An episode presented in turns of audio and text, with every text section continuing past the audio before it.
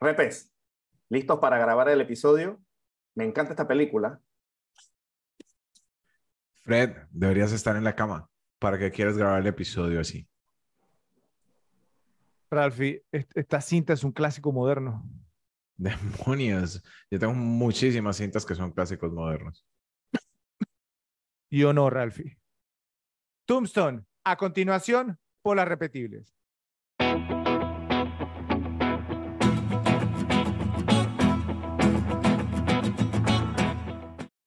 Luces, cámara y acción. Bienvenidos a un nuevo episodio de Las Repetibles, el podcast creado para todos aquellos que, como nosotros, les gusta ver sus películas favoritas una y otra vez, disfrutando las mejores escenas, actuaciones y momentos que nos hacen revisitarlas. Mi nombre es Fred y una de las cosas que he notado es que un factor importante que nos motiva a repetirnos nuestras películas favoritas tiene que ver en gran parte con la persona que hace el papel protagónico o algún actor que haya sido parte de un elenco grupal. Es probable que, hayamos visto ese actor en otra u otras cintas y que nos haya gustado su actuación, llevándonos a ver otros títulos de su filmografía hasta que damos con la película que los inventó en nuestras mentes como el gran actor que es, gracias a que interpretó el rol que definió su carrera ante nuestros ojos y nos convirtió en sus fanáticos de por vida. Si hablamos de fanatismo vitalicio, está con nosotros una persona que parece haber descubierto un poco tarde en su vida que en el hemisferio occidental también se hacen grandes películas, las cuales en su mayoría son superiores a las japonesas que él tanto adora. Nos referimos a José. ¿Cómo estás, Joe? ¿Qué tal, Fred? ¿Qué tal, Rafa? Pienso que es exactamente lo contrario. Ok, vamos a ver. Este será tu episodio para poder comprobarlo. De igual forma, nos acompaña un personaje que probablemente piensa que Kurt Russell es más famoso por pasearse sin camisa por las calles de Ciudad de Panamá que por ser una de las estrellas de cine más queridas de todos los tiempos no podemos estar hablando de más nadie que del viejo Rafa. ¿Qué tal? ¿Cómo va todo, Ralphie? Hey Fred, hey yo. Una vez más, Fred, ya puedes parar a hablar de, de Kurt Russell sin camisa. Nadie quiere revivir esa imagen. Estamos en medio de una fuerte campaña para alcanzar nuestra meta mínima de suscriptores con el propósito de poder seguirles trayendo nuestro contenido por mucho tiempo más. Si les gusta ver nuestros episodios, por favor, denle like a este video y compártanlo en sus redes sociales, invitando a sus amigos a darle like también y a suscribirse para apoyar el canal. Suscríbanse y hagan clic en la campanita para recibir avisos cuando publicamos nuevo contenido. Visiten nuestro canal de YouTube para que puedan acceder a nuestros otros episodios. Nos pueden encontrar también por Spotify, Apple Podcasts, Amazon Music y Google Podcasts si les gustaría escucharnos nada más. No olviden seguirnos también por Instagram, Twitter y Facebook, donde siempre compartimos nuestras nuevas publicaciones. Recuerden que los videos de episodios completos que publicamos por YouTube no siempre muestran el contenido completo que grabamos, por lo que les recomendamos ver los videos cortos que publicamos a diario para acceder a todo el contenido. Los episodios en YouTube vienen con los temas y tiempos debidamente etiquetados para que puedan pasar rápidamente a los que más les gustan. Vamos con el episodio. En este episodio les traemos una película que es exponencialmente mejor por la suma de sus partes gracias a grandes actuaciones, personajes agradables líneas de diálogo memorables y villanos espeluznantes y siniestros, pero desarrollados.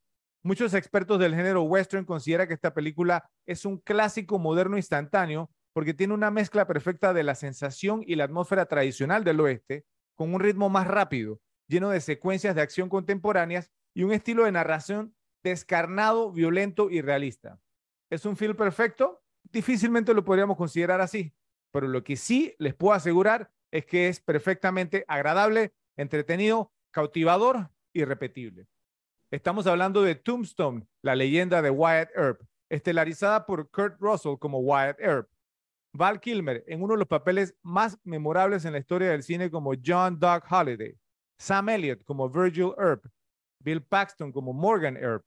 Dana Delaney como Josephine Marcus. Michael Bean como Johnny Ringo. Y Powers Booth como Curly Bill Brocious dirigida por George P. Cosmatos, perdón, Kurt Russell, de un guion escrito por Kevin Jarre, quien también era el director original de la película, pero fue reemplazado a inicio de la producción, fue estrenada el 25 de diciembre de 1993 con un presupuesto de 25 millones de dólares, logrando recaudar más de 56 millones. En estos momentos cuenta con un rating de 7.8 sobre 10, luego de haber recibido más de 150 mil votos por parte de los usuarios de la página imdb.com mientras que en el tomatómetro de Rotten Tomatoes cuenta con un rating de 72% por parte de los críticos profesionales y de 94% por parte del público general, por lo que estamos lidiando con un film que es un verdadero fan favorite, basándonos en este rating que le han dado las audiencias. Joe, sé que al igual que yo eres muy fanático de los spaghetti western de Sergio Leone y de su ritmo para contar historias, por lo que me intriga saber tu opinión sobre esta cinta que nos presenta el viejo este desde una perspectiva algo más modernista. A ver, cuéntanos. Bueno, esta es una película eh, muy interesante en un momento donde me parece que los westerns no eran, digamos, y incluso en una década, pues digamos que los westerns no fueron, digamos, el, el género más fuerte. Eh, en los momentos que salió esta película, pues, pues fue eh, recientemente post Unforgiven, así pienso con Forgiven, de repente fue como un, ¿no? Como, un, como, un, como, como que hizo revivir, digamos, un poco el género y Tombstone fue, digamos, alguien que, que aprovechó esto en su máxima expresión. Este, fue una película muy interesante, una película que la vi, eh, no, no la vi en el cine, la vi un tiempo después, digamos, este, rentada, pero desde el día uno que la vi me, me, pareció una excelente película, muy bien hecha, con un extraordinario ritmo. Eh, o sea, precisamente lo que tú manifestabas, que es una no es una película, o sea, nadie la va a confundir con Érase una vez en el oeste. O sea, tiene un ritmo mucho más eh, eh, a, la acción y, y, digamos, las partes lentas que tiene también son, digamos, las justas y, con, y, y digamos, con con su motivación ¿no? que, tiene, que, tiene cada una de estas partes. Esta es una película que yo la debo haber visto en el rango de las 15 veces por lo menos. Eh, una película totalmente muy, muy buena, con excelentes personajes. El personaje principalmente de Doc Holliday, obviamente como tú mencionas, es un personaje, es prácticamente el personaje más, más cautivante de esta película, más interesante. Y una película pues que ha perdurado en el paso del tiempo, no como una película muy vigente si la, si la tiras por primera vez en el día de hoy. Ok, es, es muy interesante que digas todas esas cosas, Joe, porque todo eso que mencionas tiene su razón de ser y eso lo vamos a ver ahora en un momento. Ralphie, corrígeme si me equivoco, pero me parece que no habías tenido la oportunidad de ver esta película hasta que decidimos que sería un episodio aquí en Las Repetibles. Así que estoy muy interesado en escuchar tu opinión. Compártela, por favor. Bueno, mira, eh, sí, en efecto, esta película no la había visto antes del episodio, como saben ustedes y los, y los repes, no soy el mayor fanático de los westerns. Me he vuelto un poco más cercano a ellos desde que empezamos a hacer el podcast, pero siguen sin ser mi género favorito. Esta película eh, es una película muy, muy interesante. O sea, primero que tiene un cast increíble, entonces cuando le empiezas a ver y, y empiezas a reconocer toda esta gente que, wow, no, no sabías que estaba ahí ver eh, casos como Billy Bob Thornton o Billy, Zane en papeles relativamente pequeños, o sea, es, eh, le da como cierta magia a la película, sabiendo quiénes son cada uno de ellos.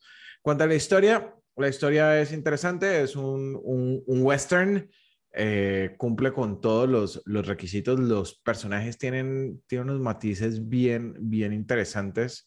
el personaje de Val Kilmer, Doc Holiday, definitivamente es el, el, personaje que para mí hace la película. Eh, el personaje de Wyatt Earp es predecible en el, en el tema de, de, un héroe de, del western, pero por ejemplo, otro, otro personaje que me gustó mucho fue el de Sam Elliott, el de Virgil. Creo que es un personaje con una profundidad no, no, tan, no tan obvia y bueno, al final Sam Elliott es uno de estos tipos que cualquier personaje del oeste le va a quedar perfecto. parece hecho en 1850. Es un actor muy menospreciado, ¿ah? ¿cierto? Sam Elliott. Sí, sí, sí, sí, sí. Y en general me gustó la película. No sé si me la llegaría a ver 15 veces como, como lo menciona yo. Pero para hacer un, un western de los noventas de dos horas y pedazo, logró mantenerme conectado.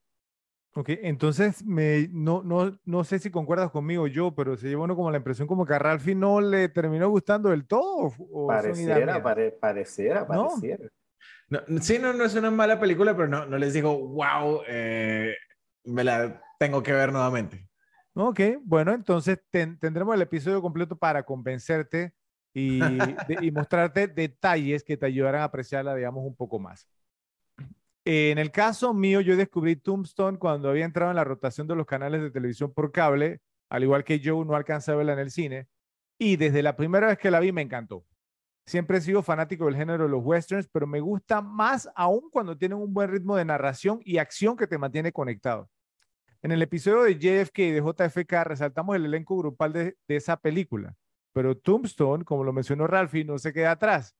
Además de las excelentes actuaciones de, como lo mencionamos anteriormente, Kurt Russell, Michael Bean, Sam Elliott, Powers Booth y Bill Paxton, esta cinta cuenta con actuaciones secundarias por parte de algunos de mis actores de reparto favoritos de la época, como Michael Rooker, Thomas Hayden Church, Billy Bob Thornton, que tú lo mencionaste, Ralphie, pero estaba gordito en esta película. Irreconocible en esa película. Sí, sí, sí. Cuando revisé el cast fue que me di cuenta de, de quién era. Yo, no, no, no, no, lo vas a creer, Fred, perdón que te interrumpa, no lo vas a creer, pero yo, digamos, hace como cinco años reconocí que era Billy Bob Thornton, Ah, no haberla puede visto ser. por mil años, te estoy Hasta- diciendo. Hasta la voz lo delataba. diciendo. Hasta la voz lo delataba. diciendo. Bueno, eh, Jason Priestley, que ya sabemos que uno de los favoritos de Ralphie. Dana Wheeler Nicholson, eh, que había actuado, digamos, en esta pe- película Fletch, una mujer que me parece a mí encantadora, que hace el papel, digamos, de la, de la, de la esposa de Wyatt. Eh, John Corbett, eh, con cabello, ¿sí? Eh, el, Sí. tenía cabello. Yo, yo sé que Ralphie lo conoce este actor muy, muy bien y lo reconoce. Eh, Steven Lang también, o sea, pues no, que es un actor, sea, pues no, que ahora, ya después de tantos años, digamos, pues no, eh, o sea, ha tenido más auge, bueno, ya hablaremos un poquito de eso más adelante.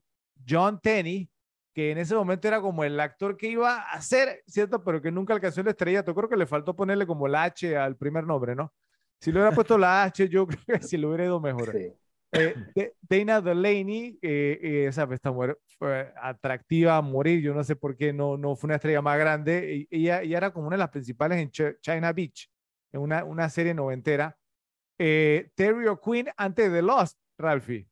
Aparece aquí aparece en, varios westerns también. Y otros, otros también actores que no lo voy a mencionar, pero noten que no menciona a Billy Zane como Ralphie.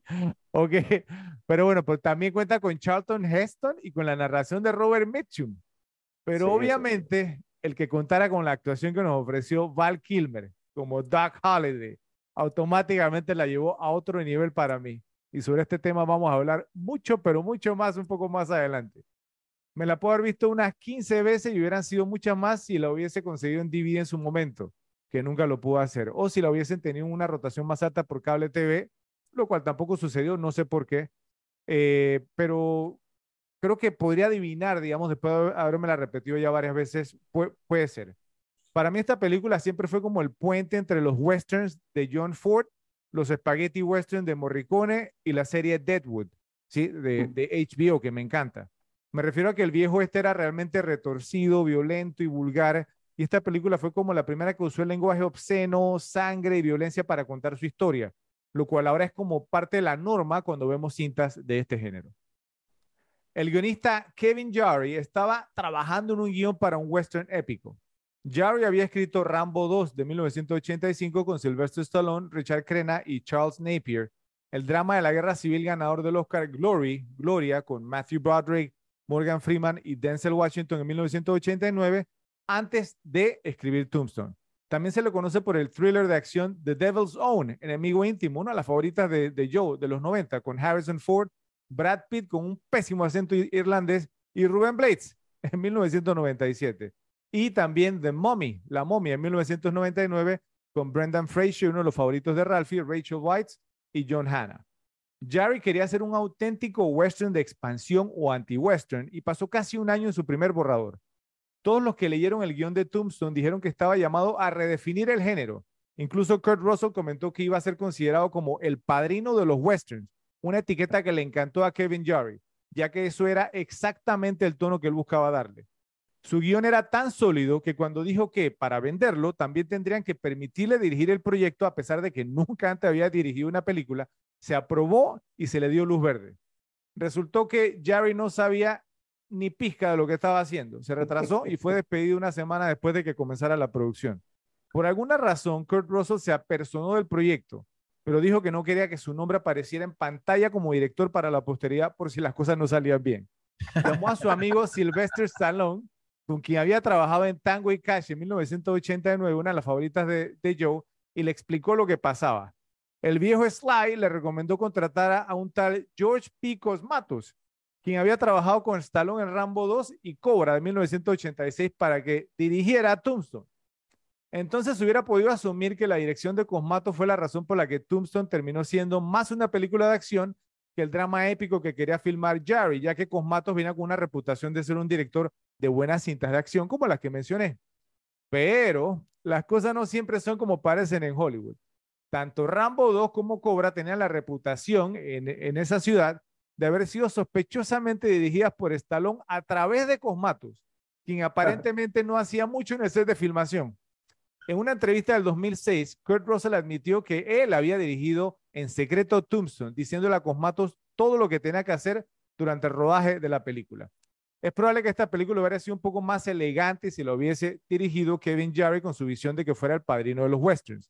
De haber sido así, entonces no me queda duda de que hubiera sido una mejor película, pero dudo mucho que le estaremos dedicando un episodio aquí en Las Repetibles, ya que lo que la hace divertida realmente es cómo alterna entre película semibiográfica de época a cinta entretenida con grandiosas secuencias de acción, diálogos y tiroteos memorables. Entonces, Repes, les pregunto, ¿creen que la película hubiera sido mejor como el western épico que quería crear el guionista originalmente si hubiese podido dirigir el proyecto y haberlo convertido en su ópera prima? ¿O consideran que la razón por la que se convirtió en una cinta taquillera repetible fue porque Kurt Russell tomó control del proyecto y la convirtió en un western de acción? A la vez les pregunto si les parece que es saludable para las producciones que los actores estén tan involucrados en los procesos creativos en cuanto a la escritura del guion y la dirección de las películas se refiere. ¿Podrían mencionar ejemplos de éxitos y fracasos de cuando se han presentado estas instancias? Vamos a empezar contigo, Ralph. A ver. Bueno, mira, eh, yo creo que la película, si hubiese sido simplemente un film épico, probablemente no hubiese tenido tanto éxito creo que al, haberla hecho como un film épico, lo que hubiesen querido sería como retomar el, viejo sabor de los, de los westerns. Y, o sea, esa época ya había pasado. Entonces, el tema de que aquí haya rotado entre film épico y film de acción, creo que lo refrescó para las audiencias que venían. Entonces, de alguna manera capturas las audiencias que ya vienen eh, siendo seguidores de los westerns, toda esta gente que, vio películas durante los 60, 70, que, que, fue como la época dorada, y le pones el, el, tema de acción que ya es más atractivo para la gente de 80s y 90s. Ok. Listo. En cuanto, en cuanto al, al ejemplo, necesito un momentito para pensarlo. Tranquilo, no te preocupes. vamos a ver, ¿tú qué opinas, Joe? Bueno, sí, o sea, pienso que, o sea, aquí hay dos cosas que quiero destacar. Uno, que si, si, o sea, obviamente si no sé qué éxito hubiera tenido la película con, digamos, con, con, con el tema de que si lo hubieran hecho un tipo épico, ya sabemos el resultado cuál fue de no haberlo hecho así, que, la, película es un clásico. Eh, no sabemos si se hubieran ido por la línea de lo épico, si es principalmente por la persona que estaba detrás, como tú dijiste, era alguien sin experiencia, o sea, alguien que no sabía ni dónde estaba parado. Entonces, me parece que cuando tú vas a hacer un tipo de películas épicas, pues si nos vamos a la historia, las grandes películas épicas del oeste, hay grandes directores detrás, no hay ningún improvisado en ninguna de ellas. Entonces, iba a ser un poquito complicado que este tipo en su ópera prima, pues se hubiera hecho un clásico porque eh, la, la, historia nos ha dado, digamos, eh, eh, de su currículum y, no es nada para escribir a casa en cuanto a dirección. Entonces pienso que no, no hubiera sido, digamos, no hubiera tenido el mismo impacto. Antes, antes que contestes la, la segunda parte de la pregunta, Joe, te quería preguntar algo, ya que yo pues leí bastante en cuanto al tema y al parecer Jerry cuando empezó, eh, estamos hablando obviamente esto era a principios de los 90, 1992, 1993, entonces cuando él empezó, él, digamos, las tomas que hacía eran, digamos, como white shots, ¿cómo le llamarías en español? O sea, como...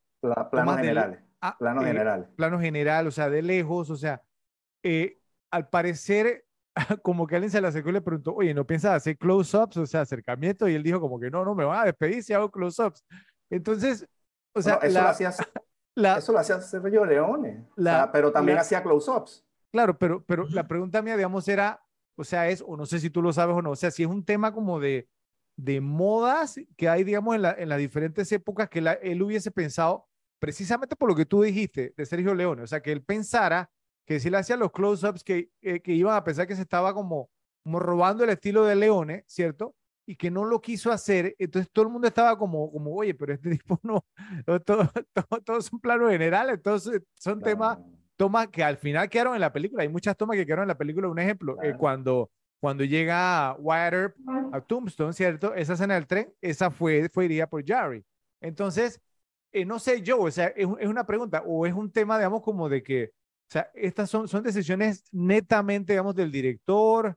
eh, o sea, el, las, los, la- el cambio, digamos, pues en las tomas, en los ángulos, o sea, ¿cómo funciona eso? Es que tú puedes, tú puedes tener todo el estilo que tú quieras, por ejemplo, el de Leone. Pues Leone utilizaba mucho tomas abiertas, pero también usaba primerísimos primeros planos, o sea, se- eh, eh, o sea, tenía, digamos, ese contraste, pero el tema con los planos es que, o sea, tú no puedes tirar una película toda de planos generales, o, o sea, porque simplemente Ahora eso es- teatro.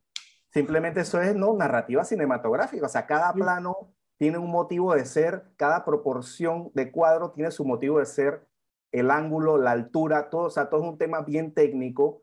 Entonces tú no puedes hacer, digamos, toda una película prácticamente filmada de una sola manera porque eso no tiene ningún tipo de narrativa ni, ni- ningún tipo de, de- de- ¿no? de, de motivo dramático del plano. Cuando yo leí eso, yo me aguantaba la, la risa No, porque yo es me imagino el set de filmación, la gente preguntándose cómo este tipo qué está haciendo. Una semana duró yo, una semana. Sí, no, es que no es para menos. O sea, de- de- después del segundo día de puro plano general, yo le hubiera metido una patada como productor. y le hubiera pedido una explicación. Sea, o sea, explícame por qué lo estás haciendo así. O sea, probablemente el tipo no tenía idea de lo que estaba haciendo. Sí, sí, total. Bueno, O sea, bueno, en cuanto, en cuanto al tema, ¿no? De que los actores se involucren, bueno, yo siempre pues, sacaré la vieja confiable de, de, de American History con Ed Norton. Eh, eh, o sea, en, en cuanto a actores, porque sí ha habido otros casos de Muchos. directores, o sea, de directores. Un ejemplo rapidito es el de Tim Burton con El extraño mundo de Jack, The Nightmare Be- Before Christmas, que aparece acreditado un director Henry Selick, pero parece que había un, si, si, no ten- si tengo bien entendido, ahí había un tema como de que Tim Burton estaba trabajando un proyecto y entonces creo que era Disney, no quería como que trabajara en dos proyectos a la vez, entonces puso a Selick a hacerla, una película de stop motion, pero parece que Tim Burton ah, hacía a lo bajo bajo, estaba en, en las dos, o sea, como que el otro le tenía que Ah. reportar, le tenía que reportar y Tim Burton le decía, bueno, tienen que hacer esto, esto, esto y esto y esto, o sea, todo el otro tipo nada más fue como un, mensajero más o menos. Ujú. Entonces esa es la historia, pero esa es la historia con esa película, pero Tim Burton es un director, no es un actor. O sea, casos de actores que se hayan involucrado en una película, prácticamente sacar un director y dirigir así tras bambalinas y que no aparezca su nombre. Eh, no me acuerdo mucho, salvo el de, el de Tony Kay con, con Edward Norton, eh, Ujú. digamos, en el caso de que salió bien. En el caso de que salió mal, investigué, pero na- eh, no llega a conseguir ningún caso de actores pues, que hayan hecho, que, que hayan tenido ese tipo de involucramiento con una película y la película ya salió mal. Lo, lo único que me encontré fue, digamos, actuaciones que arruinaron X película, eso, pero de, de, de, de, de meterse a dirigir y que de repente la película haya sido un flop, pues de eso no encontré nada, o por lo menos no me acuerdo de nada tampoco en, en, en este momento. ok. Eh, Ralphie, no sé si encontraste Ok. algo al final. No, no, no, iba justo con American History X y que de hecho lo, lo mencionamos en, en un episodio anterior eh, de, de cómo se involucró Edward Norton en, en la dirección y funcionó bien, ojo, pero, pero creo que un, un, un director tiene que tener muchos pantalones para, para evitar que, que, que un actor, sobre todo un- una estrella, se te, se te meta en la, en la película y, y quiera modificártela. O sea, más aún Sí. si no es reconocido, porque ese es el tema. Bueno, Sí, el- Es reconocido y el actor sí es problemático.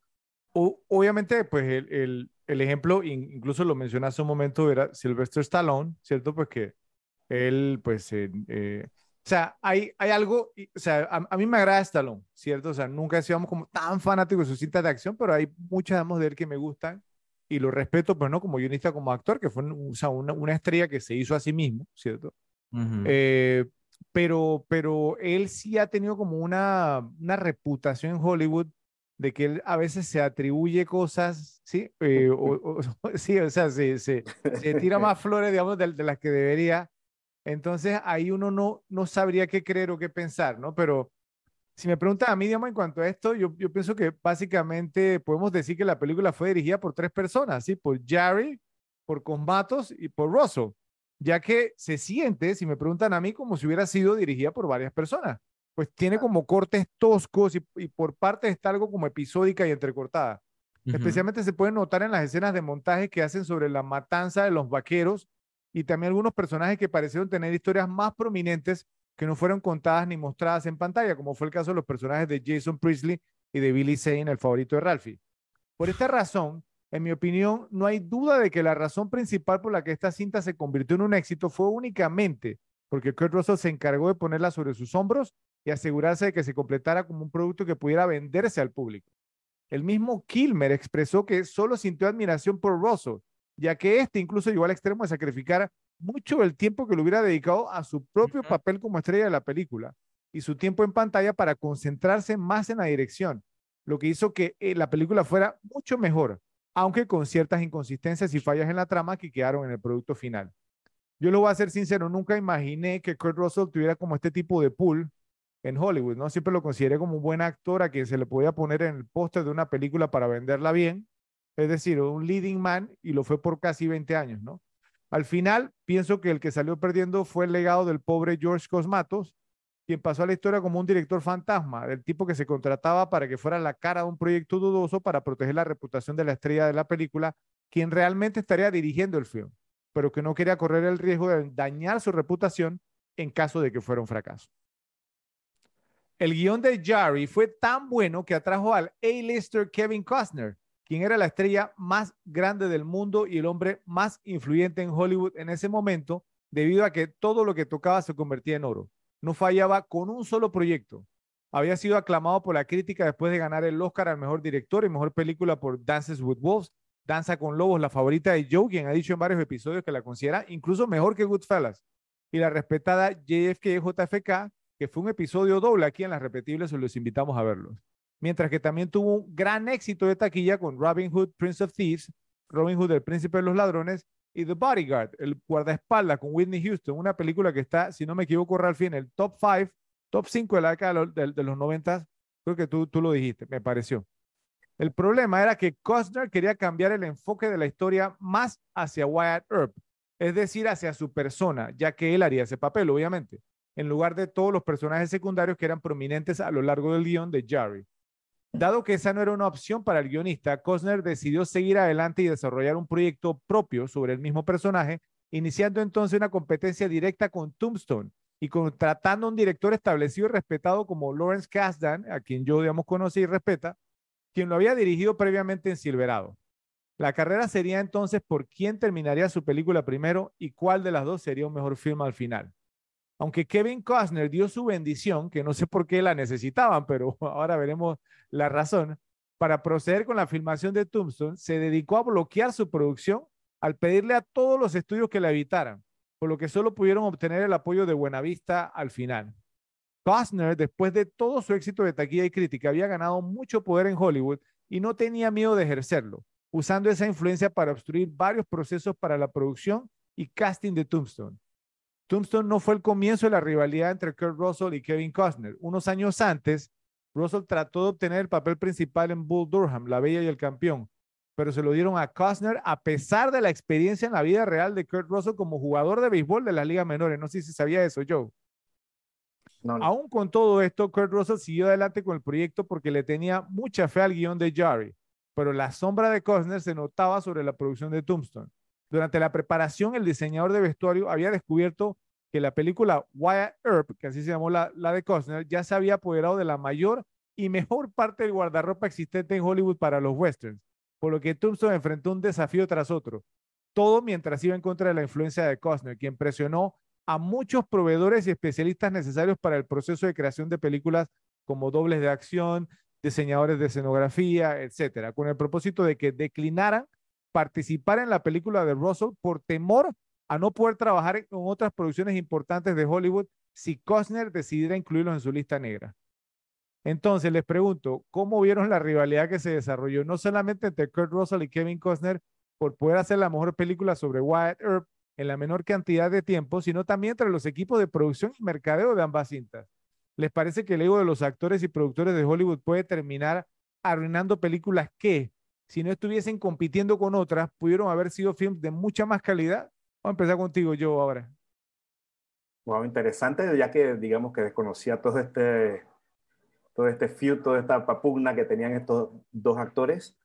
Eh, wow, o sea, es, es, interesante porque, a ver, o sea, yo pienso que aquí, pues, Kevin Costner eh, utilizó el, el, el, libro de, de cómo, de, de, de, cómo dañar a, a, digamos, a otro de la empresa de Harvey Weinstein o de Disney, porque Disney también lo ha hecho. he escuchado Tarantino, que le, una entrevista de Tarantino que dice que Disney le, bloquea sus estrenos con los cines, o sea, es una, una locura.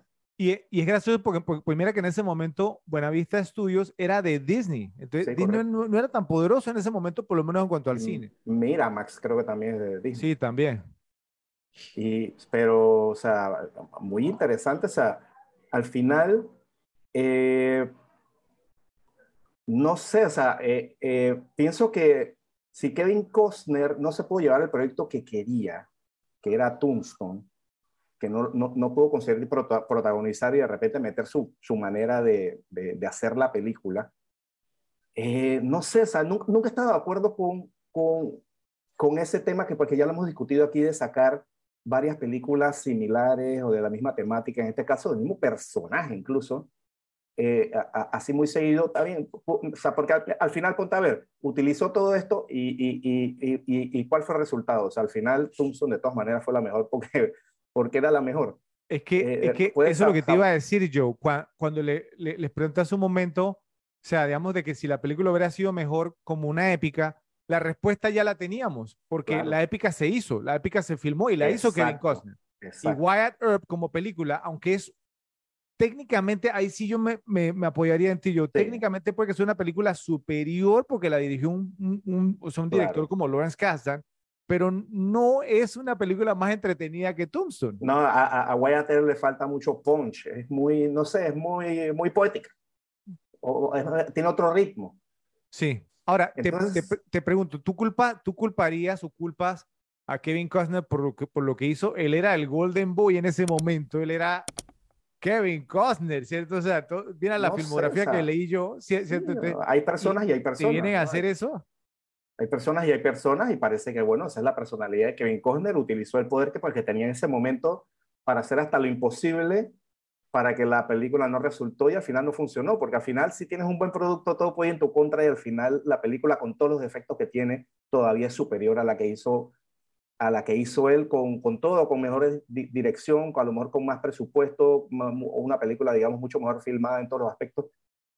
Y ah, pues al final no fue así. Entonces yo lo, lo, que te iba a decir es que yo pienso que si tú tienes un proyecto así, lo que tú debes hacer es no, no, o sea, si, si, si tú quieres opacar ese proyecto, no haz una película del mismo personaje, haz otra historia con otro personaje, hazlo también un western y es que esa, aparte, pues brille como una película sola y no digamos como que, ay, no hice esta, entonces voy a hacer una igual, pero mejor. Entonces, para que no te, no te resulta, al final entonces queda ¿no? como un ridículo también.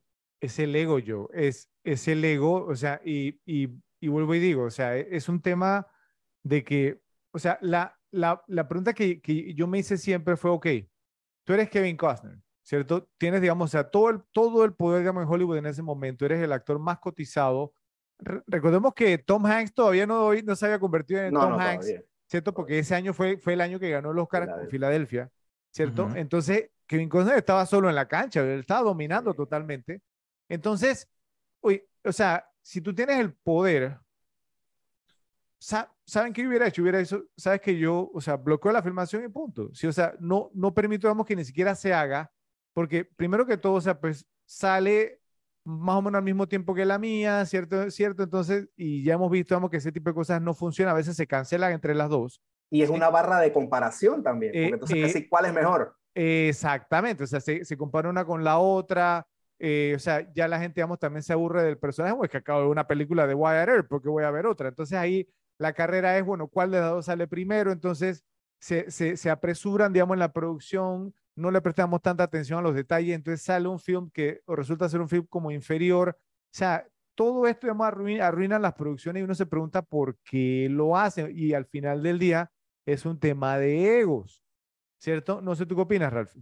Sí, sí, definitivamente. O sea, imagínate estar en la posición de, de Kevin Costner donde te están, todo el tiempo todo el mundo te está diciendo que eres el mejor, que el, el mundo es tuyo y te sale y te sale una competencia de estas. El tipo en la cabeza segurísimo estaba. Yo, yo, voy a hacer esto mejor porque yo soy Kevin Costner. Y voy a, voy a aprovechar todo mi poder para simplemente bloquear y sacar un mejor producto. No tenía un, mejor producto. No tenía forma de saber que iba a ser un mejor producto un peor producto. Tampoco. Al final apuesta y pierde. Pues. Y otra cosa interesante es el tupe que se dio esta producción de no importa las exigencias, rechazar a Kevin Costner. O ese era el punto, que ese es un punto muy importante, yo. Porque, porque ya el que hubiera tenido a Kevin Costner le hubiera garantizado una taquilla. Claro. Pero pero Jarry, el, el, guionista, él dijo no, porque este tipo quiere a que la historia sea sobre Wyatt Earp, que después lo vimos en Wyatt Earp, ¿cierto? Como era la película. Y Jarry quería que fuera una historia sobre los Earp, ¿cierto? Los hermanos, ¿cierto? sobre Doc y sobre, o sea, pues no, los vaqueros también y hasta sus esposas, todo este tipo de cosas. Y sobre los villanos también, porque sobre los villanos, los, vaqueros, por eso dije, los, o sea, los, los, cowboys que les llamaban así. Bueno, pero, pero, o sea, yo creo que sabiendo todo lo que aconteció durante la preproducción de ambas cintas, me parece que si hubiésemos tenido que apostar sobre cuál iba a ser más taquillera y críticamente mejor recibida, sin duda alguna, en ese momento, eh, cualquiera habría apostado eh, por Wyatt Earp sobre Tombstone. Por lo menos un 5 a 1 lo hubieran dado Tombstone y, y Wyatt Earp hubiera sido un 2 a 1. Tiene una estrella de mayor peso, y en mejor momento, un director de renombre y sin problemas de interferencia por parte del elenco, y tampoco debía enfrentarse a limitantes como las que creó Costner para la película de Russell. El hecho de que Tombstone haya resultado siendo el mejor film de los dos nos deja claro que no siempre los que tienen todas las influencias y facilidades van a presentar la mejor película. A veces las personalidades y la arrogancia de las personas de peso en Hollywood se entrometen en el desarrollo de los proyectos y quién sabe cuántas buenas películas hemos dejado de ver simplemente porque alguien se ofendió porque algún ejecutivo tuvo cierta enemistad con una persona que estuvo involucrada en otro proyecto que terminó siendo boicoteado. Al final, parece que la rivalidad entre Kevin Costner y Kurt Russell no fue tan grande, ya que aceptaron trabajar juntos en la película 3000 Miles to Graceland, 3000 millas al infierno, menos de una década después, en el 2001. Sabemos que es una de las películas favoritas de Ralphie también de esos años.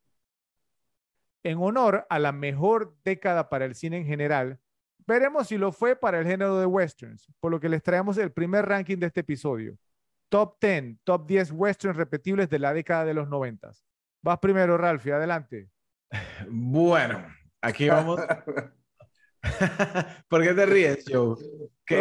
espero que no hagan trampa, porque uno listado ya películas que realmente, si me preguntan a mí, no son westerns. Espero que no hagan ahora, trampa. Ahora lo diré, ahora lo diré. Vamos a Ok, miren, ustedes saben que yo no he sido muy fanático de los westerns, por lo tanto no he visto tantas. Ok, entonces no, mi top no llega al 10. Ok, un top 5, top 5. Eh, puede ser un top 5 porque sí, hay unas que, que, muy probablemente puedan estar en la línea de western o no. Okay. son más, más de 5, menos de 5, o sea, ¿cuántas? O sea, tengo, tengo 7 en lista. Ah, bueno, entonces tu top 7. Pues. Mi top 7, pero vamos a ver. Entonces, bueno. Vamos con, con la, la, primera, y es una película del año 90, dirigida por Geoff Murphy y con Emilio Esteves, Kiefer Sutherland, Lou Diamond Phillips y Christian Slater, película de la cual hemos hablado ya en varias ocasiones. Young Guns 2. Ok, Jóvenes Pistoleros, parte 2. Esa es la que más, más te ha repetido. Sí, de los westerns. Ok. Ok. Una entonces, esta, esta la, pongo sujeta a evaluación, ¿ok? Porque es una película que, que, he mencionado hoy, justo cuando estábamos hablando de Tom Cruise. Es una película que, que toma lugar en, en, The Frontier, en el, en el oeste, sin ser un western de vaqueros, eh, que fue dirigida por Ron Howard, con Tom Cruise, obviamente, Nicole Far Kidman, Away. Thomas Gibson. Ajá, Far and Away del año 1992. Un horizonte lejano. Bueno, esa. eh, yo sí la considero, digamos, un western. No sé, va- vamos a ver qué opina Joe. No, yo diría que sí también. Ah, bueno. Ok, Bien. perfecto. Es, es no tan tradicional como western, pero tiene como elementos, ¿verdad? Sí, sí, sí. Listo. Número 3, del año 1995. Dirigida por Walter Hill, con el gran Jeff Bridges, Ellen Barkin, John Hurt y Diane Lane. Wild Bill. Wild Bill. ¿En serio? Wow. porque, porque el wow. No sé, esa película yo la vi y, y, o sea, y de un gran elenco. Walter Hill es uno de mis directores favoritos de todos los tiempos. Y que va, no sé yo qué opina de, de Wild Bill. ¿Tú qué opinas de Eh, esa? ¿Tú la has no. visto yo? No, sí, Sí, pero, pero, pero, pero tranquilo. Ahora, ahora cuando, explique, cuando explique mi top 10 se va a dar cuenta. Ok, ok, ok. Ok, no, no, no, y, es- y está bien. Ojo, a mí, a- cuando tú tienes un top 10 que termina siendo 7, estás Exacto. simplemente Pero- clasificando pero- pero cuál te has visto más pregunta. veces. Pero tengo, tengo una pregunta, o sea, mo- tu, tu, tu, tu top 10, Joe, ¿tiene algo que ver con Wild Bill? Eh, no tiene nada que ver con Wild Bill, pero Entonces, voy a hablar. ahora, habla ahora. No, porque, porque voy a decir Ah, ah, vas a no la arruinar, puse en mi top 10. Claro, está bien, claro. está bien. No hay- no está, está bien. O sea, yo les puedo decir que de estas películas, probablemente la mayoría nunca me las he visto más de tres veces, cuatro veces. Eh, no me sorprende. Ujú, Entonces, bueno. Ahí entra entonces Lone Star, ¿ok? Del año 1996, ¿ok? Eh, dirigida por John Sayles, con Chris Cooper, Elizabeth Peña, Stephen Mendillo y Stephen J. Lang. Stephen J. Lang. Y, y Matthew ese- ese- McConaughey. Ese fue Matthew un actor que, que, que se me olvidó decir en el, en el live de los actores perdidos. Chris Cooper, ese tipo se derritió del mundo. Sí, sí, es buen, es buen punto. y es buen estuvo punto. pegado. Estuvo Sí. pegado. Sí. Listo. Y entonces vamos a las seis, ¿ok? Que es Unforgiven, que me la vi un par de veces para nuestro episodio. cae ahí. Excelente cinta, ¿ok? Me la vi una vez más posterior al episodio, lo cual le da como tres veces. Pero bueno, es que la, la vi en los últimos meses, entonces no, no, no la he cansado de ver más. Ok. ¿Ok? Y para el número 6, porque pues no había mucho más, siendo una muy buena película, pero saben que no soy muy fanático del amigo Kevin Costner, por la cual recibió el Oscar como director y como actor, Danzas con Lobos. Ok, entonces-.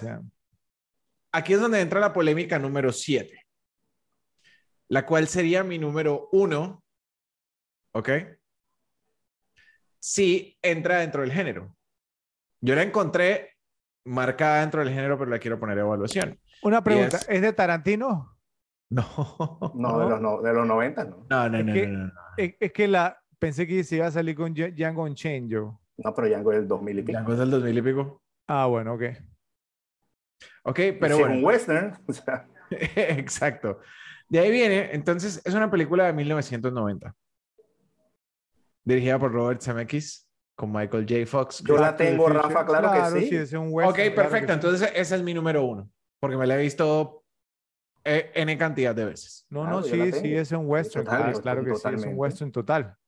Entonces, quedaría, para hacer un, un review rápido, como número uno, quedaría eh, Volver al Futuro 3, después Young Guns 2, eh, la número 3, Far and Away, eh, número 4, Wild Bill, número 5, Lone Star, número 6, eh, Unforgiven y número 7, Danza con Lobos, que me la he visto menos que Unforgiven. Ok, y, pero, pero, o sea, sí, sí, sí me gustaría, pues, no, a- antes de que pasemos con Joe, Ra- Ralphie, que nos dijeras por qué Danza con Lobos no, no te gusta, pues, no, si sabemos, pues, no, que esa, esa película para Joe tiene un significado tan especial.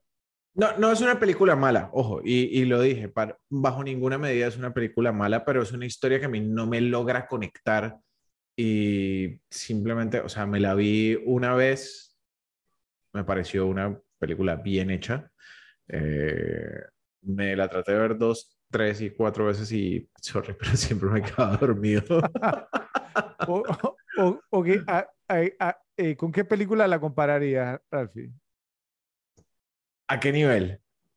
no sé, a nivel, pues no sé, de como, como de que, que tenga valor de entretenimiento, dijiste que te quedaste dormido la segunda, la tercera y la cuarta.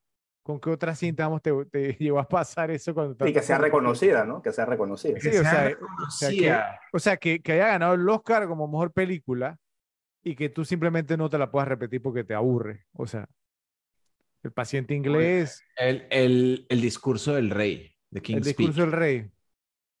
Te la viste una vez, te pareció buena, pero luego cuando trataste de repetirla te... Exacto, me pareció una película extremadamente bien hecha, con buenas actuaciones, pero simplemente no, no me lograba conectar. No sé, tú hablabas, por ejemplo, del paciente inglés.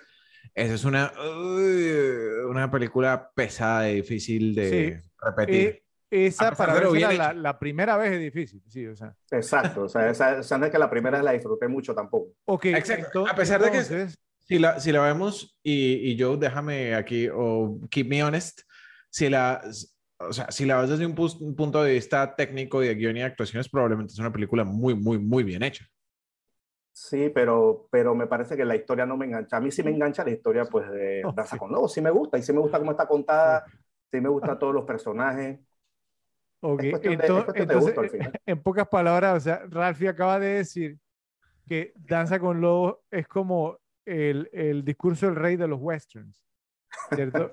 Entonces, creo, creo que, creo que los que nos escuchan, digamos, por el, por el podcast en el formato de audio, no le habrán visto el humo que le salía a yo por las orejas cuando Ralphie estaba hablando de esto. Pero bueno, Ralphie, eh, pues un listado interesante, ¿cierto? Bien presentado. Películas, digamos, pues creo que, creo que nada más una, ¿no? ¿Cierto? La de Wild Bill fue la que me puso como, salió así, como, salió del jardín izquierdo de la nada. Sí. Esa, esa no me la esperaba realmente. Pero bueno, eh, eh, un, un ranking interesante. Vamos ahora con Joe y su ranking. Adelante, Joe. Bueno, cuando yo comencé a hacer este ranking, no, comencé, ¿no? Esta película, uff, esta está buena, esta está buena, esta está buena. Cuando llegué a la 4 o 5 dije, ¿qué pasó aquí? No hay más nada. O sea, entonces, eh, eh, los 90, digamos que se destacó por ser la mejor década del cine, pero probablemente una, una de las peores en cuanto a western, en mi opinión. Tiene buenas películas, algunas películas buenas, rescatables, pero para mí no son más de 4 o 5. O sea, de- ver- verdaderamente buenas. Entonces, pónganse, desde mi, prácticamente desde mi 5 hacia, hacia la 10, son películas que he visto una o dos veces. O sea, las puedes tirar, la puedo tirar al aire, revolverlas y, Wow, o sea, y las he visto la misma cantidad de veces, pero la acomodé de una manera de que, ok, si tuviera esas cinco películas, ¿cuál me vería de última y cuál me vería de primera? Que es, el propósito esa. del ejercicio, bien. E- esas. Eh, prácticamente sí, de ahí hacia adelante, obviamente son películas ya que he visto muchas veces, pero las de la 10 hacia las 5, o sea, me, me, me, me fue difícil porque eh, muchas, di- digamos que no pienso ni siquiera volver a verlas. O sea, ese es el, el, el nivel. O sea, eh, eh, y bueno, y con todo eso que estoy diciendo, Wild Bill no está.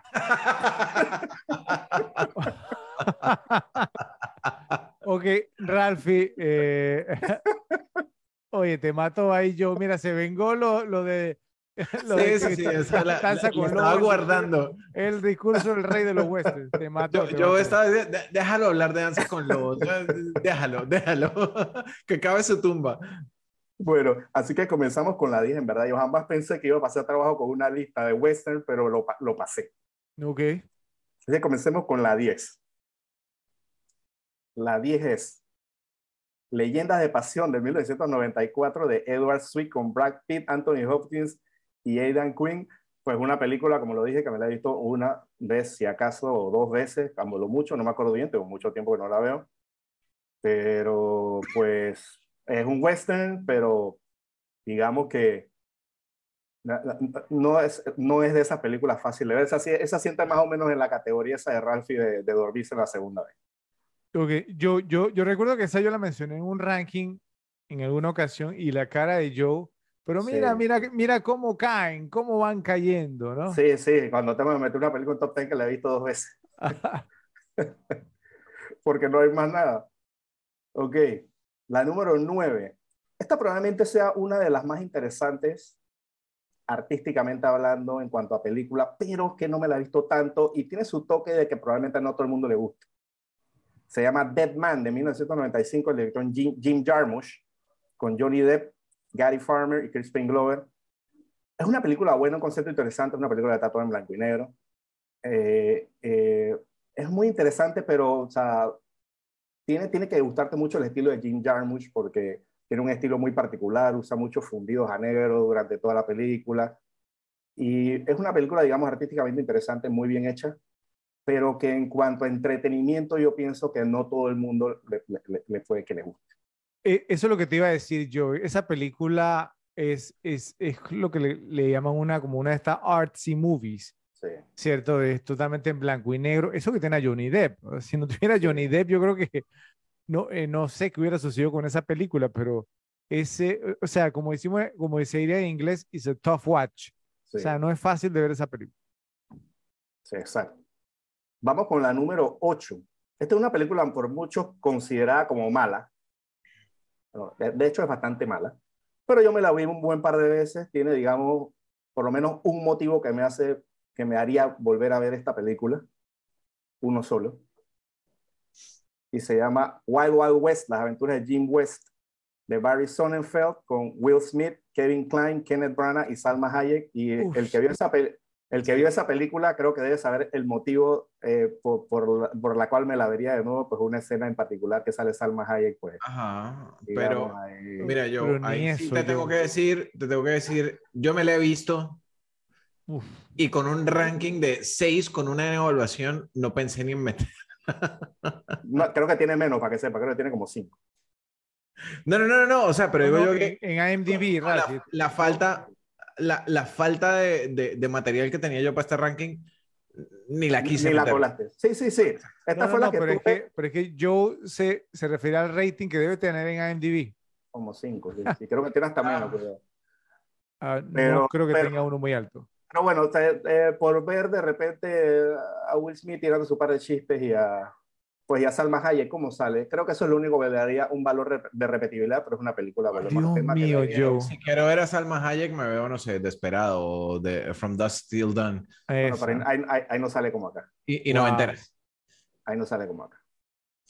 Ok, vamos con la número 7. Pues la mencionada en todo este tema de debate que, que tuvimos hace un rato. Wyatt Earp de 1994, de Lawrence Kasdan, con Kevin Costner, Dennis Quaid y Jim Hackman pues una película que, eh, que, se deja ver, pero tampoco es nada para escribir a casa, es para verla, para ver la historia, eh, para disfrutar un poco de las actuaciones, pero pues de factor entretenimiento también, sobre todo si la comparamos con esta, pues no tiene ninguna competencia. Ok. La número 6, esta película le extrañaba a Fred y lo dije en su momento porque la había visto muy, muy pocas veces, que nunca ha sido de mis favoritas de este director, pero es de, de, Quick, de Quick and the Dead, de Rápido y Mortal, de 1995, de Sam Raimi, con Sharon Stone, Jim Hackman y Russell Crowe. Pues no sé, Fred, esta película tiene algo que no me conecta y a mí me encanta el estilo, o sea, a mí me gustan las películas malas de Sam Raimi, las horror comedias, pero esta película no sé, tiene algo que a mí no me engancha y con todo que me gustan los westerns, no sé, no sé, no sé, hay algo que esta película que a mí no me engancha. ¿Será, Entonces, no la, sé, la, la, la, actuación de alguien? No, no sé, no sé, o sea, la, no sé película si es entretenida. Trama, sí, no sé, o sea, eh, eh, no, nunca ha sido de, de, las que me he repetido más. Probablemente no sé si es que sea un western que, que, digamos, tengo muchas para ver antes de llegar a esta y de repetirme que prefiero antes de ver esta. No sé si puede que padezca también un poquito eso, no sé. No me podría mata. ser el tema, pues no sé, de, de que te pareció, no sé, te pregunto, poco creíble Sharon Stone, digamos, como una pistolera? ¿o qué? Eh, no, para mí, para mí no, porque en la historia han habido pistoleras muy famosas y que, o sea, eh, ¿entiendes? O sea, sí. Y, Cal y, Calamity Jane. Calamity Jane, había otra que se llama Anne Oakley. Sí. Eran muy reconocidas, así que que sea una mujer para mí eso ni siquiera es eso, porque sí han habido en la historia, pero no sé, pienso que es un tema de la historia, del estilo de la misma película, que no sé, no me acaba de enganchar. okay. A lo mejor si lo van a meter un par de espíritus Sam Raimi me hubiera enganchado. Pues.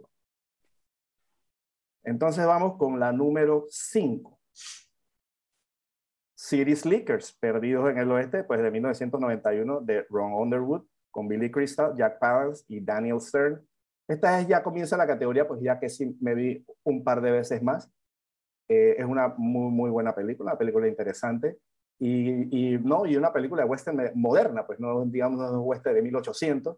Entonces eso le da como ¿no? un tono diferente a esta película, muy interesante. ¿Te das cuenta, Ralphie? Esta es otra de esas que yo la mencioné en un ranking anteriormente y cuando la mencioné Joe hizo su cara. No, pero que tampoco la he visto tanto, ojo. Pero mira, mira ahora, ¿no? Como, como, ah. como, como, dirán en inglés, come home to daddy.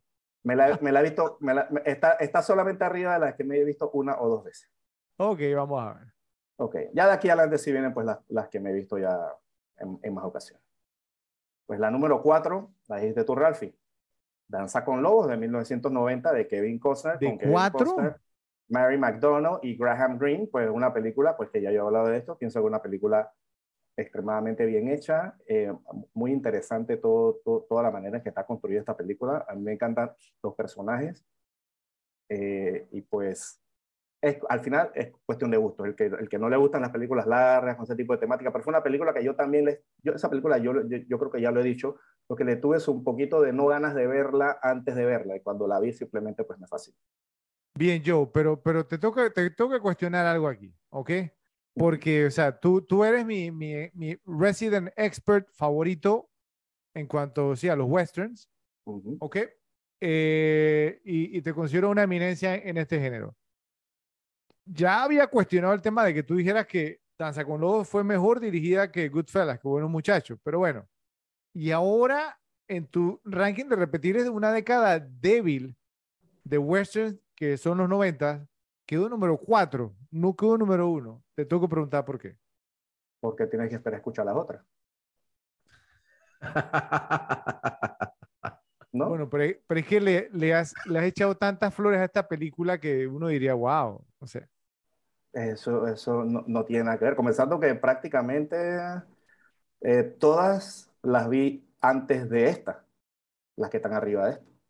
Ok, ok. Creo que ya sé cuáles son, pero bueno. Sí, están bastante obvias las tres.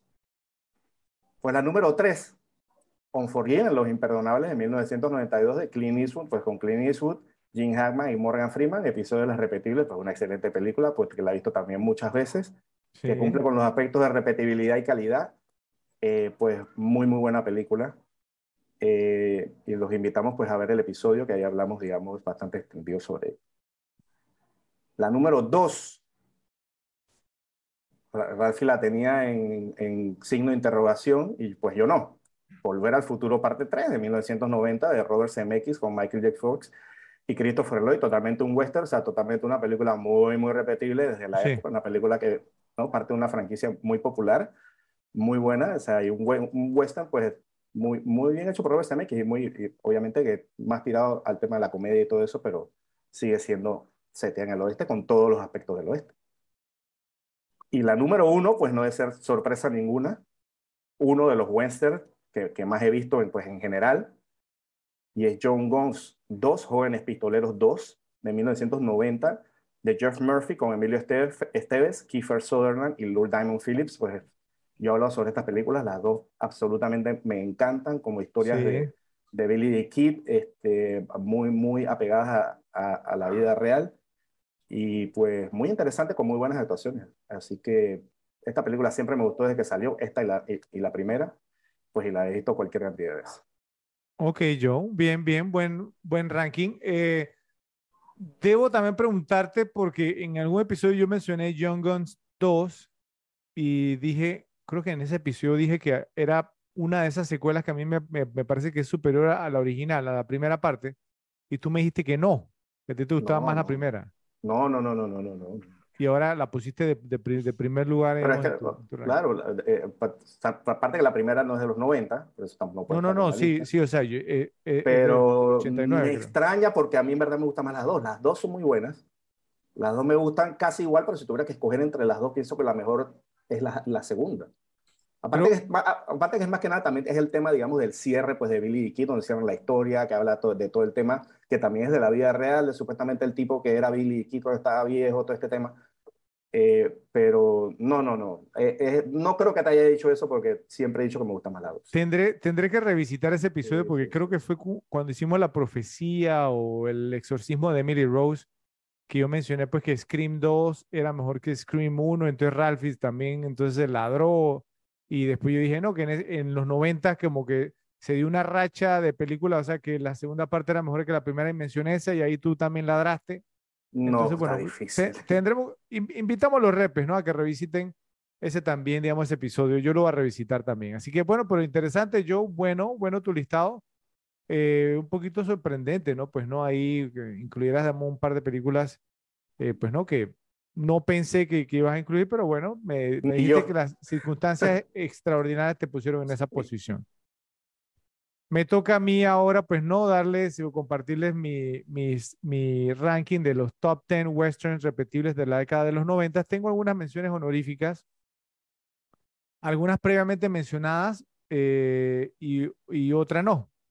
La primera la mencionó Ralphie, Far and Away, Horizontes Lejanos, se llamó en español, de 1992, de Ron Howard con Tom Cruise y Nicole Kidman. Una película, eh, yo soy sincero, cuando esa película salió, eh, incluso, pues a mí me, me, llevaron a verla al cine obligado, ¿cierto? Ah, que Tom Cruise, que no sé qué. Entonces, eh, no me pareció mala, pero me, conforme uno la fue repitiendo un par de veces más, uno decía, Ron Howard es un gran director, ¿cierto? Eh, y, o sea, y es entretenida, es una película entretenida y cuenta una historia, muy entretenida, el tema de la historia de amor, ahí un poquito sappy, ahí sí un poquito con mucho sirope, pero, pero bueno. Pero acuérdate que era la época de Tom Cruise y Nicole Kidman, entonces, o sea, no, no podían ponerlos en una película sin... Sí, exactamente. Ellos, ellos, eran la pareja It de Hollywood en ese momento. Bueno, eh, la mención honorífica que viene a mí me sorprendió muchísimo que no la mencionara Ralphie, porque él la mencionó en un ranking anterior eh, y la mencionó, digamos, en, no, no me acuerdo qué, qué episodio fue, pero él la mencionó y, y, habló muy bien de esta película y yo juraba que le iba a tener, hasta pensé que podía ser su número uno, Ride with the Devil, Cabalgando con el Diablo, 1999 de Anne Lee con Tobey Maguire, Jim Caviezel y Tom Wilkinson. Me claro. no la mencionara. ¿Qué pasó, Ralphie? Se me pasó, se me pasó completamente. Y me, y, me, y me acuerdo que tú hasta me mencionaste que te, que, te había gustado mucho la actuación de Tobey Maguire. La actuación de Tobey Maguire, sí, sí, sí. Sí, entonces pues no, me, me, me dejaste un poquito boquiabierto que no, no la mencionaras, pero bueno, no, mis menciones. Me pasó. Mención honorífica, Dances with Wolves, Danza con Lobos de 1990, de Kevin Costner, con Kevin Costner, en mención honorífica, o sea, y con suerte, ¿no es cierto? Pero sí, porque me la he repetido algunas veces y, pero la verdad, la verdad es que concuerdo ahí con Ralphie un poco, o sea, es una buena película, no voy a decir que no, pero, pero no, es, no es, digamos, el tipo de película que me va a, como a invitar, digamos, a revisitarla una y otra vez, simplemente no. Eh, eh, ahora, es gracioso porque me acabo de percatar eh, de que ninguno de ustedes, y yo esperaba que uno de ustedes le va a mencionar, yo no la tengo ni siquiera en menciones honoríficas, y tanto que hablamos de ella hace un momento.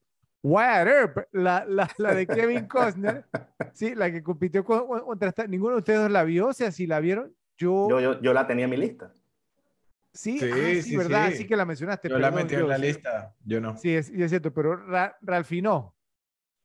Ralfi no. Bueno, otra que sí mencionó yo en su lista que me sorprendió porque, repito, o sea, yo la mencioné y él puso su cara ahí. Eh, the, Quick, the Quick and the Dead, Rápida y Mortal de 1995 de Sam Raimi con Sharon Stone, Gene Hackman, Leonardo DiCaprio y Russell Crowe. Solamente por el elenco vale la pena ver esta película, Joe. Eh, y por el director también, ¿cierto? Es, también tiene a Lance Henriksen, tiene, digamos, a, a, Keith David. O sea, tiene un gran elenco esta película, un muy, muy, muy buen elenco. O sea, y es entretenida, no voy a decir que es el peliculón, ¿cierto? Pero es muy entretenido. Bueno, vamos a empezar entonces con el top 10. Eh, la número 10, Quickly Down Under, con todas las de la ley que le he mencionado también, digamos, en episodios anteriores de 1990 de Simon Windsor con Tom Selleck y una gran actuación de Alan Rickman como el villano de la película. Eh, creo que esta la mencioné, digamos, anteriormente, que es un western en Australia, ¿sí? Y es una película muy, muy, muy entretenida. Eh, vuelvo y digo, o sea, eh, hay una diferencia entre una buena película y una entretenida. Esta es entretenida, ¿cierto? Tiene sus fallitas y sus cosas, pero es muy entretenida. La número 9 esta película, yo sé que no fue taquillera, ¿cierto? Yo, yo sé que no fue considerada una gran cinta. Es como cuando hablé de, de, Harley Davidson y el hombre Malboro. ¿Te, acuerdas de esa? Yo, esta es más o menos algo similar porque los dos actores me, me, me caen muy bien. Y en ese momento, digamos, pues no estaban en su apogeo. The Cowboy Way, Vaqueros de Nueva York, de 1994, de Greg, Greg Champion, con Kiefer Sutherland y Woody Harrelson. Eh, es divertida la película, ¿cierto? O sea, eh, vuelvo y repito, es, más o menos en esa, en esa línea Joe, ¿no? Así como de Hardy Davidson y el hombre Malboro. Es divertida, es divertida, eh, o sea, como, como peces fuera del agua, pero, pero los dos leads, o sea, los dos actores principales, hacen que, que uno se la quiera repetir. Esas son, las que dice Fred, esas son las que dice Fred que son mejores que las japonesas. Eh, no, no, no. ¿Cuál es el nombre de esa película? Es que yo creo que me la he visto. The, Cowboy Way, Vaqueros de, de, de Nueva York, se lo en español.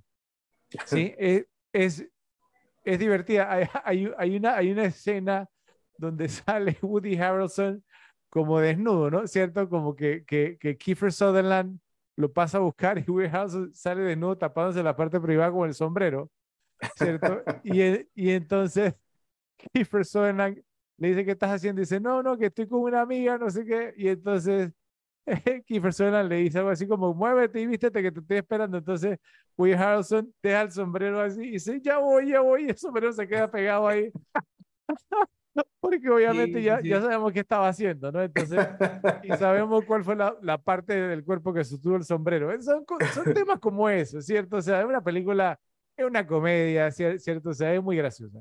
Yo creo que alguna vez la, la vi pero no, o sea, no, no, nunca se me pasó por la cabeza como un western. Sí, es un western total. Bueno, la número 8, esta sí, sí, sí, sí, sí fue mencionada también Lone Star, Estrella Solitaria 1996 de John Sayles con Matthew McConaughey, Chris Cooper y Chris, Christopher. Esta película, o sea, este es un, eh, eh, o sea, el director John, John Sayles es un, es un muy buen director. Él dirigió Eight Men Out, Ocho Hombres Afuera, Joe. Eh, y un, director de esto, o sea, porque tiene una muy buena reputación. Eh, y esta película tiene, tiene un tono muy, muy bueno. Es, o sea, es, es seria, es Una película quizás es un poquito pesada, ¿cierto? Como para repetírsela muy seguido, pero yo sí me la repetí unas veces. Es muy, muy buena.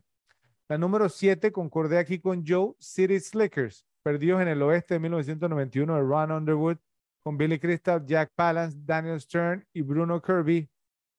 Eh, o sea, es, una película muy divertida, ¿cierto? La actuación de Jack Palance, que ganó el Oscar por, como mejor actor secundario, muy, muy buena.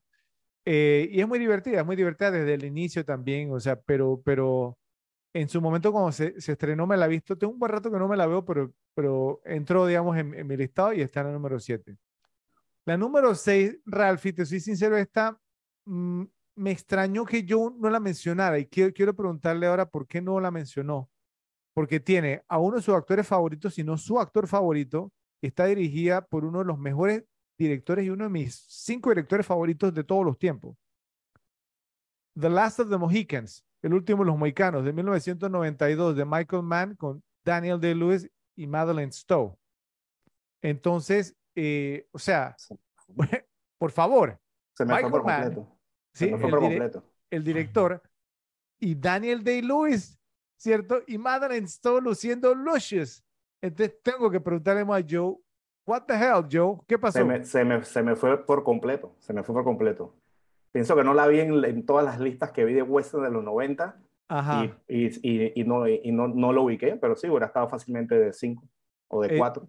Eh, estuviera en, en, tu top 5, ¿cierto? Sí, sí. sí. Te, te, gusta muy, te, te, gusta como a mí. ¿Y tú, sí. ¿la, ¿la, has visto? Sí, sí, sí, la vi una vez, pero, o sea, cuando, cuando recién salió, Sí. Y, pero no, o sea, no estaba en el radar y te, no, o sea, no te puedo decir que, que, la recuerdo lo suficientemente bien como para meterla en un ranking, ¿entiendes? Pero no, no te gustó entonces. No, asumo que no me encantó desde que nunca la volví a ver.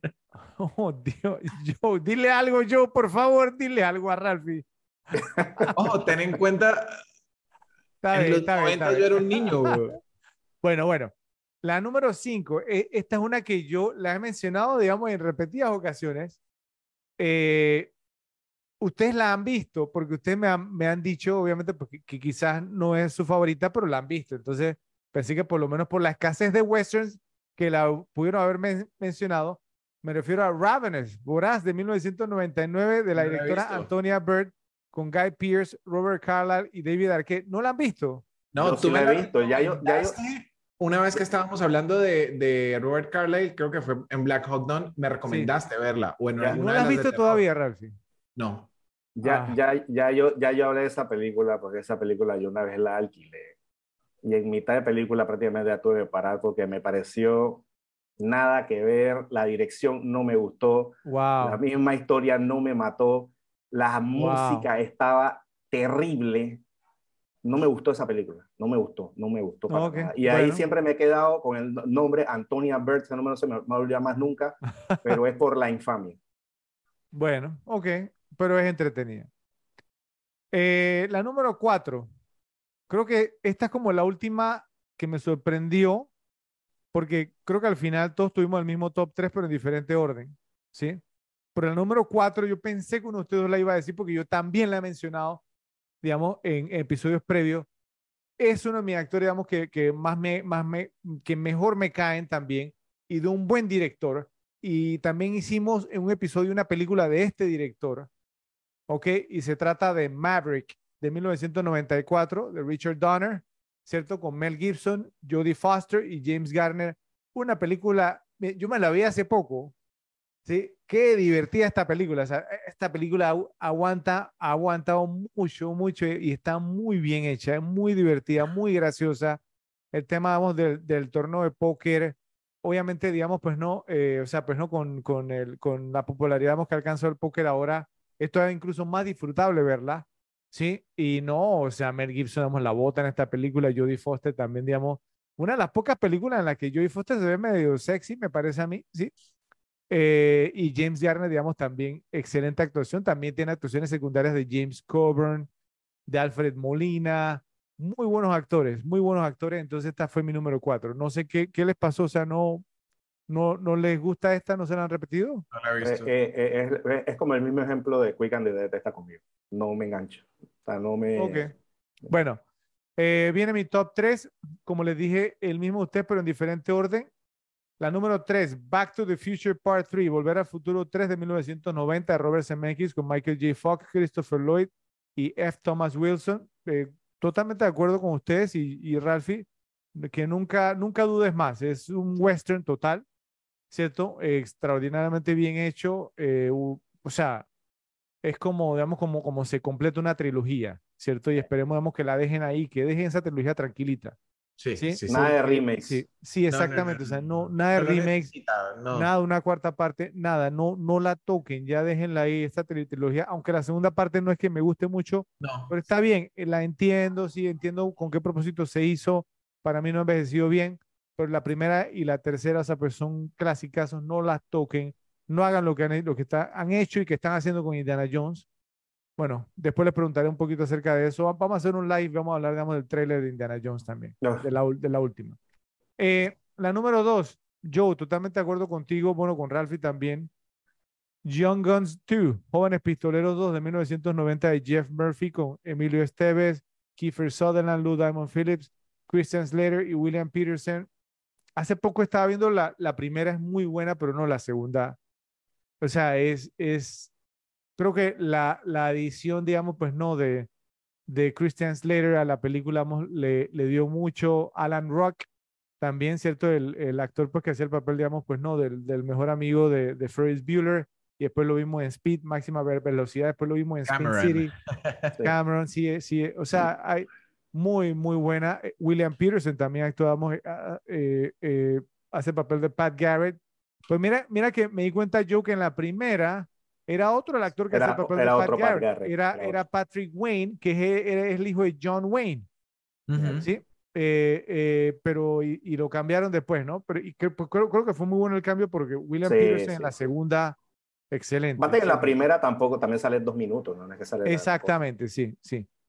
Eh, y la número uno, creo que ustedes ya saben cuál es, ¿no? ¿Cierto? Unforgiven. Sí, Unforgiven. Unforgiven, Los Imperdonables de 1992 de Clint Eastwood, con Clint Eastwood, Jim Hackman, Morgan Freeman y Richard Harris. Simplemente, pues, creo que, pues, si, si quieren saber qué opino sobre esta pel- película, por favor, vayan a ver el episodio de Unforgiven que hicimos de Los Imperdonables. Creo que me excedí, me excedí tirándole flores, lanzándole flores a esta película. Así que espero que les, hay- les haya gustado, eh, les hayan gustado nuestros rankings. Repes, por favor, nos escriben en la sección de comentarios y nos dicen cuál de los tres les gustó más. Si buscas entretenerte viendo películas de un año en particular, podrías recurrir fácilmente a los films del año 1993 y quedarás más que satisfecho. Fue, sin duda alguna, uno de los años más prolíficos en cuanto a cantidad y calidad de buenas cintas en la historia del cine. John Williams redefinió la partitura musical en la lista de Schindler ese año y Spielberg ganó su primer Oscar al mejor director. Tom Hanks entregó lo que podría decirse que es una de sus actuaciones más poderosas en Filadelfia, aunque la película no haya envejecido bien, y la canción de Bruce Springsteen para la película todavía hace llorar al pobre Joe. Harrison Ford hizo que me sudaran las manos cuando saltó del borde de un desagüe al agua embravecida en el fugitivo, y Willy, la ballena favorita de Ralphie, lo hizo llorar junto a muchos otros niños cuando también dio el salto más importante de su vida en nombre de la libertad. Fue un año dorado en el cine. Muchos críticos consideraron la década de los 80 en su totalidad como un punto bajo histórico para las películas en casi todos los aspectos, excepto en la delicadeza técnica y el rendimiento de taquilla. En comparación, las películas de 1993 tuvieron más sustancia, corazón, intelecto y como grupo guiones mucho mejores, ya sea abordando el holocausto, la lista de Schindler, los prejuicios de clase y el apaciguamiento británico del nazismo, lo que queda del día, la injusticia legal y social en el nombre del padre y el fugitivo, o la represión sexual, el piano. Las cinco películas nominadas al Oscar a la mejor película no rehuyeron a los grandes temas, las declaraciones provocativas o la ambición artística. Entonces les pregunto, ¿qué opinan de que 1993 sea considerado como uno de los cinco mejores años de la historia del cine? Si lo unimos con 1994, el cual también está en ese listado, y luego conectamos ambos con 1995, dirían que el periodo del 93 al 95 fue el mejor de tres años de todos los tiempos. Vamos a empezar contigo, Joe. Adelante. La verdad que es una competencia bastante difícil de ganar. Yo sé que también no está seguido, pero también el 99 fue un gran año también de cine. Sabes que los 90 fue, pues digamos, una década increíble, difícil de superar. Habría que ver un span en los 70 de repente de tres años, ¿qué, ¿cuál encajaría para, digamos, tanta cantidad de películas? Pienso que si nos pusiéramos a investigar tres años los 70, probablemente saquemos algo parecido, pero, pero en verdad estos tres años de los 90 fueron, salieron películas brillantes. Eh, pienso que una década, y hablando de estos años, pues unos años que incluso pienso que películas que ahora serían consideradas como muy buenas en esta época, ayer eran las películas pues que pasaban desapercibidas por, digamos, por la gran cantidad de películas buenas que había. Eh, eh, es, es, muy difícil eh, superar tres años donde, digamos, el cine era, y, los 90, pues que, fue, tomado por, por, ¿no? por esos grandes directores que surgieron en esa década, grandes artistas que hicieron otro tipo de contenido, otro tipo de película ya de los 80 y, e incluso después del 2000 eh, eh, salieron grandes genios por Thomas Anderson, Wes Anderson, Quentin Tarantino, eh, el, mismo David Fincher. O sea, simplemente una, una, una, década llena de prodigios y estos años también fueron, se beneficiaron, se beneficiaron del trabajo de, pues, de estos grandes directores. Así que pienso que sería muy difícil, pienso que habría que rebuscar bastante para encontrar tres años seguidos con tanta calidad de, películas que, como digo, pues salieron tantas que puede que haya habido películas muy buenas que pasan desapercibidas o, por lo menos uno tiene que ver mucho cine para reconocer esas películas que, que, pues, que se perdieron durante esa, e, e, e, esos momentos pues, de, de, grandes producciones.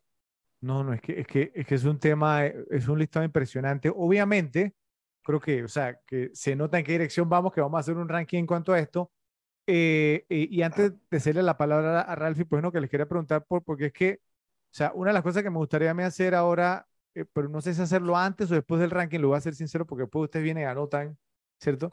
Pero, pero es que el listado de películas, vamos se pone a ver, digamos, de 1993, quizás, digamos, hubo algunos años que tuvieron mejores películas, pero el listado de películas repetibles que hubo este año, o sea, bueno, creo, creo que mejor eh, eh, escuchamos a Ralphie, ¿cierto? Eh, yo les hablo un poquito más y ahí tomamos una decisión sobre, creo que hacemos el ranking primero y después yo leeré, digamos, algunos de los títulos que no fueron mencionados. Pues sí, sí, es mejor así, es mejor así. Entonces, a ver, ¿qué opinas tú? Bueno, mira, estoy completamente de acuerdo con Joe y contigo, Frodo. Esos tres años fueron increíbles. Y una de las, digamos, de las cosas más cool para mí fue haber, haber podido apreciar esos tres años desde la perspectiva de ser, de ser niño y ver todas esas películas que hubo en mi niñez en ese año. Y estando más grande, aunque no, mm, sin poder haberlas visto en cine, apreciar todas las películas que se dieron, que salieron de esos, de esos tres años. Entonces, para mí es, todo, todos los 90 son muy especiales y esos tres años son increíbles. Y lo van a ver en mi ranking, o sea, es un, mi ranking va a ser completamente diferente al de ustedes. Vamos a ver, va, eh, yo, yo tengo muy, mucho, mucho que decir en cuanto a eso, pero, pero antes de pasar a los rankings, eh, sí, quisiera como, como que habláramos un poquito más acerca de, estos tres años, porque yo les digo una cosa, o sea, si, si estos tres años, eh, o sea, no, o sea, no fueron tan importantes en mi vida, yo no sé qué malo fue en cuanto al tema de las películas, porque si, si, o sea, la década de los 90 es mi favorita en gran parte por estos tres años.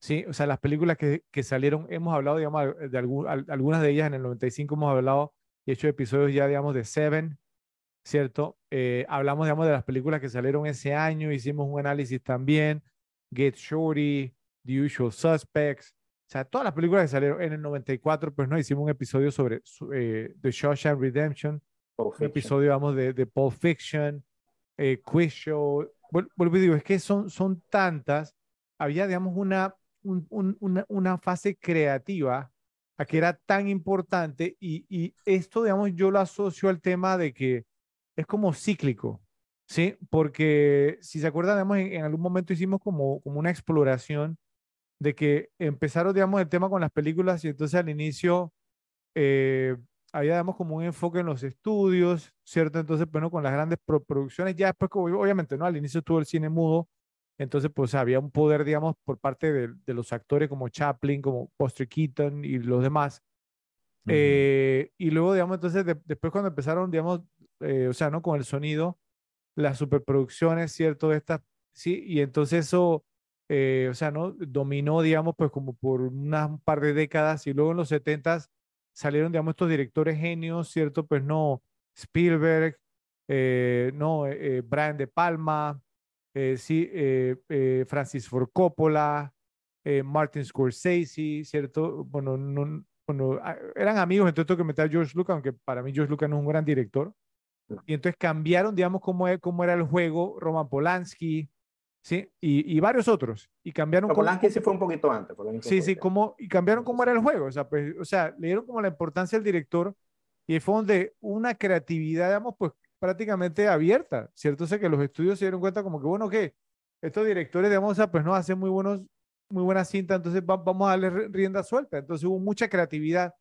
Y luego después, eh, no, ya, ya hemos hablado, digamos, del, del, tema de que entraron las drogas, ¿cierto? La cocaína y todo esto en los 80 y los 80 tiene una de las películas más wacky, ¿cierto? Más extrañas, digamos, de la historia y fue un bajonazo ahí. Pero fueron taquilleras y salieron, digamos, algunas joyas también, pero nunca se, se comparó. Y luego en los 90 entonces como que retomó la importancia, digamos, entonces de los cineastas cuando empezaron a salir, digamos, entonces pues no, David Fincher, eh, Tarantino, Sí, eh, eh, ayúdame ahí yo con algunos nombres que se me van ahora. Paul Thomas Anderson. Paul Thomas Anderson. Entonces retomó eso, ¿cierto? retomó eso y, durante los 90 entonces tuvimos ese boom que llegó como hasta, incluso, o sea, no la mitad, digamos, o sea, un poquito más allá de la mitad de, de la década de los 2000, pero luego, digamos, entonces de unos años acá, entonces, no sé qué diablos pasó, ¿cierto? Entonces, estamos en una decadencia tremenda y vuelvo y digo, es un tema cíclico, ¿cierto? Que uno esperamos entonces, pues como que el ciclo termine, pero ahora con este tema de la agenda woke y todo lo que hemos hablado, digamos, pues no, de, de cortarle la sala, digamos, a la parte creativa, entonces, pues es triste, es triste.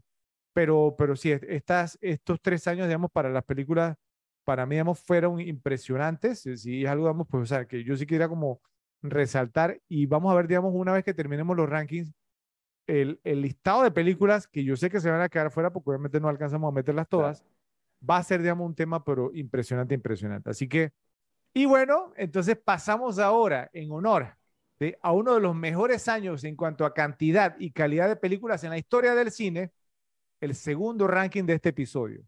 El ranking es Top 10, Top 10 films repetibles del año 1993. Adelante, Ralphie. Entonces, listo, miren, como les decía hace un rato, mi ranking va a ser bastante diferente. Vamos a aprovechar la, la, variedad que tenemos acá. Y, y, y, fue un ranking 100% honesto. O sea... Es que así debe ser. ¿sí? No, no, no, pero, pero espérate, sorry, creo que fue, fue malas palabras que usé. Fue un ranking enfocado en todo lo que yo vi entre el año 93, 94 y 95, ¿ok? Que era el 93. Entonces va a estar full, full enfocado en mis películas de niño. Ok. Okay. Vamos, va, obviamente vamos a encontrar películas ahí bien, bien interesantes y... Bueno, y, Home Alone no es de ese año, así que... No. Entonces vamos con las menciones honoríficas. Pero sí te digo una cosa, Ralph. Cuidado porque le estoy viendo a Joe está salivándose para, ¿no? para ir, digamos, cuando vayan mencionando Sí, sí, una sí. que otra, ya el hombre está como un toro con un manto rojo, bro. Es que esas películas me las vi muchísimas veces, o sea, eran increíble. Todas estas, todas estas películas de niño, entonces, pero bueno, vamos a, a las menciones honoríficas. Una película que yo no podía dejar de, de nombrar, que no me la he visto tantas veces como quisiera o como, como se me ha dado la, la oportunidad, es una película, obviamente del 93, dirigida por Robert De Niro y protagonizada por, por supuesto, Robert De Niro, Chas Palminteri, eh, Lilo Brancato y Francis Capra. A Bronx Tale. Esa Ok. película es increíble, no me la he visto tantas veces. No me la vi de niño, obviamente, pero no podía dejar de nombrarla. Un- una historia del Bronx se llama en español. La historia del Bronx, exactamente. Listo. Mi otra mención, mención honorífica tiene una película con Harrison Ford y con Tommy Lee Jones, dirigida por Andrew Davis, El Fugitivo. No entra en mención honorífica porque, porque, este, porque merite las otras, es que simplemente no me la he visto tantas veces como las películas que me vi en, en, esa, en ese año de mi niñez. ¿Ok? Mi. A ver, otra mención honorífica. la mencionaste, Fredo. Y, y entró a mención honorífica porque no me la he visto tanto como las otras. ¿Ok? Eh, fue dirigida por Simon Windsor y protagonizada por Jason James Richter, Lori Petty y Michael Madsen. la película de la ballena, Free Willy. ¿Viste? A pesar Ahí de que está. una película que me marcó mucho, no me la vi tantas veces. Sí. Pero, ey, esa banda sonora que, o sea, Michael Jackson en la banda sonora. Eh, Nunca se me olvida el que, el que, cuidaba, el que cuidaba los carros en, e- en ese, cine era la de la ballena. Era- y, antes de eso la de la sirena. Y, ese- y el tipo todavía estaba ahí, yo. Listo. Y vamos entonces eh, con dos últimas menciones honoríficas muy rápidas. Eh, esta es una película que de niño me causaba, me causaba impacto por sus efectos especiales. ¿Ok? Eh, fue Nos dirigida, tienes que dar pistas a ver si podemos. Ajá. Ok, fue dirigida por Kenny Ortega. ok, ya Eso no les está diciendo ya, carajo, ya No ni idea ya estamos es. mal. Ya estamos mal. Y listo. Y tiene a Bette Midler en el cast. Oh, oh, Es- esa ese- es Hocus Pocus. Hocus Pocus. O sea, para, Wow. para mí de niño esas transformaciones eran impactantes y me la quería ver por ver las transformaciones. Esa es la, la, la mención honorífica. Sí, esa es mención honorífica. Ok, me- lo que me trae es que yo se la sepa. Bueno, para que veas. Mira, nunca Bien. la he visto, pero la conozco porque es una película famosa. Ok. Listo. Y mi última mención honorífica, quiero verle las caras. Fue dirigida por Steven Spielberg. La lista de Schindler. No, ¿cómo te No, ocurre? de Mira, mira, mira, mira, y desde ya lo digo, si la lista de Schindler no es su número uno, pues fue la número uno en los 90. Ajá. Exacto. Sí, spoiler, Sí, o sea, spoiler eh, alert, tiene que ser la número uno en Exacto. Ahí, ahí no, no hay, no hay spoilers si nos han visto en varios episodios. pues. Claro, Ok, exacto. Ok, entonces es Jurassic Park. Jurassic Park. Yo Es una para muy buena honorífica. Nunca me la vi tantas veces, ¿sabes? ¡Wow! Es buena, pero no, no me la vi tantas veces. Ahí sí quedó boquiabierto. ¡Wow! Ujú. Más la lista de Schindler que Jurassic Park para un, para un chico. Eso es, Yo, eso es raro. yo, yo, yo hubiera pensado que Ralphie eh, tenía toda la colección de dinosaurios. Me encantaban los dinosaurios y todo, pero yo no sé por qué Jurassic Park no era una película que me, que me viera tan constantemente. Y me la vi en cine cuando salió y todo. Sí, y- yo imaginaba a Ralphie con la cajita feliz y me falta el Velociraptor y me falta. Bueno, en Colombia no había McDonald's en esa época, entonces no. Ah, oye, sí, es, es- es- es cierto, es cierto, sí, sí. es Sí, sí, cierto. sí. Entonces, bueno, la número uno, obviamente ya, ¿qué les puedo decir? Eh, Ya todos sabemos cuál es, por supuesto. Dirigida por Steven Spielberg, con Liam Neeson, Ralph Fiennes, Ben Kingsley, Caroline Goodall, Schindler's List, la lista de Schindler. La, la, la película que hace que Ralphie se, se ponga sensible. Sí. Y sabes que esta película no me la vi en el cine, pero me la vi en el colegio como el siguiente año, por primera vez. Y después pidió que le compraras un rifle. Después pedí que me compraran qué. un rifle. cuidado, cuidado, Joe, cuidado, que el hombre se pone sensible. Bueno, vamos con la número dos. Esta es una película que creo que probablemente ustedes no la conocen. Y creo que fue la primera película que hizo Seth Green como adolescente. Oh, Él era un coprotagonista, ¿ok? Y fue la época, es una película relacionada a deportes, eh, dirigida por Rob Bauman. espérame, ¿The Mean Green? No. No. El protagonista se borró del mapa después de esa película, te puedo decir todo. Creo que ni, ni en, MD ni en IMDb tiene foto. Ladybugs. Yo me la vi tantas veces y se llama Airborne. Es del año 1993. También creo que fue el primer papel de Jack Black. Y era una película sobre hockey y, y patinaje. Y era la época en que yo empecé a patinar y a hacer street skating. Y Y esta es tu Y- número dos, Airborne. Sí. ¿Cómo me la se he llama en español? Esa cantidad ¿No? de veces. No tiene ni traducción al, al español. O sea, no, Wow. no existen servicios de streaming. Pero yo la tenía en un VHS y me la vi hasta más no ¿Lo poder. había escuchado yo? Mira que esa nunca la había escuchado. Cuando dijo Me extraña- de- me extraña que yo no- que era con Me Ro- extraña que yo no la conozca, me extraña que yo no la conozca teniendo a Jack Black cuando hay. Sarcasmo, ¿no? Sí, el, personaje de Jack Black ahí se llama Rafael Augusto de la Parra. Ok. ¿Estás hablando en Y no es el nombre traducido, es el nombre original del... ¿En serio? Oh, Sí. Dios. Ok. Ok. Mi número 3. También, obviamente, del año 1993. Me la vi N cantidad de veces. Y fue dirigida por Stephen Surgic. Eh, por ahí, obviamente, no, no la van a agarrar. Eh, pero tiene en el cast a Christopher Walken. Ok. Se la estoy poniendo difícil, ¿verdad? Muy difícil. Y tiene a, a Dana Carvey y a Mike Myers. Ah, Wayne's World. Wayne's World. Wayne's World, la 2. Las dos. Ahora, eh, Christopher Walken que aparece en la 2, ¿no es Rob Lowe? ¿O Rob Lowe aparece en la 1? Christopher, Rob es en la aparece 1 en que la aparece. Rob Lowe y en la 2 es Christopher Walken. Y es en la sí, 2 sí. también que aparece Charlton Heston, ¿no? O es en la 1 también. Es en la 2. Sí, No, es en la 2. No, Ya- no, Ya, ya puedo verificarlo, puedo verificarlo en Es IMDb. que, sí, y Kim Basinger aparece en la 2. Es, es- es que en la 2, como la 1 fue un exitazo, la, la 2 ya había más presupuesto. Sí. Ajá. Sí. En la, en la 2, eh, la, o sea, la principal era femenina, era Tía Carrera, Tía Carrera. asiática. No, y ella, ella sale en la 1 también. eh, Ella Sí, sale sí. en las dos. Sí, sí, sí. Sí. Es más, mira, mira este cast de la 2. Mike Eh, Myers, Dana esa es Carvey. una de estas, Ralphie, Ujú. que iba a decir yo que la 2 me gusta más que la 1. También noventera. ¿Mm? Está bien. Oh, ¿A ti? No sé, mira. No, yo, a mí me queda difícil escogerlas. Es que yo era muy fanático hasta te, Sí, llegué es que la, La- no sé. La escena de YMCA, brother. No, o sea, por favor. La escena de YMCA, Joe. o sea, Esa escena con, con Charlton Heston me gusta mucho, muy graciosa también. Bueno, ok. Buen, buen, buen pick, Rafi. Buen, buen pick. Ahí, Digamos. ahí, digamos, te, te, te resarciste un poco por lo de Airborne. Yo les dije, aquí está todo lo que yo más me vi. Número cuatro. Una que no sé si la, si la tengan en sus rankings, pero estoy segurísimo que por el tipo de película que es, se la habrán visto. Eh, fue dirigida por Daniel Stern y tiene a Thomas Ian Nichols, Gary Busey, Albert Hall y Amy Morton. ¿Rookie of the Year o Rookie of the Year, el novato del año. Key of the Year.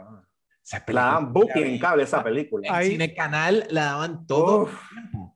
esa fue una de esas también que salieron como dos al mismo tiempo? Que Ajá, sí. Sí, sí, ya, ya te digo porque yo, era yo- uno y la otra era de un niño que que- era manager de los mellizos de, de Minnesota. de los. Vikings, digo, de los, de los Twins, correcto. Los mellizos de Minnesota. Little Big League. Little llamaba Big- mira, mira que esa, y la, y la temática, ¿no? Ujú. Rookie of the Year. Rookie of the Year, sí. Sí, sí, sí. Ahora, listo. Rookie of the Year era de los Cops. Sí, correcto, sí. Ahora, es el mismo niño, Ralph. Ah, ya sé por qué le gusta a Ralphie. Que el actor principal pasó a ser uno de los de American Pie. Sí, señor. cierto, Ajá. cierto. El que era el cierto. novio, se me va el nombre en este momento, pero era el novio del personaje de Tara Reid. Exactamente. Ah, Mm. Por eso que a Ralphie le gusta tanto. sí, sí, puede ser.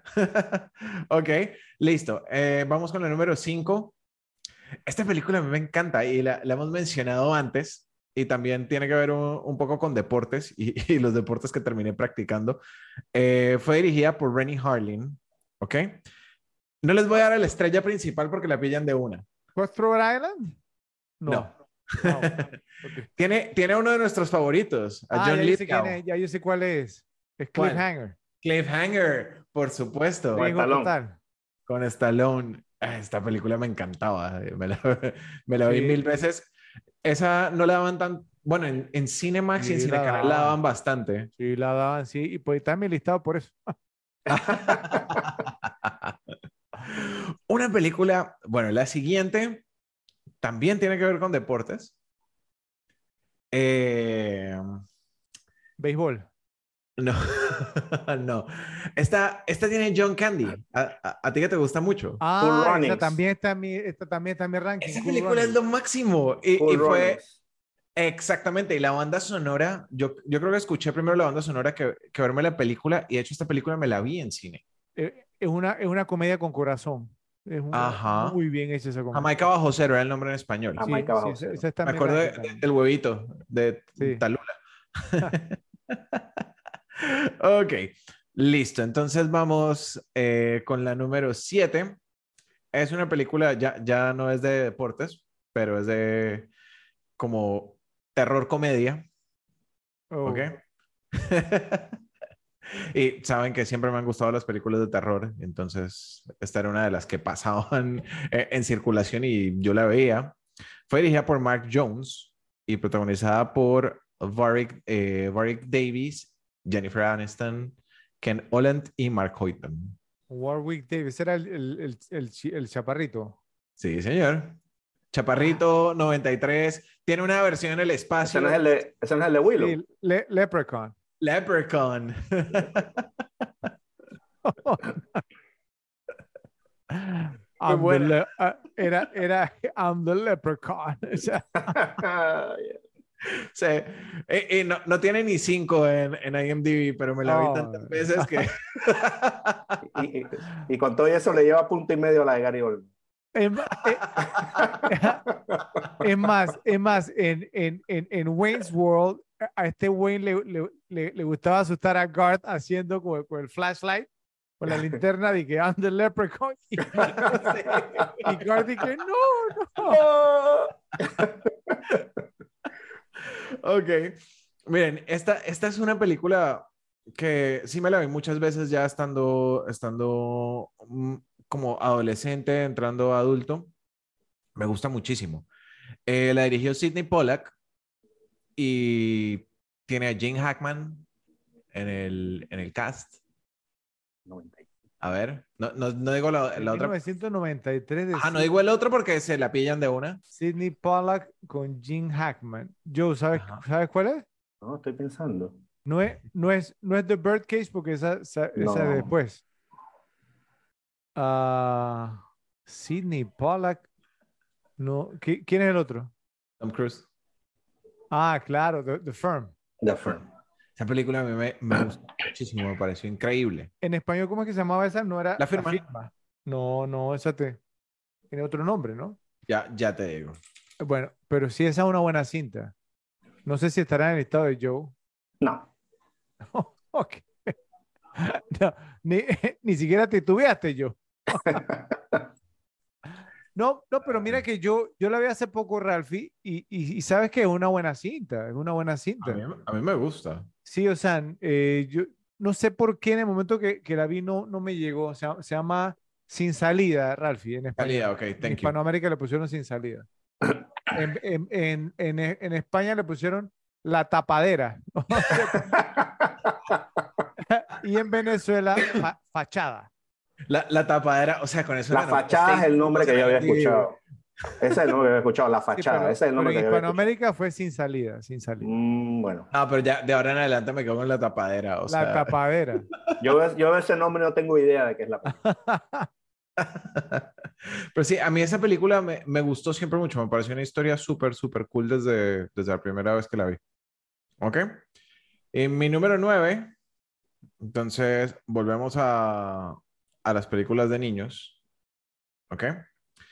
Eh, fue dirigida por David Mickey Evans, con Tom Geary, Mike, Mike Vitar, Art LeFleur y Patrick Rena. ¿Con Tom quién? con Tom Geary. No, probablemente por actores nunca la vayan a encontrar. Pero, ¿se acuerdan de... A ver. No, no la van a agarrar. Eh, The Sandlot. Oh, The Sandlot. Sí, es- sí, esa es la... Ot- otra del mismo género también. Bueno, no tanto porque Sí, era, de- no era de, de niños haciendo sí, era de niños. Exacto, ya estará como en los años 60 y tenía esa, como otro... esa la mencioné en un ranking. eh, Sí, es, es por, es por eso cuando dijiste Tom Geary me quedé así, yo, ese nombre me suena, pero no, no lo ubicaba. Pero, pero Ok. es que no, no, no mencionaste a, los adultos que eran como más, más conocidos que salían ahí en la Mm, película. bueno. que no me acuerdo quién era, pero sí. Ya, ok. ya te- Dale. Y la última, la 10, está de 10 por la cantidad de veces que me la he visto. Una película genial. Yo sé que Fredo va a hacer su tradicional. Fue director, dirigida por Harold Remy, o Remy, Ramis, Eh, Ramis. Ramis, ok, protagonizada por Bill Murray, ok, por supuesto, ahí está, The Groundhog Day, el día de la marmota, Groundhog Day. Ujú. ese es mi número 10.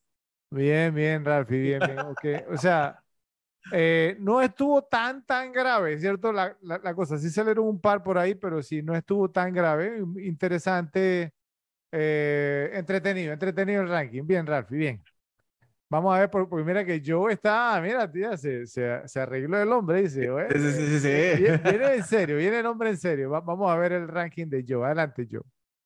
Ok, este, como dijeron, pues es un muy buen año, así que tenemos unas menciones honoríficas.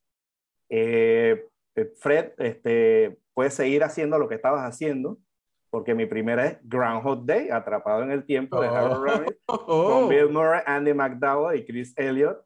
Tu número uno. dicho- no, no, mención honorífica. Ah. Como he dicho, como he dicho, Dijo, eh, mi, dijo mi, mi primera, Ralphie, ¿cierto? ¿Por qué, por qué Primera juegas con los, mención por qué juegas con los sentimientos de, de Fredo así? no, ya yo había dicho que esta, ya yo he dicho que ya yo he dicho pues que esta es una película buena que me gusta, pero no es una película que me he repetido tanto, tanto, tanto así como Fred se la ha repetido Ok. probablemente. Pero sí es una buena película que de cuando en cuando se ve eh, y es muy buena para entrar y es muy buena, es muy buena película y entra por Ok. las menciones honoríficas. Otra mención honorífica. La mencionó ahí Fred en, ¿no? en, en, en el preámbulo. En el nombre del padre de Jim Sheridan con Daniel Day-Lewis, Peter Postlethwaite y Emma Thompson, pues una tremenda película. Yo, ya yo- me parece que he hablado o la he metido en otro ranking. Esta película, eh, digamos, como, como es de esas películas pues de eventos históricos que si, que si no si no la hubieras visto, pues nunca te, te- te enteras que, que pasan, porque no son, digamos, cosas muy, muy de conocimiento, sobre todo que es en Europa, es en Irlanda, todo este tema. Y, y, pues la película es, es una, es una tremenda, tremenda película con muy buenas actuaciones, obviamente con Daniel Day-Lewis ahí, no puede estar mal. Ok, Joe, eh, eh, esa película, o sea, eh, creo, creo que lo, lo hablamos en otro episodio. Esta es una de esas películas con temática pesadita, ¿no? ¿Cierto? Como para estársela Pero- repitiendo, ¿no? No, pero es que, no, es que a mí, me, me- me- a mí volvemos al tema, o sea, a mí me gusta por todo el tema histórico, pues, por lo que, por lo que pasó a esa gente, Sí. de, no, de toda esa falsa acusación que los metían presos por, por nada, el tipo tuvo un poco de años en la cárcel, se le murió el papá en la cárcel, o sea, todo lo que pasa a esa gente, todas esas vivencias, pues, son cosas bien potentes, porque a mí me gusta. Tú, tú, tú disfrutas viéndolo. Ok, ok. Está interesante. Otra mención honorífica. True Romance, La fuga o el escape salvaje de Tony Scott con Christian Slater, Patricia Arquette y Dennis Hopper, pues también hemos hablado de esta película, es que- eh, película escrita por Quentin Tarantino. Eh, dirigida por Tony Scott. Entonces es una película ¿no? que, tiene, que, tiene, que tiene el toque de Tarantino. Entonces, yo, me, me, sorprende que estén menciones honoríficas, de verdad. Sí, sí, sí, sí. Es que me gusta, pero es que no es que no me la he virreado tanto. Pero sí me, me, gusta, es una muy, muy buena película. Eh, otra mención honorífica. Pensé que Ralphie le iba a poner, porque no sé si en un momento que hablamos él la metió ahí, pero no me acuerdo, digamos, en qué nivel estaba eh, en su ranking. A Perfect World, un mundo perfecto de Clint Eastwood con Kevin Costner, Clint Eastwood y Laura Dern. Pues eh, otra, otra, otra de esas películas. Yo pienso que esta es una de esas películas un poquito perdidas en los 90 en cuanto a fama, igual que a, a, Bronx Tale. Son películas pues que, que, que, que, que quedaron un poquito debajo, por, digamos, por la gran calidad que había de películas, pero esta película, pues dirigida por, por Clint Eastwood, es muy, muy buena, una película pues... Pero te... Sí, mira, es súper buena, simplemente, o sea, había tanto donde escoger. Sí, exacto, ese es el tema. Ahora, te, te digo una cosa yo, o sea, digamos que, o sea, si, si, la memoria no me falla, incluso yo creo que o sea, Perfect World, eh, por lo menos en cuanto a crítica, por los, por, o sea, la, la, recepción por los críticos, sí. el recibimiento, fue mejor la de Perfect World que la de Bronx Tale. Que la, sí, la Bronx Tale fue, fue, fue, más, fue más discreta. Exacto, sí, sí, o sea, Perfect World fue, fue, o sea, fue, fue más aclamada, me, claro. pareció. Ok. Y la última mención honorífica, eh, esta película nunca se me olvida, Fred, te, te, te, te, vas a caer de espalda. Esta película la vi la primera vez en una noche de cine en Patatús.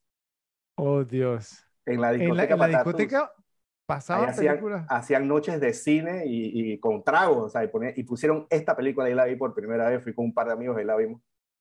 Y esa película, entre tragos y viéndola, la película me impactó totalmente. O sea, una película súper, súper cool de un supuesto caso después de la vida real de alguien que fue, digamos, secuestrado por unos extraterrestres.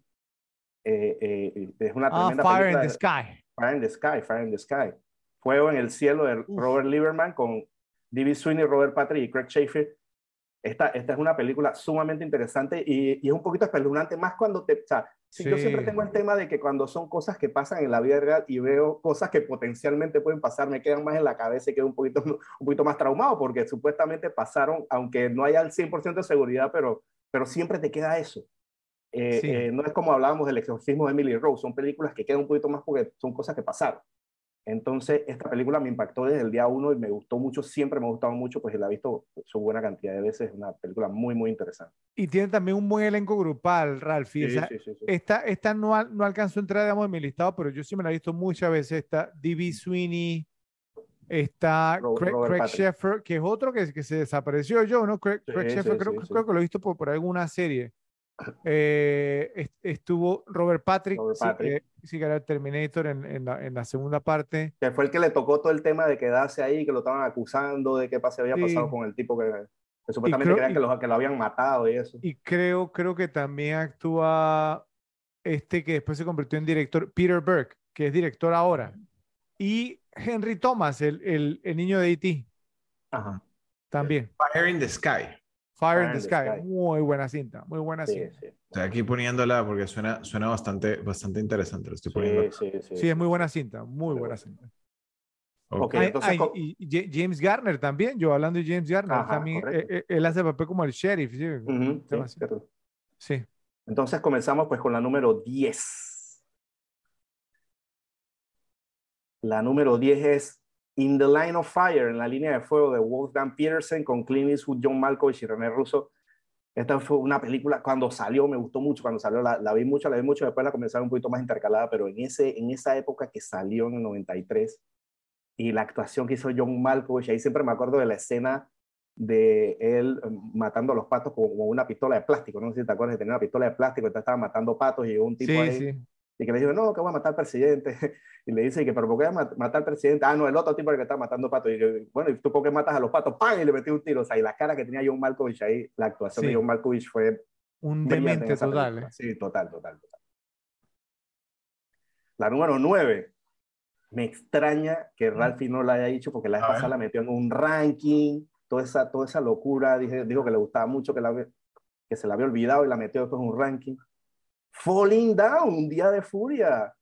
Otra vez. con Michael Douglas, Robert Duvall y Barbara Hershey. Ey, sí, Rafa, ¿qué pasó? Sí, se me, se me fue, pero, o sea, para defender ahí un poco, por cantidad de veces hubiese entrado en las menciones honoríficas. Pero Ok. se, me, se me pasó totalmente. O sea, otra vez, ¿qué, ¿qué me pasa con esa película? Sí, sí, sí, lo sé. Yo creo que a Rafi no, no, no le gusta, mira, ese es el tema. Yo creo que él tiene algo con George Schumacher. Sí, sí. no, no, no, tampoco, tampoco. Ok, la número 8 la hemos mencionado en rankings anteriores, no me acuerdo específicamente en cuál. Days and Confused, Rebeldes y Confundidos de Richard Linklater con Jason London. Wiley Wiggins y Matthew McConaughey.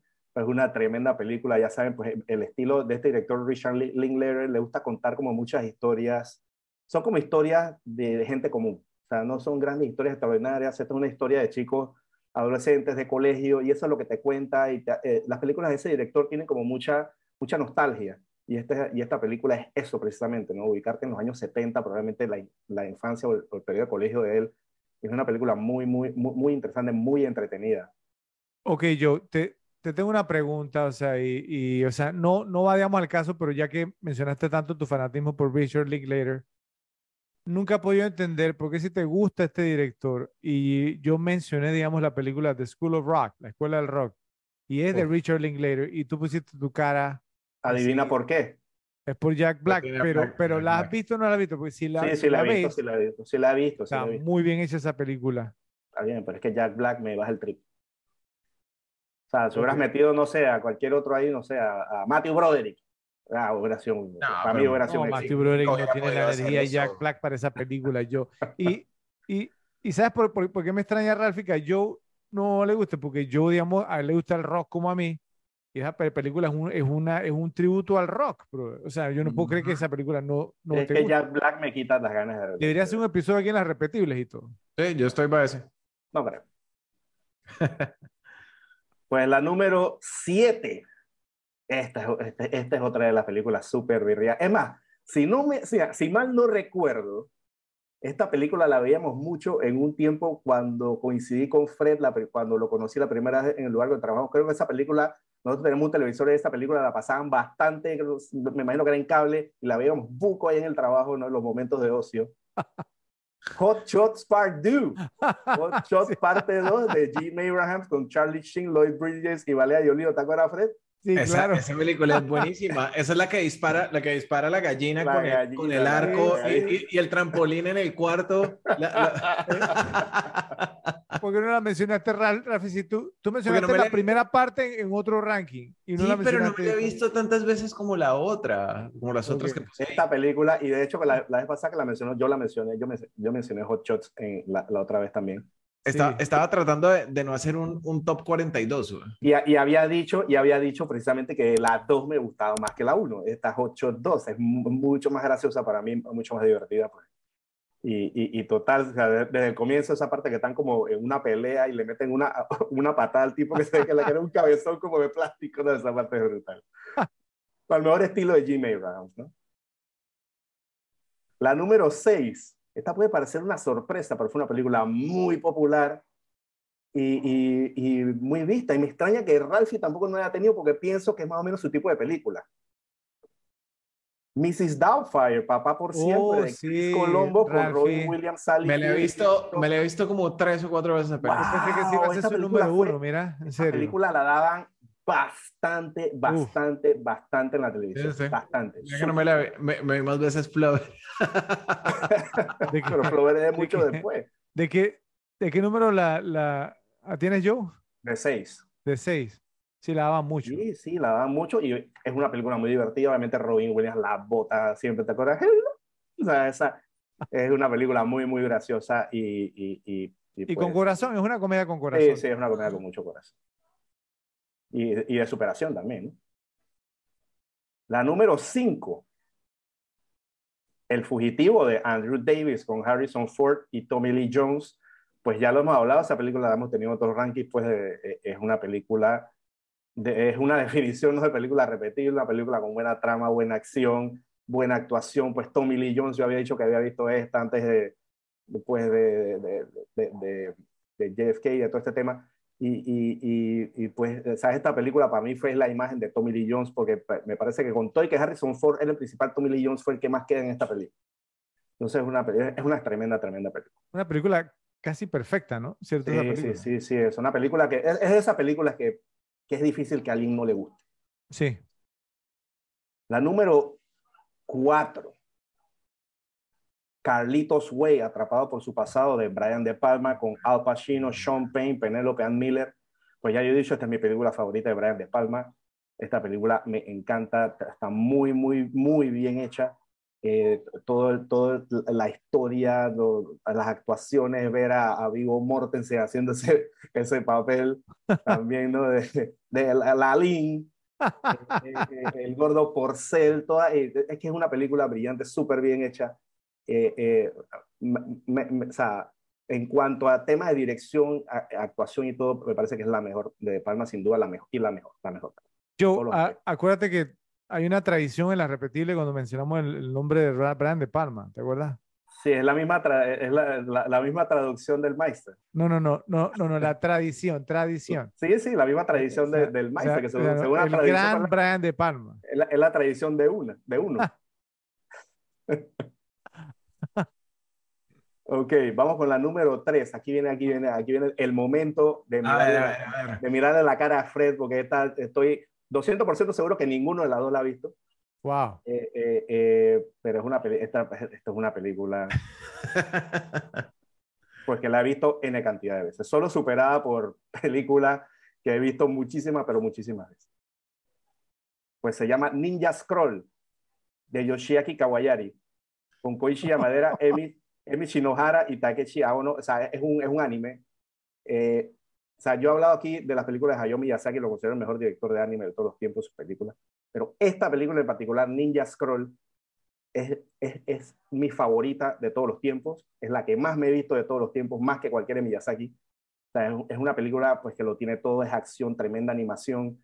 La historia es buenísima los personajes brutales. Es un ninja que lucha con uno contra unos demonios y los demonios, cada uno, el diseño, cada uno es brutal. Eh, pues tremenda, tremenda trama, una película súper, súper bien escrita. ¿La, ¿La has visto, Ralfi? Eh, me, ¿es, una pregunta en serio? Cuando, cuando, cuando, cuando dije 200% seguro es por algo. Sí, sí, sí. o sea, ya sabemos que el 50% de la audiencia de la película está en el podcast de los repetibles. Pues, Dios mío. El 50% de la audiencia de la película no está en el podcast de las repetibles. Okay. No, la verdad es que, mira que yo nunca fui muy, muy fanático del anime, a pesar de haber crecido con eh, supercampeones, los caballeros del zodiaco y esto, pero no. Eh, eh, esta película, tú lo ves, es que la película comienza con un pace, tú la ves los primeros cinco minutos y quedas enganchado. O sea, por, por los personajes comienzan a salir una vez un, un, demonio que era es que, brutal y, y, y, todo lo que va aconteciendo. Esa película está súper, súper bien escrita, es divertida, tiene de todo. Está bien, mira, yo he tratado con el anime y me he visto, o sea, así como que exitosamente me haya visto, fuera de los que pasaban siempre cuando niño en la tele. Eh, Evangelion o Evangelion es bastante bueno. Death Note, que me la vi hace un par de años. Ajá, pero esa es una serie, esa es una serie. Exacto, me pareció muy, muy, buena, excelente. Muy bien hecho. Ok. Ya de ahí he intentado, he intentado ver otras cosas y no. Eh, eh, ah, ¿Sabes cuál es mi problema con el anime? Es que tiene momentos extremadamente lentos que deberían ser rápidos cuando, no sé, están en una pelea y tira un, un sablazo y en lo que el sable va moviéndose, hay todo un soliloquio en la cabeza y un flashback. No, y... no, no, no, no, no, Esta, esta, es, no, esta es otra cosa. Esta es otra ok. Cosa. Aparte, tiene de todo, digamos, hasta un poquito de, de tema para adultos. O sea, tiene de todo, tiene de todo. Ok. Y, y, o sea, y, y, esta película cuando llegó a mí, ojo, esta película cuando llegó a mí, esta película me la prestó un amigo y, y, y prácticamente los primeros 10 años de esta película, pues me la vi doblada en español de España. O sea, me la, ya de esta película me sé los diálogos de pie a cabeza y me los sé en español de España. O sea, todo el. ¿Cómo se llama? Ninja Scroll. A ver si, si la encuentro por acá para verla. Ok. okay. Ah, ya está serie y toda la cosa. Vamos, va- es la del 93, porque después salió como una segunda sí. parte, creo que hasta una serie de esas. No, no, O, o- ok, cre- creo, creo que es la mayor, un récord en la repetir, es la mayor cantidad de tiempo que un humano dedicó a una película que nadie ha visto. Una película que, que na- Que nadie ha visto, bro.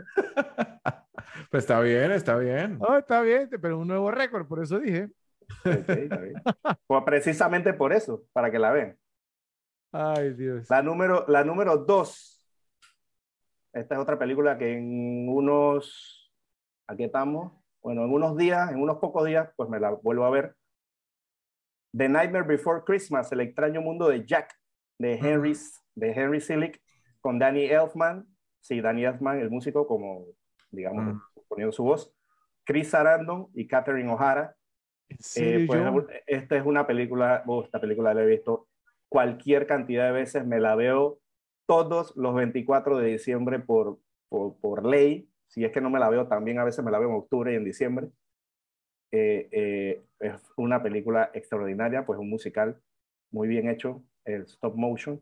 Eh, como dije antes, pues este, eh, Tim Burton eh, más o menos estuvo detrás y no eh, de, de esta película, pues es, una película brillante y un verdadero clásico.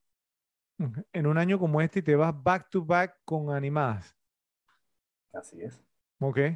Y la número uno, eh, pues la más repetible de este año, en mi opinión, Jurassic Park de Steven Spielberg con Sam Neill, Laura Dern y Jeff Goldblum, pues una película que en verdad no solo fue, digamos, un, un, un jaw dropper, o sea, una película que te quedó la quija en el piso cuando la viste por primera vez en el cine, Sí.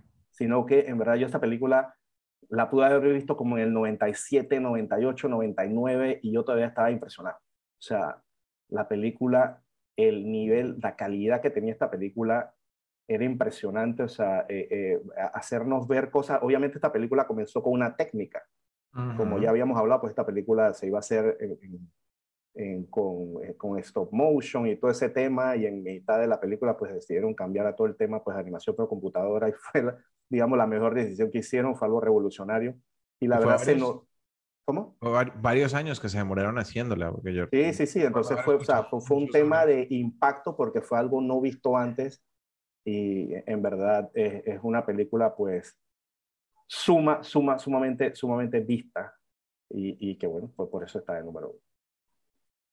Ok, Joe, buen, buen listado. De- debo hacerte una pregunta nada más antes de dejarte ir eh, o, o terminar con tu ranking. Em, así como pasó, digamos, en el, en el ranking anterior, Ralphie, eh, pues, o sea, no, no, no consideró o casi no tuvo en consideración a pues, una de las más, una de las más significativas para ti, que fue Dan- Danza con Lobos. Ahora tú no consideraste la número uno de Ralphie. Entonces, te, pues, me, te tengo que preguntar por qué, ¿no? ¿Cierto? Porque estamos en Ojo, extremos totalmente y- opuestos. Yo, a diferencia de lo que tú opinas, a mí sí me gusta no repetírmela, digamos, a, a grandes, ¿no? A, a gran cadencia, pero yo sí cada X tiempo, a mí sí me gusta verme Schindler's List, pero por, un- por un tema obviamente de, de narrativa artística, todo el tema, de- además que la película es una buena película. No, es muy buena. Con, Nadie ha dicho con- que no sea con- buena. con- con todo y que no es una película pues disfrutable, por, por, decirlo, por decirlo una palabra, pero entonces cuando no es disfrutable tú tienes que ver otros aspectos como, ¿no? como el guion, las actuaciones, la dirección. Y esas son Claro. cosas que a mí también me gusta repetirme y lo aprecio, pero no, digamos, no tiene el ratio de repetibilidad de ninguna de las que tengo aquí en la lista.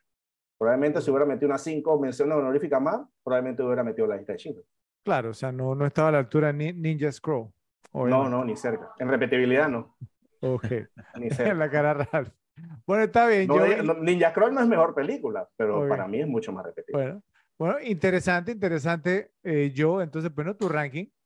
Eh, para, para ahí de sorpresas que, bueno, pues, ¿no? Que habría que ver. Entonces, bueno, pero interesante. Me toca a mí ahora, eh, como dije anteriormente, este ranking, digamos, sumamente, sumamente difícil. Muchísimas películas. Entonces, eh, vamos a empezar con las menciones honoríficas para ir evacuando sí, y ir quitando, cortando un poquito, digamos, de la, de la grasa, ¿no? ¿Cierto? Digamos, entonces, del, plato fuerte. Eh, la primera, Blood In, Blood Out, Bound by Honor, Sangre por Sangre, obligado por el honor de Taylor Hackford. con Damian Chapa, Benjamin Brad, Delroy Lindo y Dani Trejo. Esta es otra que salieron dos casi al mismo tiempo, que digamos un drama de prisión que salió también con más o menos al mismo tiempo que American Me. ¿Te acuerdas, Joe? Con Edward James Olmos. Edward James Olmos. Entendemos que eran, digamos, de, de, de, de, chicanos o mexicanos americanos, ¿cierto? Entonces, que eran, digamos, pues no, dos que eran, digamos, obviamente chicanos y el otro que éramos como de padre eh, caucásico, ¿cierto? No sé qué, era más blanco, entonces sí. Pero, pero e, estamos, si bien no es como la que más aclamada fue, porque la de Olmo fue más aclamada, pero esta es la más repetible, ¿cierto? Es, es muy repetida esta película y, o sea, un poco larga, eso sí, Ralphie, pero digamos como digamos, drama de prisión y digamos como en la vida, digamos, en el este de Los Ángeles, digamos, entre los chicanos y demás, muy, muy, muy entretenida. ¿Tú la has visto, Joe? No. Sí, vi American Me, pero esta no. Ok. Mención honorífica, mencionada ya previamente a Bronx Tale, una historia del Bronx de Robert De Niro, con Robert De Niro y Chas Palminteri. Eh, como lo mencionó Ralph, digamos, pues es una película pues que no solamente, digamos, es eh, una gran cinta muy entretenida, sino también que deja algunas historias, digamos, también, o sea, como algunas lecciones de vida. ¿Sí? Y yo pienso, ¿por qué no? Que eso es importante también, digamos, en películas de, de esta índole, especialmente cuando se tratamos como del, de los años formativos, ¿no? ¿Cierto? De un niño y después lo vemos como adolescente. Eh, mención honorífica mencionada por Joe, Hot Shots Part 2, lo que Academia de Pilotos 2, de Jim Abrahams, con Charlie Sheen, Lloyd Bridges y Valeria Golino, una ponchera esta película, realmente muy divertida, muy, muy divertida. algunas de las escenas, digamos, que, que tienen las parodias que hacen, el tema, digamos, de, de ¿cómo se llama? De eh, eh, de lo del pollo, ¿cierto? Lo de Saddam Hussein. hay, una, hay, una, escena ahí cuando, cuando saltan un muro que creo que es, como si se estuvieran burlando de Scarface, que va trepando como un muro y salta al otro lado y es un murito chiquitito. tiene, o sea, son, este tipo de películas que tú te las puedes ver todas las veces que quieras y no te vas a aburrir porque son y tienen demasiadas bromas. O sea, las bromas por minuto, los chistes por minuto son fantásticas, estas películas. Bueno, eh, mención honorífica, esta, no sé, yo pensé que yo la iba a mencionar. No es que seamos una gran película, pero esta es muy entretenida y la, daba mucho en la, la, rotación. Rising Sun, Son Naciente de Philip Kaufman con Sean Connery, Wesley Snipes y Harvey Keitel. No, tú no la veías yo, o sea, yo sé que no era una gran película, pero era repetible, ¿cierto? Muy, muy entretenida, ¿no? Me, me la vi lo justo una o dos veces. Ajá. O sea, no. No, me la repetí tanto. ¿La has visto? No, no, la recuerdo. Entretenida, es entretenida. Cuando Wesley Snipes estaba pegado. Sí, sí. Bueno, eh, mención honorífica, ya mencionada también por Ralphie, Wayne's World 2, El mundo según Wayne, de Steven Sergi con Mike Myers, Dana Carvey, Tia Carrere y Christopher Walken. No solamente tiene, digamos, la escena del YMCA, sino que también tiene la escena donde Wayne conoce al, al papá de, de tía Carrere y entonces hacen la escena de Kung Fu donde, se, se, burlan de la película doblada.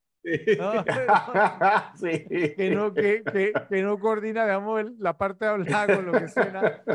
Es un trip, es un total trip esta película, de verdad, de verdad. A mí me encantó y vuelvo a digo, a mí me gustó más que la primera. Y ojo, eso lo hacía también el, el personaje eh, Larver Jones en lo que a mí de policía también, ¿no te acuerdas? También cuando peleaba, también hacía los gestos y, la voz iba por otro lado. Entonces, esta me gustó más que la primera. Eh, eh, Young Guns, Los Jóvenes Pistoleros 2 me gustó más que la primera. Scream 2 me gustó más que la primera y por ahí tengo otra que la voy a mencionar después. Bueno, y la última mención honorífica, eh, Days and Confused, mencionada por Joe, el, el, último día de clase, se llamó en español, de Richard Linklater con Jason London, Matthew McConaughey, y Ben Affleck. Y lo único que tengo que decir yo de esta película es, alright, alright, alright. Matthew McConaughey. Entonces, digamos, ¿no? Y la línea que dice, ¿no? Eso es lo que me gusta de las chicas de secundaria. yo me envejezco y ellas permanecen en la misma edad. No ha envejecido muy bien esa línea, ¿no? Pero, oh, es muy buena. Para nada, pero como él la dice, es tremenda. Bueno, vamos con mi top 10 hay, hay un par de películas que muy probablemente ustedes no, no las hayan visto, pero para mí, digamos, pues no, yo no, no sé simplemente, y no es que sean, digamos, de, ¿cómo se llama? Así, de acción ni nada de este tipo de cosas, sino que son películas que simplemente tocaron un nervio a mí, me interesaron y las he visto muchas veces. La número 10, Barbarians at the Gate, Bárbaros en la Puerta, de Glenn Jordan con James Garner, Jonathan Price y Peter Riegert. No sé si tú la has visto yo, una película que tratamos pues sobre como, como la, o sea, la toma, o sea, cuando, cuando compran la, la, la compañía Navisco, ¿cierto? Está basada en una historia de la vida real. Eh, eh, eh, el personaje se llamaba F. Russ Johnson, ¿cierto? Un tipo, vamos, que era muy codicioso y que entonces, vamos, o sea, pues, ¿no? Que él formó parte, digamos, pues como de, de, de, esta toma, ¿cierto? O el intento, ¿cierto? Porque al final, digamos, se la vendieron a otros, pero fue ¿Se la hace Garner o Price? James, James, Garner. James Garner hace ese y Jonathan Price, digamos, entonces hace el papel del, del rival, ¿cierto? Entonces empiezan una puja para ver quién compraba, pero es tremenda película y el libro también es fantástico. La, la novela a mí siempre me encantó esta película. Bueno, la número nueve, pensé que yo a lo mejor la iba a mencionar. Es una de estas películas, Ralphie, que tú escuchas el elenco y tú dices, ¿por qué yo nunca escuché hablar de esta película? ¿Sí? Pero cuando escuché el elenco, pues ya van a saber, porque no sé si la habrá visto Joe. Mad Dog and Glory, la chica del gángster, el perro bravo y Gloria, de John McNaughton con Robert De Niro, Bill Murray, Uma Thurman y David Caruso antes de que empezara a hacer eh, eh, CSI Miami. Y Uma Thurman antes de Pulp Fiction. Esta, exacto, esta película es un, un trip total, Ralph, o sea, digamos que, porque es que los roles se invierten, ¿no? Digamos, entonces tú, tú o, una película con Robert De Niro y Bill Murray, y yo te digo que uno hace el papel de un bobo y el otro hace el papel de un gángster, ¿Quién sería quién? O sea, como ya dijiste que se invierten, sabemos que Robert De Niro es el bobo. El pero pues, bobo, ¿cierto? La, lógica inicial te mandaría al contrario. Ah, y Bill Murray hace el papel de gángster. Entonces, eh, es el tema. Entonces, Bill Murray hace el papel de un gángster que quiere hacer stand-up comedy, ¿cierto? Pero no es gracioso, imagínate. O sea, todo es como lo opuesto a la realidad. Y entonces, Robert De Niro, entonces, o sea, pues no, como que un tipo inseguro, que es uno de estos que, que fotografían, digamos, las escenas del, del, crimen, y entonces en una de esas como que por casualidad, por, er, por error, porque es policía, sí es un policía, pero de, de esto que fotografían, y entonces ayuda, digamos, a Bill Murray y lo salva. Entonces Bill Murray como premio, entonces, digamos, le da, le deja a un Masterman en la casa, ¿cierto? Pues como, ya saben, ¿no? ¿Cierto? Un tiempito. Sí, sí. Y entonces David Caruso hace el papel, digamos, como el mejor amigo de Robert De Niro y se hace, o sea, esta película, eh, David Caruso siempre, siempre se roba escenas, ¿no? Y en esta se las traga, bro. Se traga las escenas tremenda, tremenda, tremenda esta película. Mad Dog and Glory, ¿no? Mad Dog and Glory, sí. Eh, la número 8, A Perfect World, Un Mundo Perfecto. Y Clint Eastwood, creo que a nadie le sorprende que esta esté en mi top 10. Con Kevin Costner, Clint Eastwood y Laura Dern. Eh, esta película yo lo he dicho en, en, ocasiones anteriores, en rankings anteriores tocó un nervio conmigo, siempre me ha gustado y la actuación de Kevin Costner me parece fantástica. La número 7 mencionada por Joe in the Line of Fire, en la línea de fuego de Wolfgang Peterson con Clint Eastwood, René Russo, John Malkovich y Dylan McDermott, otro que se lo tragó a la tierra, Joe, ¿no? ¿Cierto? A Dylan McDermott lo busqué hace poco y el tipo no envejece, ¿eh? O sea, tiene, ya tiene más de 60 años y, o sea, que se ve más o menos igual. Si quieren lo, lo buscan, eh, interesante, pero eh, él tuvo una serie, se llamó The Practice, creo que era, y por ahí, entonces, pero no, el, el, tipo, o sea, pues no. Pues desapareció. Sí, sí, sí, exactamente.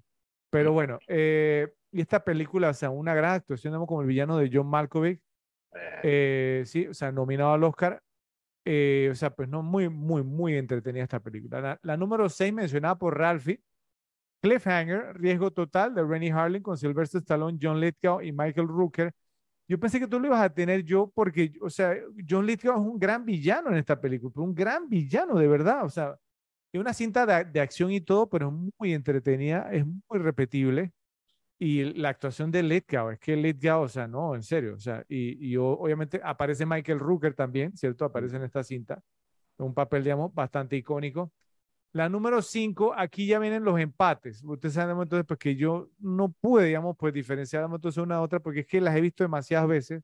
Entonces, en la número 5 está mi, mi primer empate y son dos tipos de películas totalmente distintas. Una la mencionó Ralphie, se llama Cool Runnings, Jamaica Bajo Cero de John Turtle Top con John Candy, Leon y Doggy Dog. Esta película es un trip, me encanta, muy divertida, como mencionó Ralphie la historia, digamos, del primer equipo jamaiquino, digamos, obviamente, pues no, que va a las Olimpiadas de Invierno con el trineo. Y Ralphie también mencionó la banda sonora I Can See Clearly Now, digamos, la de Jimmy Cliff, ¿cierto? O sea, una película, digo, una canción, digamos, muy, muy, muy uplifting, ¿cierto? Que te sube el ánimo y la película también, digamos, va de, va de la mano. Y John Candy, ustedes saben, bueno, que yo siempre he tenido, digamos, o sea, mucho aprecio a John Candy. Creo que esta fue una de las últimas que alcanzó a hacer, me parece, ¿sí? Sí, por ahí. Sí. Eh, y, es, y el empate en la número 5 con, con, esta, esta, no sé si la habrán visto. Pero esta película, no sé, de la primera vez que la vi, me gustó mucho.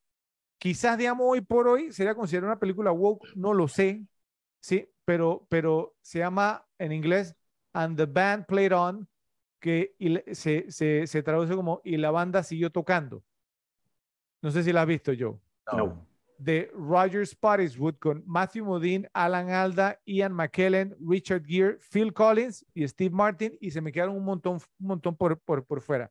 Miren, esta, esta película es la historia que narra, digamos, o sea, los inicios del, del SIDA, cómo se dio, ¿sí? En Estados Unidos, en San Francisco y todo lo demás, digamos, o sea, pues no, y, y lo que aconteció, digamos, con la comunidad gay, en San Francisco, ¿cierto? Entonces, digamos, o sea, pues no, y cómo cuando la, la enfermedad empezó, eh, o sea, pues que solamente parecía atacar, digamos, entonces a, los hombres gay, ¿cierto? Entonces, pues que ellos, digamos, allá tienen, tienen unos baños, baños, turcos y unas cosas donde tienen encuentros sexuales. Entonces, Matthew Modine, eh, Saul Rubinek, eh, o sea, hacen, digamos, el papel, digamos, como unos médicos que están tratando, digamos, como descubrir, porque nadie sabe qué enfermedad era esta. simplemente sabían, digamos, pues que se comía las, células, ¿cierto? Internas y mataba a la persona rápido. En unos sí, en otros no. Entonces, fascinante la película, pero fascinante. Eh, fascinante de, de, verdad. entonces, apenas tiene, tiene un montón de, personajes, pero está muy bien contada, muy, bien hecha.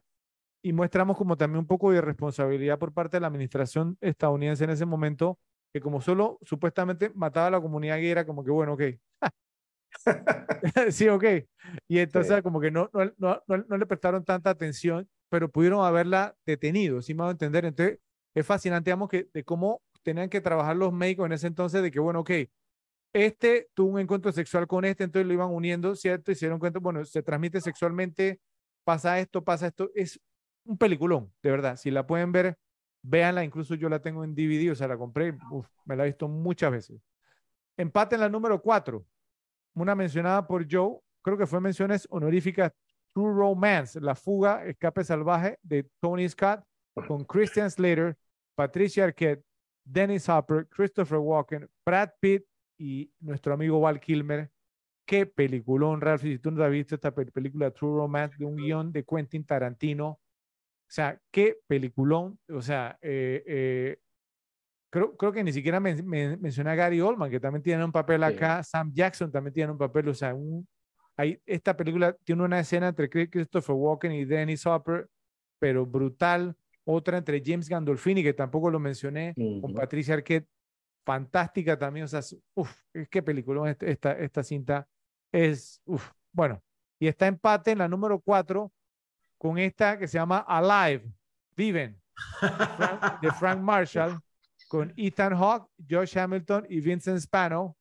Oye, esa película no, acá no imaginé, o sea, por ningún lado me imaginé que, que, Fredo... A mí siempre me fascinó el tema del milagro de los Andes. No sé, miren, me he visto el documental del, del tipo este, ya se me olvidó el nombre, ¿cierto? Este, Nando. Nando. Sí, de Nando, eh, o sea, me lo he visto, o sea, esa historia me, siempre me ha, me ha fascinado, digamos, o sea, pues cómo diablos sobrevivieron ¿cierto? He visto, digamos, documentales, digamos, de alpinistas profesionales que, digamos, que han hecho el recorrido que hicieron ellos sin el equipo que tenían ellos, sin, digamos, pues no, o sea, todo lo que tenían, digamos, a poner en cuanto a protección contra el frío, todo lo demás. Y sin estar muertos de hambre. No, fantástica la película, o sea, no, o sea la historia, ¿cierto? Y la película es muy repetible, o sea, no es una gran cinta, pero pienso que tiene uno de los top 10 Creo que top 5, eh, digamos, choques de avión en la historia que se han mostrado en una película.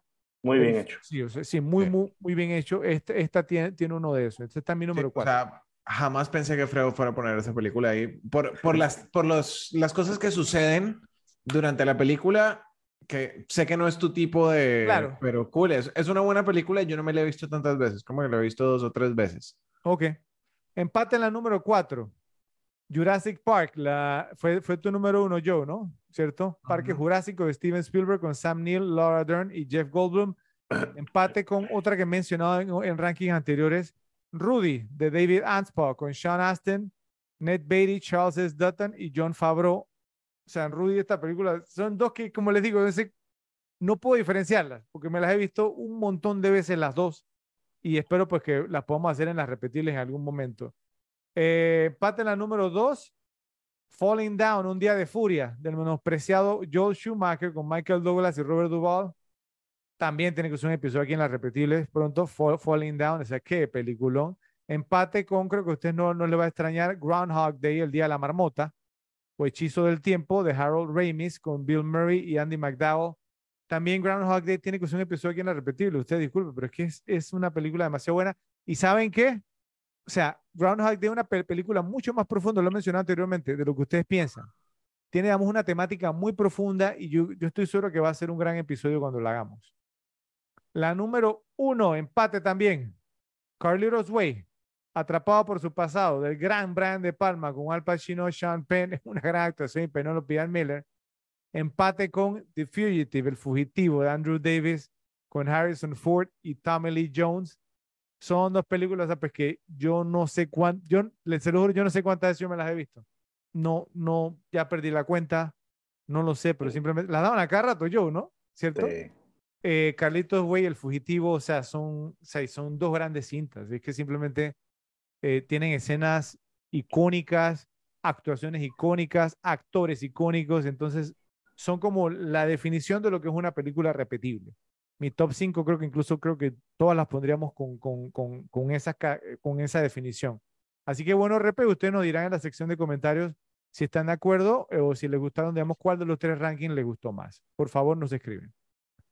Bueno, y como mencionamos anteriormente, eh, vamos a revisitar brevemente, ¿sí? Voy a mencionar, digamos, algunos títulos. A lo mejor ustedes me, me pueden ayudar, ¿cierto? Entonces, como si se acuerdan de los nombres en español o buscándolos rápidamente, Dale. para que los repes, digamos, entonces, pues no, eh, eh, también sepan y puedan, digamos, entonces estar al tanto de cuáles películas podríamos recomendar que no entraron en nuestro ranking, por lo menos, a menos que ustedes me digan, digamos, pues no, que, que, que les gustó no. Una que yo pensé, Ralphie, que le iba a mencionar yo, porque ya hacemos lo elitista, que es una se llamó, y que, que en esta página aparece como en la número 5, como de las mejores del año, Three Colors Blue, ¿sí? Como los tres colores azul. Entonces, ¿qué pasó yo? Está, está, sí, esa, es una, con la- esa- la esa- esa es una trilogía que hay una que se llama Ajá. Tricolor Rouge, es Rouge es la más, la, la- la más, la más reconocida. Ok, bien. Eh, tres colores azul, creo que Sí, es. tres eh, colores, tres, sí, tres colores azul. Ujú. Sí, pero fue francesa, ¿no? Por- porque, Sí, sí. porque actúa Juliette Binoche. Pero la más famosa es la roja.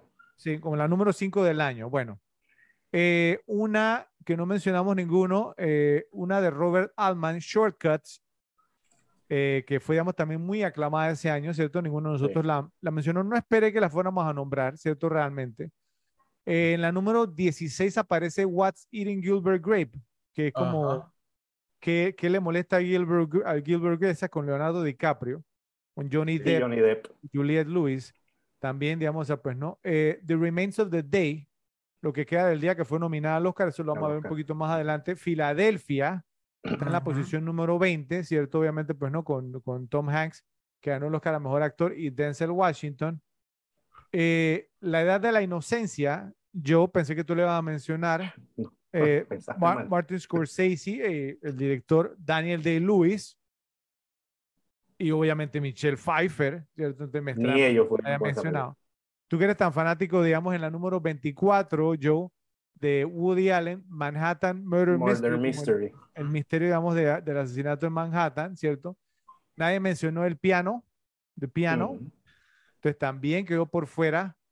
Eh, esta película a mí me gusta mucho y me gusta verla en la posición número ve- 27. Yo estuve que la metía, digamos, en, en mis menciones honoríficas, pero yo hubiera sido de- demasiado. Searching Mel- for Bobby Fischer. Decir, buscando a Bobby Fischer. Esta película a mí me encanta, de, de Steve Zalian, con Joe Mantegna, Ben Kingsley, Lauren Fishburne.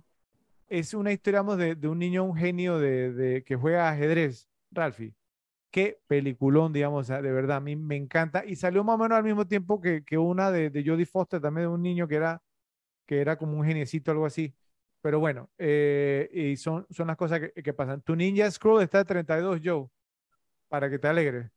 Una que pensé que le iba a poner Ralphie, porque es su estilo de película, Robin Hood Men in Tights, o Joe, de Mel Brooks. Mel la Brooks. número 34, ¿qué pasó, No Joe? me la he visto. Ah, No la he visto. La vi en las listas, pero no la he visto. ok, la número 35, Fearless, eh, digamos, de Peter Weir con Jeff Bridges y Rosie Pérez, que esa, esta película recibió nominación y todo, ¿te acuerdas, Joe? No me acuerdo, no me acuerdo de esa película. Bueno, eh, el mariachi está en la número 36. Buena película. Sí, Hubiera podido también ser honorífica. O sea, no sé. La- en la número t- 38, Menace to Society, que es así, no sé cómo se habrá llamado, digamos, en español, de los hermanos. Hughes, Albert y Alan Hughes con Jada Pinkett Smith. Eh, esta, yo pensé que yo la iba a mencionar. This Boy's Life. Eh, no sé cómo se llama en español. es- es- Este con Robert De Niro, Ellen Barkin y Leonardo Y DiCaprio. Leonardo. Sí, que digamos que también que, o sea, que, aclamaron mucho, vamos a DiCaprio por su interpretación en esta película. Es que yo no hice top, top, top 25. No, no, no, no, no, no, está bien, está bien, pero, pero estamos mencionando algunas, digamos.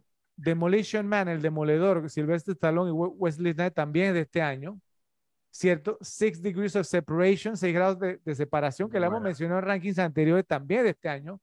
California con K. ¿cierto? Con Brad Pitt, Brad Pitt. Juliette Lewis, David Duchovny también es de este año. Esta que yo me imagino que le encanta a Ralphie, So I Married an Axe Murderer, entonces, con- eh, con- de Michael Myers, eh, con Anthony LaPaglia y Nancy Travis, también es de este año y están todas, digamos, son top 50. Eh, Sleepless in Seattle, yo sé Claro. que está, a, a Ralphie le encanta, ¿cierto? Sí, ¿Cómo es buena. Sintonía de amor, se llama algo así, no me acuerdo, no, Sí, ¿Era Sintonía esa sí? Eh, bueno, esta que le- yo sé que le encanta a Joe, de Joy Luck Club, porque es asiática, ¿no? No, no la he visto. Bueno, ok. La número 55, Grumpy Old Men, como dos viejos Ah, Muy buena. Ya me extraña que no la tuvieras tú.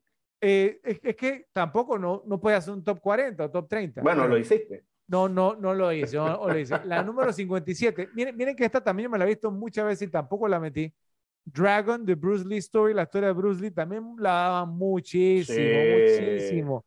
Con Jay- Jason Scott Lee, Robert Wagner, uno de los actores que le gustan mucho yo porque lo menciona, ¿cierto? Eh, un, par, un par más. Adam's Family Values, yo sé que a Joe le encanta. le La primera, la esa. segunda no tanto. La segunda, sí. Eh, The Pelican Brief, el informe Pelícano. Last Action Hero, el último de, de, de acción que yo pensé que tú le ibas a poner, Ralphie. ¿Qué pasó? No me la vi tantas veces. Ok. Esta pensé que yo la iba a mencionar, Stalingrad. Es un peliculón, Joe. No me acuerdo esa película. ¿no? ¿Cierto? Eh, está eh, Hard Target, una que, que le gusta a Ralphie, digamos, de Jean-Claude Van Damme. Eh, ¿Cuál es? a ti te gusta esa, ¿no, Ralphie? ¿o no? Eh, No, no, no, no sé Ah, bueno, miren, es esta que fue muy bien recibida y hasta incluso fue, eh, recibió dos nominaciones al Oscar por sus actuaciones. What's Love Got to Do With It, la historia de Tina Turner, ¿cierto? Con Lawrence Fishburne y Angela Bassett también fue de este año. No, Eh, Lo- Lo- Lawrence Fishburne era Ike Turner, ¿no? Sí, The, The Vanishing Joe, esta digamos con Jeff Bridges, Kiefer Sutherland y Nancy Travis, digamos que la desaparición, así, don- donde Jeff Bridges secuestra a, a Nancy, a, a Sandra Bullock, creo que es, ¿cierto? Eh, y ¿Quién dirigió par- esa? ¿Cómo? The Vanishing, ¿quién la dirigió? The Vanishing la dirigió eh, George Sluicer, que creo que fue que dirigió la, or- la original. Eh, acá, digamos, entonces hay una, un- una también, digamos, que fue una parodia National Lampoon's Loaded Weapon One, como, digamos, a- arma cargada uno con Emilio Esteves, No, Samuel esa Jackson. ¿Te, te acuerdas de esa, Joe? Ese es malísima. Sí, es malísima, es malísima. Es muy, muy mala. Esta sí sé que, que le gusta a yo estas dos. Somersby, porque él la mencionó en un, en un ranking, me, pareció de Richard Gere. Y The Man Without a Face, el hombre sin rostro, con Mel Uf. Gibson. Propuesta indecente, Ralph, y yo pensé que tú le ibas a Uh, mencionar. es una película popular. popular. Robert Redford, Demi Moore, Woody Harrelson, eh, Heaven and Earth, el cielo y la tierra, digamos, de, de- del pasiero Oliver Stone, que también la mencionamos, digamos, por ahí. Eh, mira, es- esta yo pensé que le iba a mencionar Ralphie, The Good Son, con Macaulay Culkin, donde hace el papel de un villano. Ah, Ajá, sí, sí, sí, sí. Ahí está, Ok. ¿viste? Que tiene una bola de bolos por la autopista. Ajá, y oye, y me estoy saltando un montón, eh, me estoy sa- sa- saltando un montón. Eh, esta de My Life, que fue de Michael Keaton y Nicole Kidman, o sea, digamos, donde él le, le, le- le diagnostican cáncer. Sí, eh, Coneheads, que a Joe le encanta, vamos, lo- los Esa, esa estuve a punto de nombrarla, pero es que es demasiado buena, pero no me la vi tantas veces como mira. las otras. Bueno, lo mejor de esa película fue el soundtrack.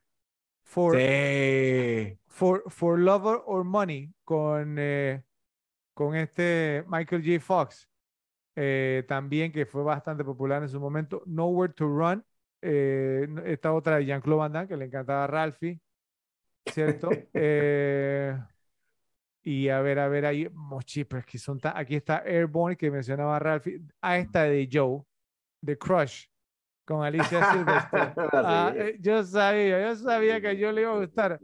The Esa no la he Crush. visto. Eh, ¿Tú no viste de Crow, Rafa? Chuzo. No, no, te es que. Lo que hace, lo, lo que hace Alicia es chuzo. Oh, no, tienes que verla, Ralphie. Tienes, tienes, tienes que. Sister Act 2, que yo sé que le encanta a Ralphie también. O sea, imagínense, o sea, Another Stakeout, la segunda parte de Stakeout, The Son-in-Law con Polly Shore, que es uno de los artistas favoritos de, de, de Joe. Sí, seguro. Mira, esta sí la mencionó Ra- Ralphie en un ranking, Joe. Está en la número 166. Sliver. ¿Te acuerdas que la mencionó? Sí. por supuesto. La mencionó y yo pensé que la iba a meter en este ranking que No pasó. me la vi tantas veces.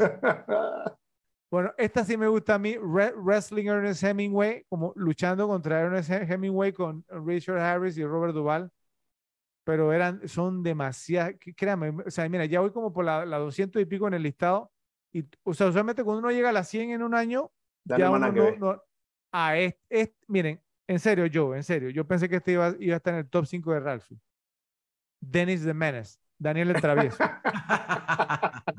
me la vi, me la vi bastante. Ahí me la vi está, bastante. ahí está, ahí está. Y la otra, Weekend at Bernie's 2. Nunca me la vi. semana en Bernie's 2. No, no, no. La, la uno, La me- uno me fue brutal. Brutal, exacto, pero, pero la dos nunca la vi siquiera. No, la Ok. dos Y no- no creo que Ni la la veas. Ni la ok. veas. Robocop 3. Uh, No, tampoco. no, terrible. No, No puede ser. Robocop la, 3. la uno, a duras penas. No, la Bueno, uno es muy buena. y, un, un par más y ya, un par más y ya. Eh, bueno, ya aquí ya, entonces ya empezó el tema. Para un par que digamos que yo he visto, pero creo que ustedes no. Pero miren, digamos, la cantidad de películas, digamos, que por lo menos uno conocía, ¿cierto? O sea, pues no, que están. Ya voy como por la 300 y pico y todavía hay un par, digamos, que yo reconozco y uno, y uno se queda como que, wow, tremendo año para películas, digamos, fue lo que, lo, lo que es el año, digamos, entonces, 1993. Bueno, hay un par más que puedo haber mencionado, les soy sincero, aquí estoy viéndola, ¿no? Pero bueno, repes, ustedes nos, nos dirán qué les pareció, digamos, entonces, pues no, el listado de películas, si tienen alguna de ese año que no mencionamos, muy probablemente sí, porque realmente no tuvimos tiempo para cubrirlas todas, por favor, nos escriben. ¿Quieren hablar de la vieja escuela? Después de comenzar como una estrella infantil en varias películas para Walt Disney Studios, el actor Kurt Russell logró deshacerse de su imagen saludable para interpretar algunos de los tipos duros más notorios y rudos del cine. Russell primero rompió el molde de Disney con una aclamada interpretación del rey Elvis Presley en la película biográfica hecha para televisión Elvis de 1979, que muchos aclamaron como una de las mejores actuaciones de su carrera. Habiéndose asociado con el director John Carpenter, luego ensayó uno de sus personajes más perdurables, Snake Plissken, el antihéroe del clásico de culto de Carpenter Escape from New York, Escape de Nueva York de 1981. Luego ofreció otra actuación sólida como el memorable R.J. McCready en la nueva versión sangrienta de Carpenter de The Thing, La Cosa de 1982 o La Cosa de Otro Mundo. Russell prosperó a lo largo de la década de los 80 con Big Trouble in Little China de 1986, Rescate en el Barrio Chino y Tequila Sunrise de 1988, una película vamos, bastante interesante y buena junto con Mel Gibson y pues la extraordinaria Michelle Pfeiffer, eh, que continuó en la década siguiente con Backdraft Marea de Fuego en 1991. Pero lamentablemente esto como que inició una carrera que nunca llegó a la cima que algunos esperaban o que esperábamos porque yo también lo esperaba. La mayoría de las películas de Russell en los 80s y 90 fueron fracasos de taquilla, eh, a pesar de la ridícula pero rentable Tango Cash que tanto le gusta a Joe. Ya sea que interprete al héroe o al villano, Russell siguió siendo uno de los actores más llamativos de Hollywood por su carisma, atractivo y gran fanaticada por parte de las audiencias de todo el mundo. Entonces les pregunto, Repes, ¿qué opinión tienen de Kurt Russell, de sus capacidades como actor, su filmografía y su actuación en esta película? Vamos a empezar contigo, Ralph. Mira, el, el tipo es muy buen actor. O sea, es, es increíble y, y si nos enfocamos en este, en este papel, o sea, la forma en que lo hizo fue, fue genial.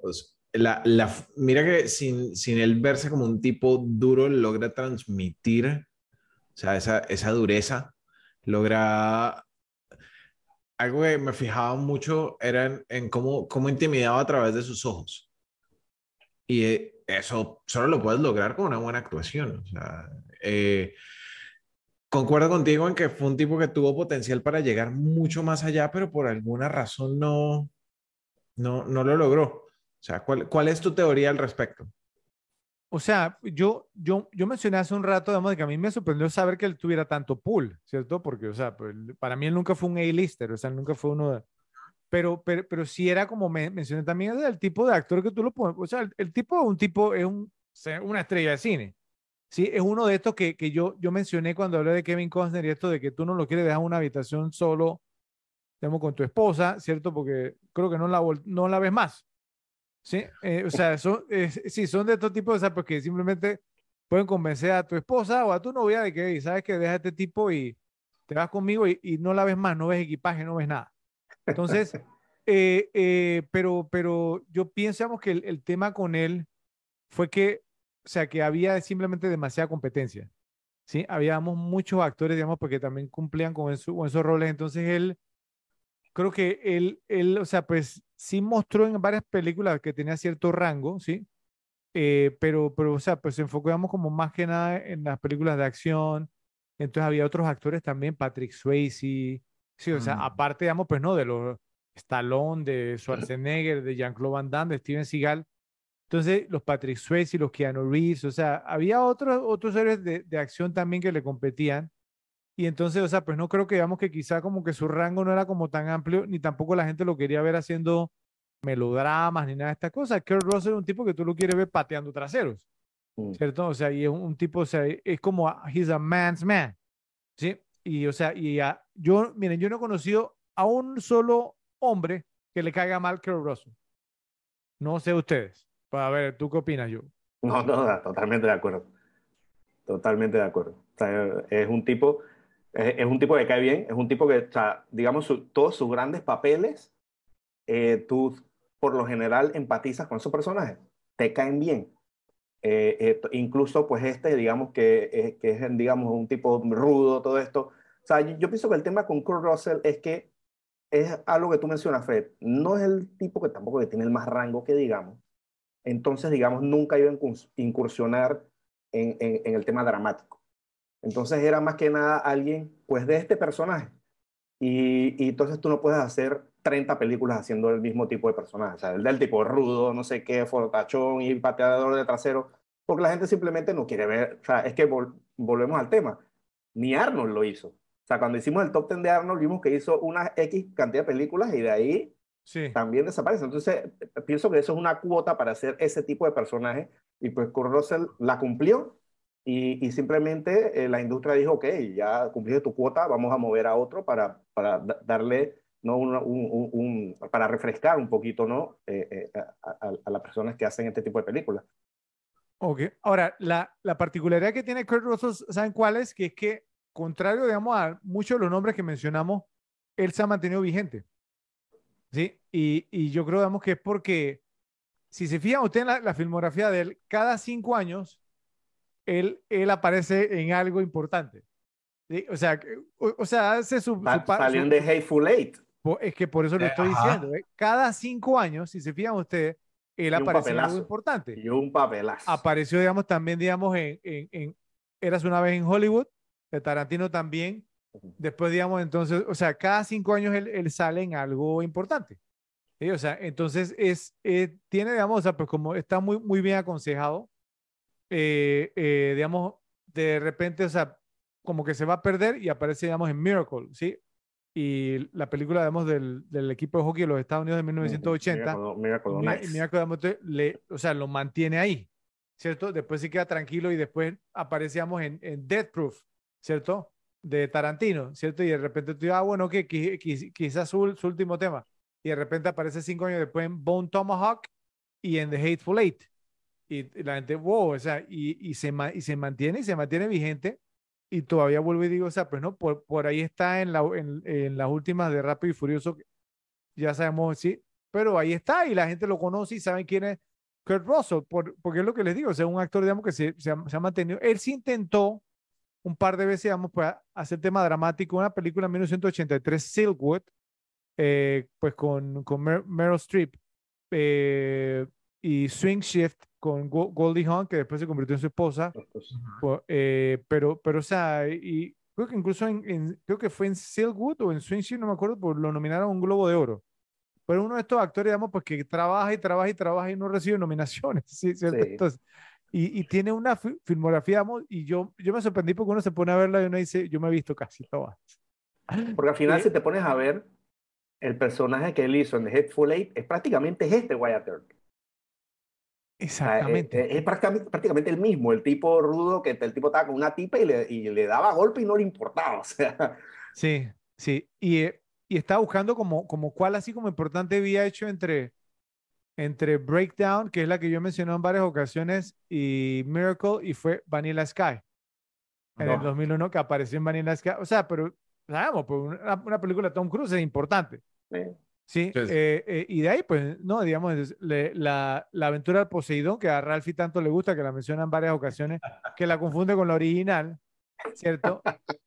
Eh, y Rápido y Furioso, o sea, pero un montón, un montón. Así que bueno, Kurt Russell, digamos, o sea, pero un, un, actor, digamos, que a quien yo estimo mucho y pues lamentablemente, pues, o sea, no, nunca, pues, le reconocíamos como sus su dotes como actor, ¿cierto? Pero yo pienso que siempre fue como, considerado como un actor muy querido y bueno, eh, quisimos como dedicarle también, digamos, entonces, pues como un pequeño espacio, ¿sí? Porque estoy seguro de que vendrán otras películas, digamos, de Kurt Russell en las repetibles, porque eh, por eso es que es tan popular, digamos, entonces, eh, entre los que somos amantes del buen cine. En parte, al menos para mí, lo que hizo que esta película fuera especial fue el hecho de que, aunque había como cinco actores que estaban dando actuaciones de altísimo nivel, se nota frente a las cámaras que se dieron cuenta de lo que estaba pasando con Val Kilmer y el personaje de Doug Holliday. Que su trabajo era tan bueno que simplemente le dejaron robarse el show y que Doug fuera como el tipo más cool del film y el que sobresaliera por su personalidad y por actuar diferente. Si, hubiésemos podido como embotellar el nivel de talento de Val Kilmer como lo mostró en esta película y haberlo rociado en las otras que hizo, creo que hubiese tenido múltiples Oscars en su casa ahorita mismo, aunque aún así creo que se, se mereció ganar dos uno por esta y uno por The Doors, eh, dos años antes, y e increíblemente no fue ni siquiera nominado por ninguna de las dos. Sé que voy a sonar como un fanboy, pero el Val Kilmer de esa era, desde que inició su carrera hasta Hit, Fuego contra Fuego, el potencial que demostró como actor fue como ver a un gran atleta o deportista, alguien como yo creo que lo vas a reconocer, Chris Webber, ¿no? Cuando jugó básquetbol en la Universidad de Michigan y luego llegó a la NBA y mostró el repertorio que tenía, pero que las cosas nunca se le dieron y no pudo alcanzar como el potencial que mostró. Debió haber sido una estrella mucho más grande de lo que fue y ahora pues no, solo nos queda haberlo vuelto leña en Maverick Top Gun. Eh, que me encanta como película, ¿cierto? Me encanta, pero, eh, o sea, yo sé que es una escena, o sea, ¿no? Pues cuando sale con, con, con, con Maverick, ¿cierto? Que a mucha gente le gustó, pero a mí me entristeció, digamos, entonces verlo así, digamos, pues por, porque uno le tiene mucha estima al actor. Pero bueno, siempre tendremos sus grandes actuaciones como la que hizo en esta película para recordar lo que es un actor en el punto más alto de su profesión. Entonces la pregunta que les quiero hacer es, ¿qué opinan de la actuación de Val Kilmer en esta cinta y dónde la rankearían entre las mejores de todos los tiempos? Vamos a empezar contigo ahora, Joe. Eh, bueno, o sea, eh, obviamente me pareció una excelente actuación. Estoy totalmente de acuerdo contigo de que, eh, y me parece que también lo dije antes, de que esta que de todas me pareció que es la mejor. O sea, de esta película, yo me quedo en cuanto a actuaciones con una de los buenos y una de los malos y es eh, la de no la de Doc Holly de la de Johnny Ringo. Me parecen que esas fueron dos actuaciones muy bien hechas y pienso que son, no sé, como las más flasheantes, las que más te quedan, las más, ¿no? Eh, eh, las Más que más llamativas. resaltan, ¿sí? las más llamativas, las que más resaltan de la película, fueron muy buenas las dos, siendo la de Val Kilmer obviamente mejor. Eh, cómo, cómo manejó todo el tema de, de poder hablar, estar enfermo, actuar bien, gesticular, el acento, o sea, es una combinación de cosas pues que lo hizo muy, muy bien.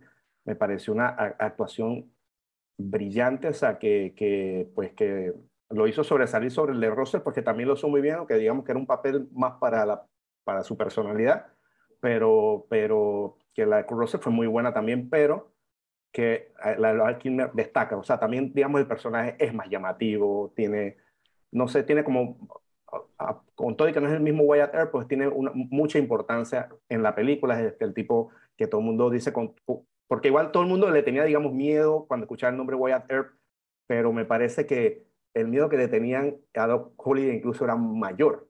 O sea, cuando le, le decían a Ringo, hey, el tipo es muy rápido, que no sé qué, o sea, no sé, y tenía un gran carisma también el personaje, pues Val Kilmer le dio mucho de esa vida. Eh, vamos a ser honestos, tampoco me atrevo a decir, como tú dijiste, Fred, que es una de las mejores actuaciones de la historia, o sea, es una muy buena actuación, ¿What? pero, pero, pero yo te garantizo que buscamos cualquier listado de las mejores 100 actuaciones de la historia, pues y que no creo que, que este personaje esté ahí. O sea, eh, es muy buena, pero hay muchísimas actuaciones icónicas en la historia del cine. Y no me atrevería a decir que es de las mejores. Es muy buena. Es muy buena, eso sí.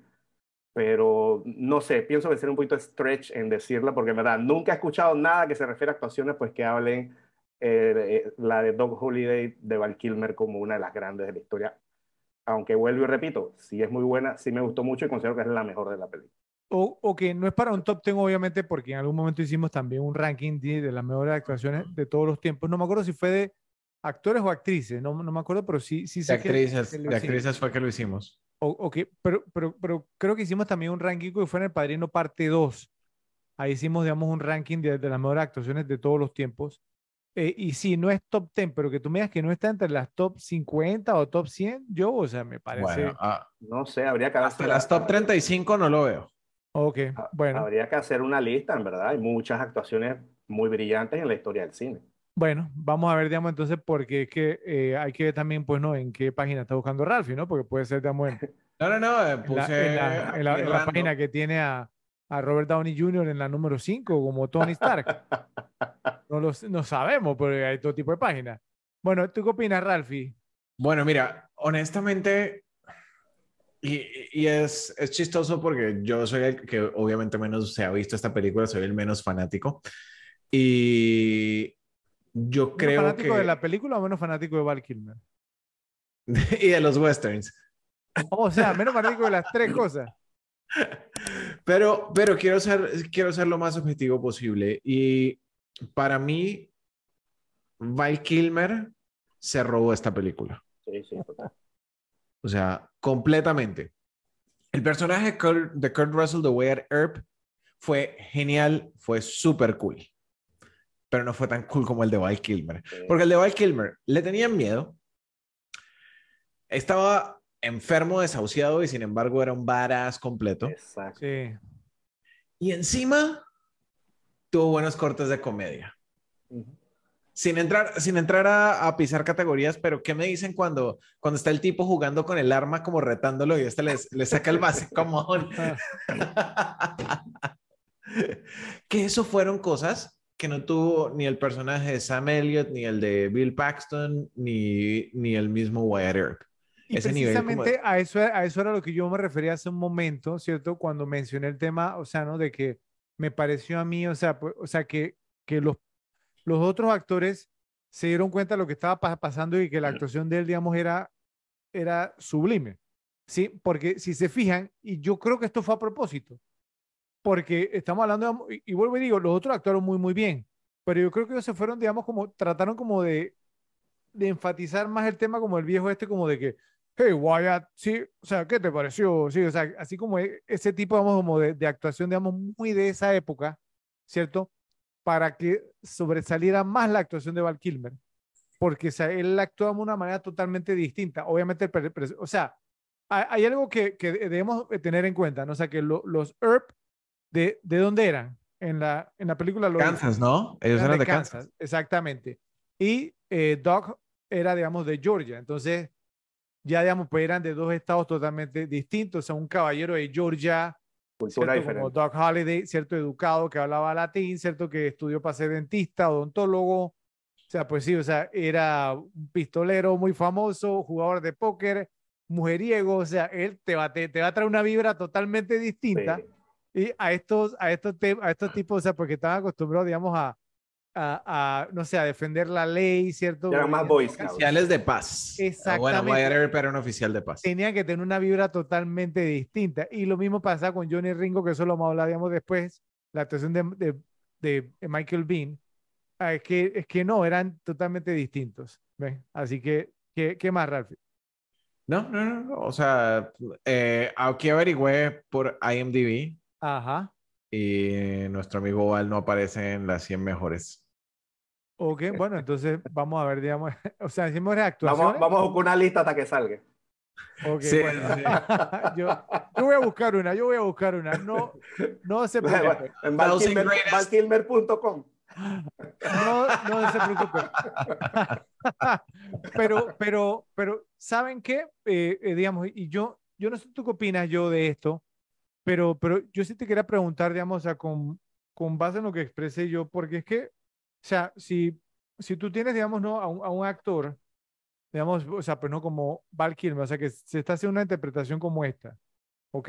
Entonces, eh, o sea, como director, o sea, pues, ¿qué, ¿qué te toca a ti hacer? O sea, simplemente dejarlo, ¿cierto? Por, porque yo me imagino, pues obviamente no hay, o sea, sí se había documentado qué tipo de persona, digamos, era Doc Holliday, ¿cierto? Eran figuras icónicas, digamos, de esa época. Pero al final del día, tú tienes que, pues, como que tienes que confiar en el actor. Mira, mira, que, bueno, tú, tuviste Wyatt Earp, la película, digamos, de Costner. Dennis Quaid, que es un actor, digamos, que, o sea, también yo soy muy fanático de Dennis Quaid.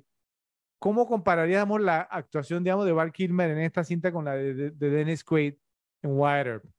No, es que este, este, este, este tenía como otro aura, o sea, el carisma era diferente, todo es que las interpretaciones que hace cada uno son diferentes. Y esta, pues, tiene, digamos, esa, ese carisma, esa empatía que te crea muy diferente al de Quaid.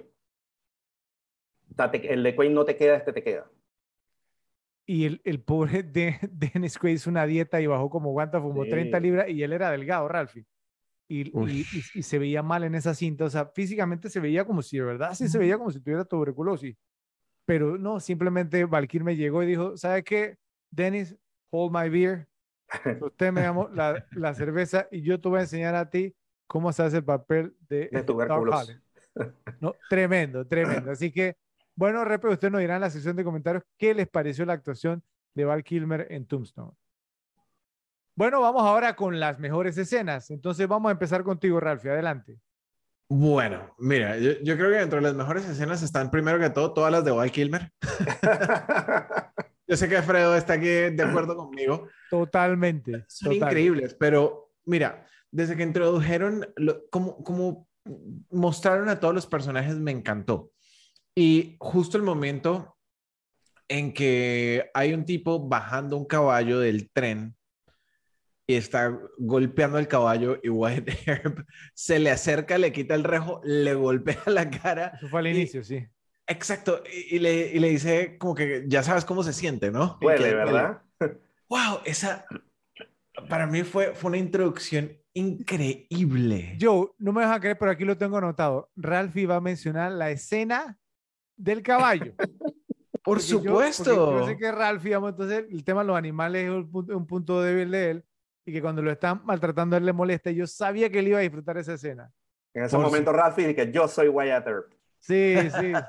Ah, ahí, ahí, ahí me enganchó, ahí fue, este man me cae bien. Em, y vamos, vamos a seguir con Wyatt Earp, ¿ok?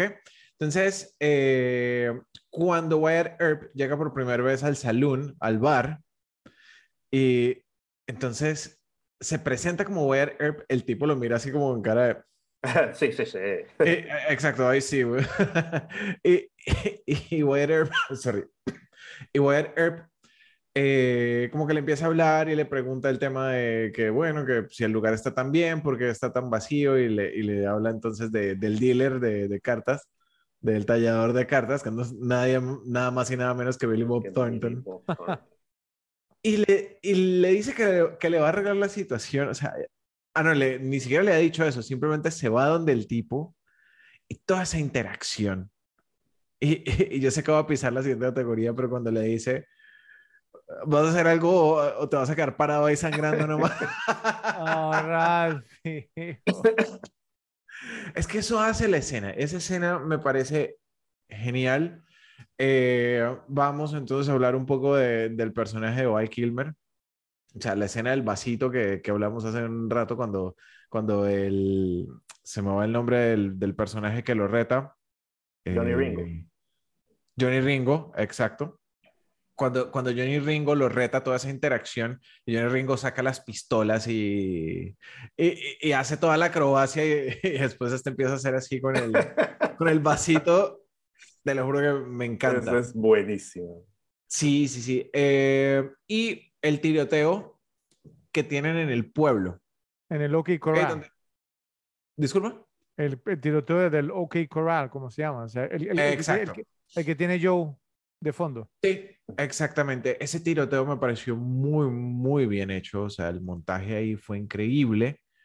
¿ok? A diferencia de otros, que hablaremos mucho más adelante, pero, pero ese tiroteo me pareció muy, muy bien hecho y me gustó, obviamente, sé que está basado en la vida real, pero que como que no fueron vencedores absolutos, pues que, que hubo bajas y heridas y creo que eso humanizó mucho a los personajes. Eh, que de por sí son míticos por, por quienes fueron, pero me, me gustó que los humanizaran así. De muchas versiones de, de ese, de ese tiroteo. Sí, sí, sí, sí. Y, Entonces, se han hecho, y se han hecho varias películas en cuanto a eso. Sí, sí. Hay unas, hay unas que se dicen que los otros están totalmente desarmados, que estos los masacraron, una locura así. Hay de todo, hay de todas versiones. Pero eh, paro aquí para dejarles a ustedes y si algo volvemos ahora con más. Adelante, Joe. Eh, bueno, eh, yo tenía, digamos, ya tres que dijo Rafa, pues la de que cuando Wyatt Earp llega al salón donde Billy Bob Thornton, esa es la, la primera, pues, que, que, me, que, me, queda cuando lo, lo saca patadas de, del, de, del, del, barco. Y después, de hecho, después afuera se encuentra con una gente y llega el tipo de, y, y, y, y, llega, y llega de nuevo el tipo ahí y queda como un bobón ahí. Es que, es que no, lo, no lo hay en ese papel de tan bobo. Que, que le, le, quita la escopeta, la escopeta y, carajo, y el tipo que, le dice gracias. Sí, sí, sí, que déjala ahí. Y el Pero tipo lo, se la da lo y que hizo bien, que la yo. Bueno, hizo bien, no, no, lo hizo bien. No, sí, no, yo le he dicho que lo hizo mal, sino que es como, es, es de esos es de esos actores que tú no lo has visto no, tanto. Es un, es un actor demasiado cool. Es, un actor es demasiado cool, entonces ese papel no, es muy gracioso. Eh, pues en la otra, pues la que tú dijiste, Rafi, también la de, la, no, la de juego de pistola de Johnny Ringo, digamos todo, y que, digo, a destacar, ¿no? El, el, el, el, el gran skill de Michael Bean, porque se ve que es él que lo está haciendo, lo tiene enfocado, no es ningún truco. Bueno, hay, hay unos que sí son pl planos de detalle, pero tú lo ves a él haciendo lo, lo, los trucos uh -huh. también. O sea que se ve que el tipo entrenó. Es, es, muy buena escena. La batalla de Loke Corral también. Eh, me gustó mucho porque esa batalla, eh, o sea, ese tiroteo, se dice que duró más o menos entre 13 segundos, fue súper corto, 13, 15 segundos, entonces, digamos, lo hicieron, no lo hicieron tan, tan corto, pero tampoco lo hicieron muy, muy largo. 30 entonces, segundos duró. Eh, entonces me parece que, que, que, que, en el tema de tiempo le, le salió bastante bien. Sí. Eh, pues, y la otra que tengo fue, digamos, el, el, más o menos al final, pues el duelo de Johnny Ringo con Doc Holiday, cuando, cuando están ahí uno frente al otro y, y Doc saca y boom, y le mete un tiro en la cabeza, eh, eh, pues to, to, toda esa parte es muy buena, pues desde que, desde que llega Doc Holiday, que él esperaba, no, que Johnny Ringo esperaba a Wyatt Earp, aparece Doc Holiday de la sombra, y, y pues y, y, se da todo ese encuentro pues de, de, uno frente al otro bastante cerca, diría yo, para un duelo que estaban muy cerca. Sí. Pero, pero muy, una escena que está muy bien hecha. Ok. Entonces, te la paso Fred para ver. Bueno, eh, yo tengo varias, la verdad, pero bueno, voy a, voy a enfocar, digamos, en algunas que ustedes no han mencionado.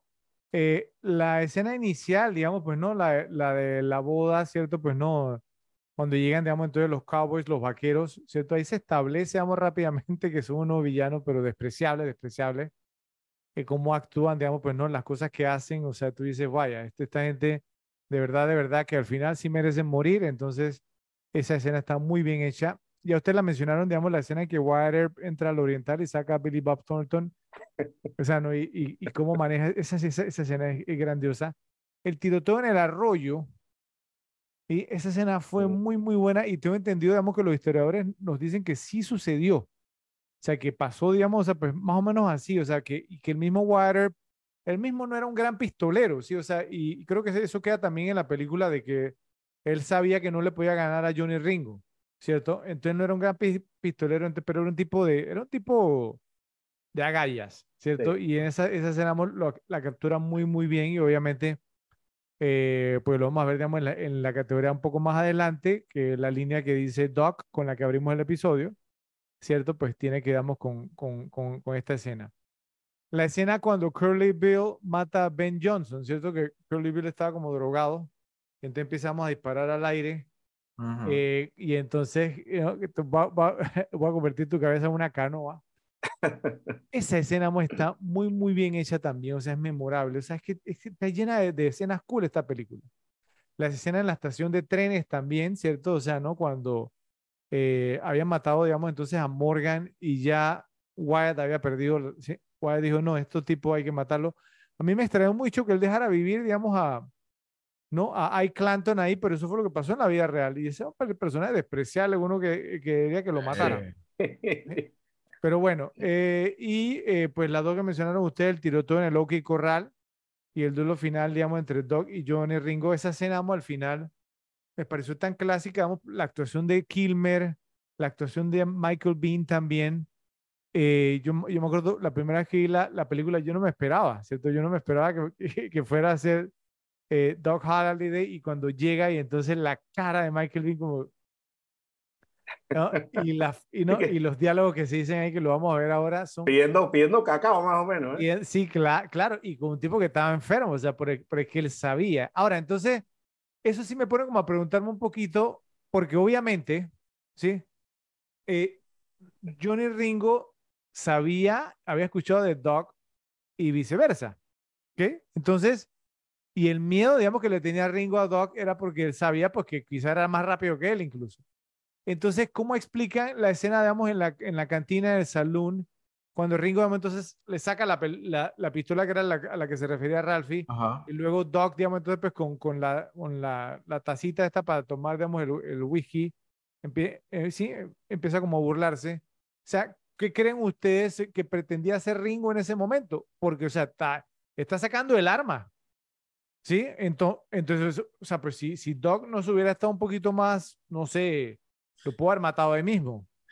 O sea, ¿cuál, Sí. cuál fue el propósito? O sea, sie- siempre se me ha quedado eso en la cabeza. ¿Qué opinan ustedes? Eso yo, yo lo traía, bueno, ya que lo mencionaste, yo lo traía para mucho más adelante al final del episodio. pe- pero, pero sin arruinar eso, sin arruinar eso. o Pero es que yo pienso, yo, pienso que, yo pienso que Doc estaba clarito que con la gente que había ahí, Ringo no se iba a atrever a disparar. Exactamente. Ah. Y él sabía que O sea, Wyatt alguien tenía su espalda, tenía claro. debajo y que Wyatt tenía debajo la escopeta. Ah, ¿tú- ah, ¿Tú crees que él sabía, sí?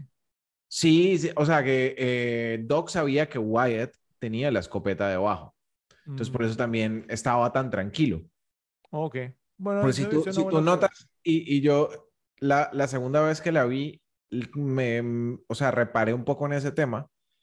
Y es que cuando eh, el tipo saca el arma, Ringo. ahí es cuando Wyatt, cuando Ringo saca el arma, ahí es cuando Wyatt baja las manos, que se, se ve por el ángulo de la correcto. Tú, tú ves que está a la izquierda Ringo, a la derecha Doc. Pe- Pero, por eso lo digo, ya ahí había sacado el arma. O sea, él puede le disparaba a Doc ahí mismo si quería. Él lo Sí, tenía. pero- Bueno, no sé, o sea, eh, eh, ese tipo, o sea, es como que, bueno, que, que quería lograr él en ese momento. Era como ver, digamos, si el otro era más rápido que él, pero si Doc desenfundaba, no era para, Sí. No, para No, apuntar con el incluso, arma. incluso, Se incluso van a apagar que- las luces para, para Ringo. Sí, Incluso la parte que, que después que Ringo estaba ahí como que quería lo con él, el mismo Curly B lo, lo agarró, le dijo, Exacto. no saques porque donde saques te matan. Ah, pero, Ah, en, e- eso- pero, pero en ese estaba borracho. ¿sí? Estaba borracho, estaba borracho. entiende. Por borracho, e- pero me refiero eso En que esta es que me llamó tanto la atención, o sea, ¿no? Desde la primera vez que yo la vi, yo decía, bueno, pero sí. que buscaba lograr él ahí, ¿no? Pero, pero bueno, ¿qué, qué más tienes, Ralphie? Eh, para escenas, no, con esas, con esas voy. para escenas, nada más para cerrar, este, no la traía, pero me acabo de acordar y me parece un poquito graciosa porque, porque siempre pienso que debió haber sido así en ese momento, es la escena del teatro. Cuando están en el teatro, esa la gente, ellos le disparan. O sea, e, esa misma impertinencia es la que tuvo que haber sido en la vida real un teatro del oeste, digamos, cuando, cuando habían forajidos, ¿no? O sea, uno que esté medio borracho, impertinente, con arma, que era un maleante, el tipo le iba a disparar al, al, al, que tuviera ahí arriba en el escenario. Entonces, esa parte, no sé, esa parte me pareció un poquito graciosa. Y miren, y miren que yo, yo pensé que alguno de ustedes, ustedes iba a mencionar esa escena en esta categoría, ¿cierto? No sé por qué. O sea, ¿no le gustó la escena? O sea, que... No, no, no, la, escena estaba bien, pero no estaba mejor que las que ya, ya nombré. ¿Yo? ¿Cuál? La del teatro, ¿la te gustó? Ah, bueno, no, sí, no, no, la mencioné, pero me acabo de acordar y sí, y, sí la mencioné precisamente por eso, ¿no? Porque es gracioso. Porque, por, porque esa escena tiene la particularidad, bueno, eso lo vamos a hablar un poquito más adelante también, que lo voy a mencionar yo. Aquí un poquito larga, ¿cierto?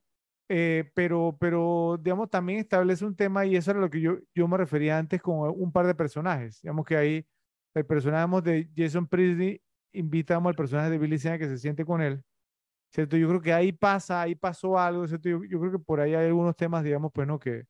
Y después al final lo que, lo que pasa también que le da la esa, Exactamente, sí que no supimos, digamos, ahí, ahí hubo algo, ahí hubo algo. Pero bueno, ¿algo más yo? No. Bueno, que esas fueron, digamos, las que consideramos nosotros como las mejores escenas de esta película. Por favor, si se nos quedó alguna, eh, eh, nos escriben en la sección de comentarios. Eh, vamos ahora con las líneas de diálogo más citables. Entonces le toca iniciar a Joe. Adelante, Joe. Ok, tengo aquí una primera que es ¿no? entre Bill Clanton y Doug Holiday, que le dice Bill, bueno, es el pianista borracho. Estás tan borracho que ni puedes pegarle a nada. De hecho, probablemente esté viendo doble. Le dice Doug Holiday, no, saca la otra pistola y dice, tengo dos pistolas, una para cada una, y no hay fallo.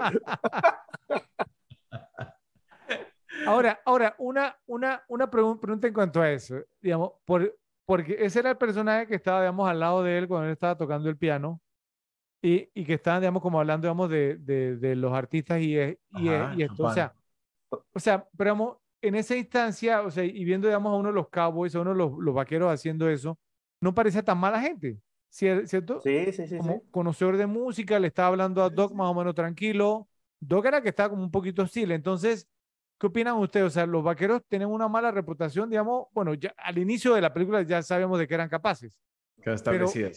Para ser, digamos, o sea, pues no como los que puedan hacer lo que les daba la gana, ¿qué, qué opinan ustedes? O sea, una instancia como esa.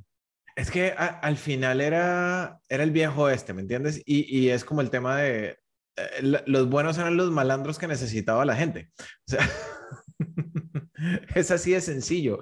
Eh, los, los forajidos y los buenos eran malandros, solo que peleaban para diferentes lados, pues. Claro. Pero en general eran la, misma gente y muy probablemente se llevaban bien. Wyatt Earp no era ninguna santa paloma, eh, era un, era un, era un bully. Eh, ¿Por eso? eso? lo vamos a ver un poquito más adelante, sí, sí, pero bueno. pero interesante. ¿Qué, qué más tienen? Otra con, con Wyatt, Wyatt y Doc Holiday, ¿no? Que le dice Wyatt a Doc, ¿no? ¿Cómo estás? Le dice Doc Holiday, me estoy muriendo, ¿cómo estás tú? Y dice, casi lo mismo. yo, yo esta, y esta vez tengo que, que I have to pull a, Fred. Me tienes hackeado el computador yo. ¿Qué pasó, Ralph? ¿Cómo que pull a Fred? Pero, pero, por lo menos Ralphie, tú lo, tú, tú, tú lo reconoces, no como Fred que las apunta, apunta lo que yo digo y después dice que... No, no, no, apunto nada, yo soy original. Ok, vamos con una más, tengo un par más, ¿no? voy con una para entonces para pasarla, para no robarles todas. ¿Qué cantidad tiene Para no robarles todas, para no robarles todas. Esta es de Wyatt Earp, pues y la dijo Ralph Fienante, precisamente la parte de que es con Billy Bob Thornton, que le dice, vas a hacer algo, simplemente te quedarás ahí y sangrarás. Esa, esa es buenísima, buenísima. Sí. Así que eh, vamos, vamos a, a pasársela a la red. Ok, bueno, entonces vamos, vamos a, a, ver aquí.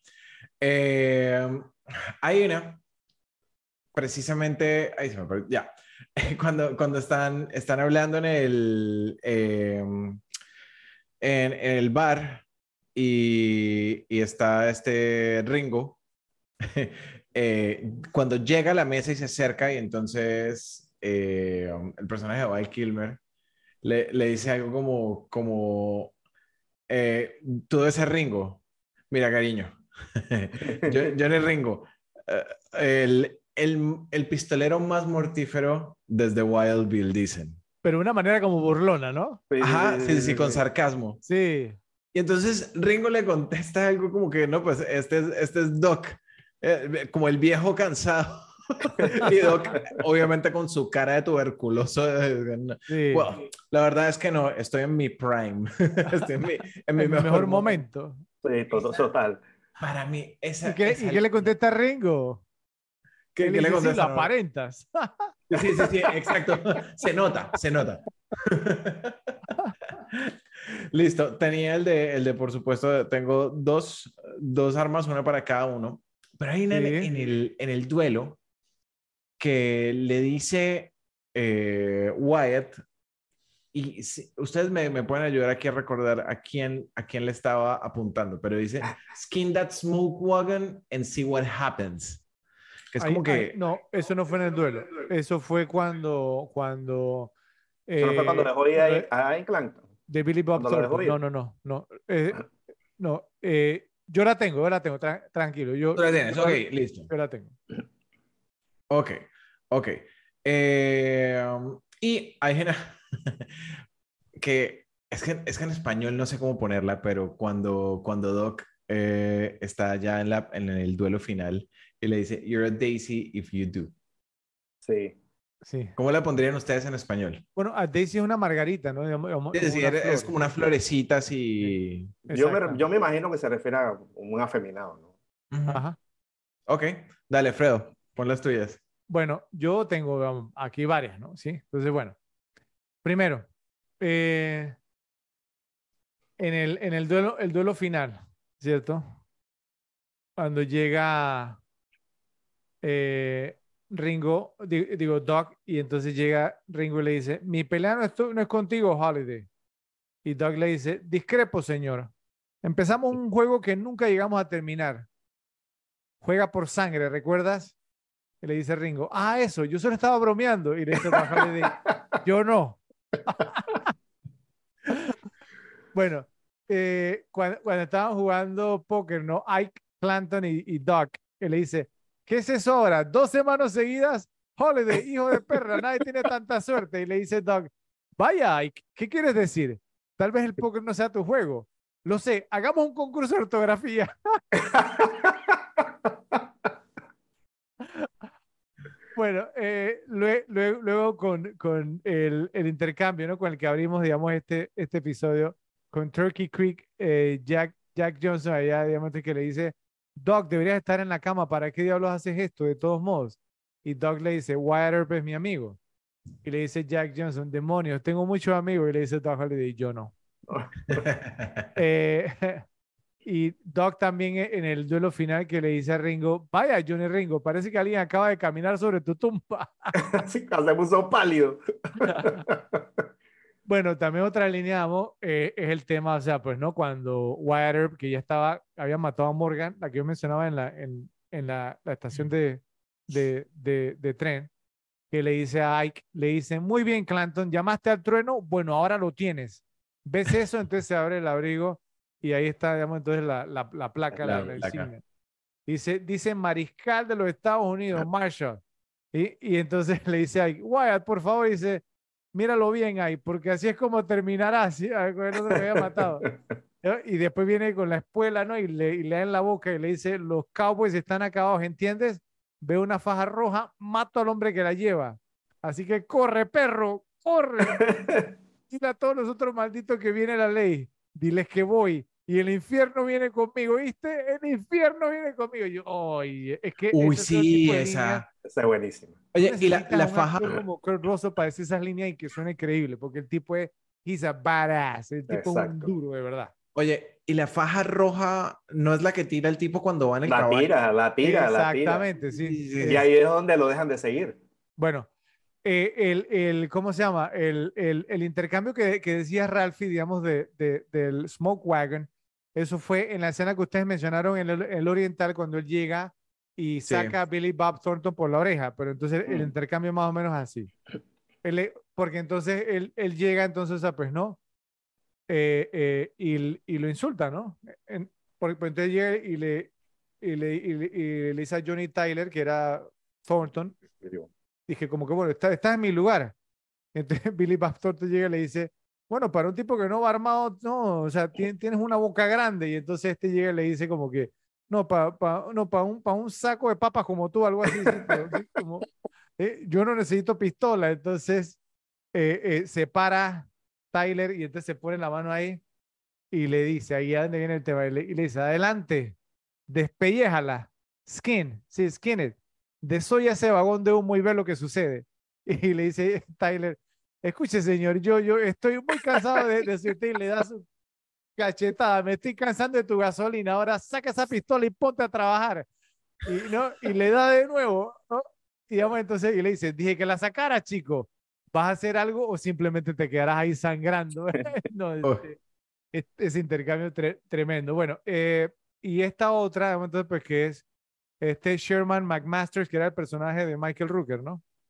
Ujú. le, eh, le dice a Doc, a Doc, le dice, si fueran mis hermanos, yo también querría venganza. Y Doc le dice, oh, no te equivoques, no es venganza lo que busca, es un ajuste de cuentas. Así que bueno, tengo un par más, pero para no votarla, entonces a ver qué más traen ustedes.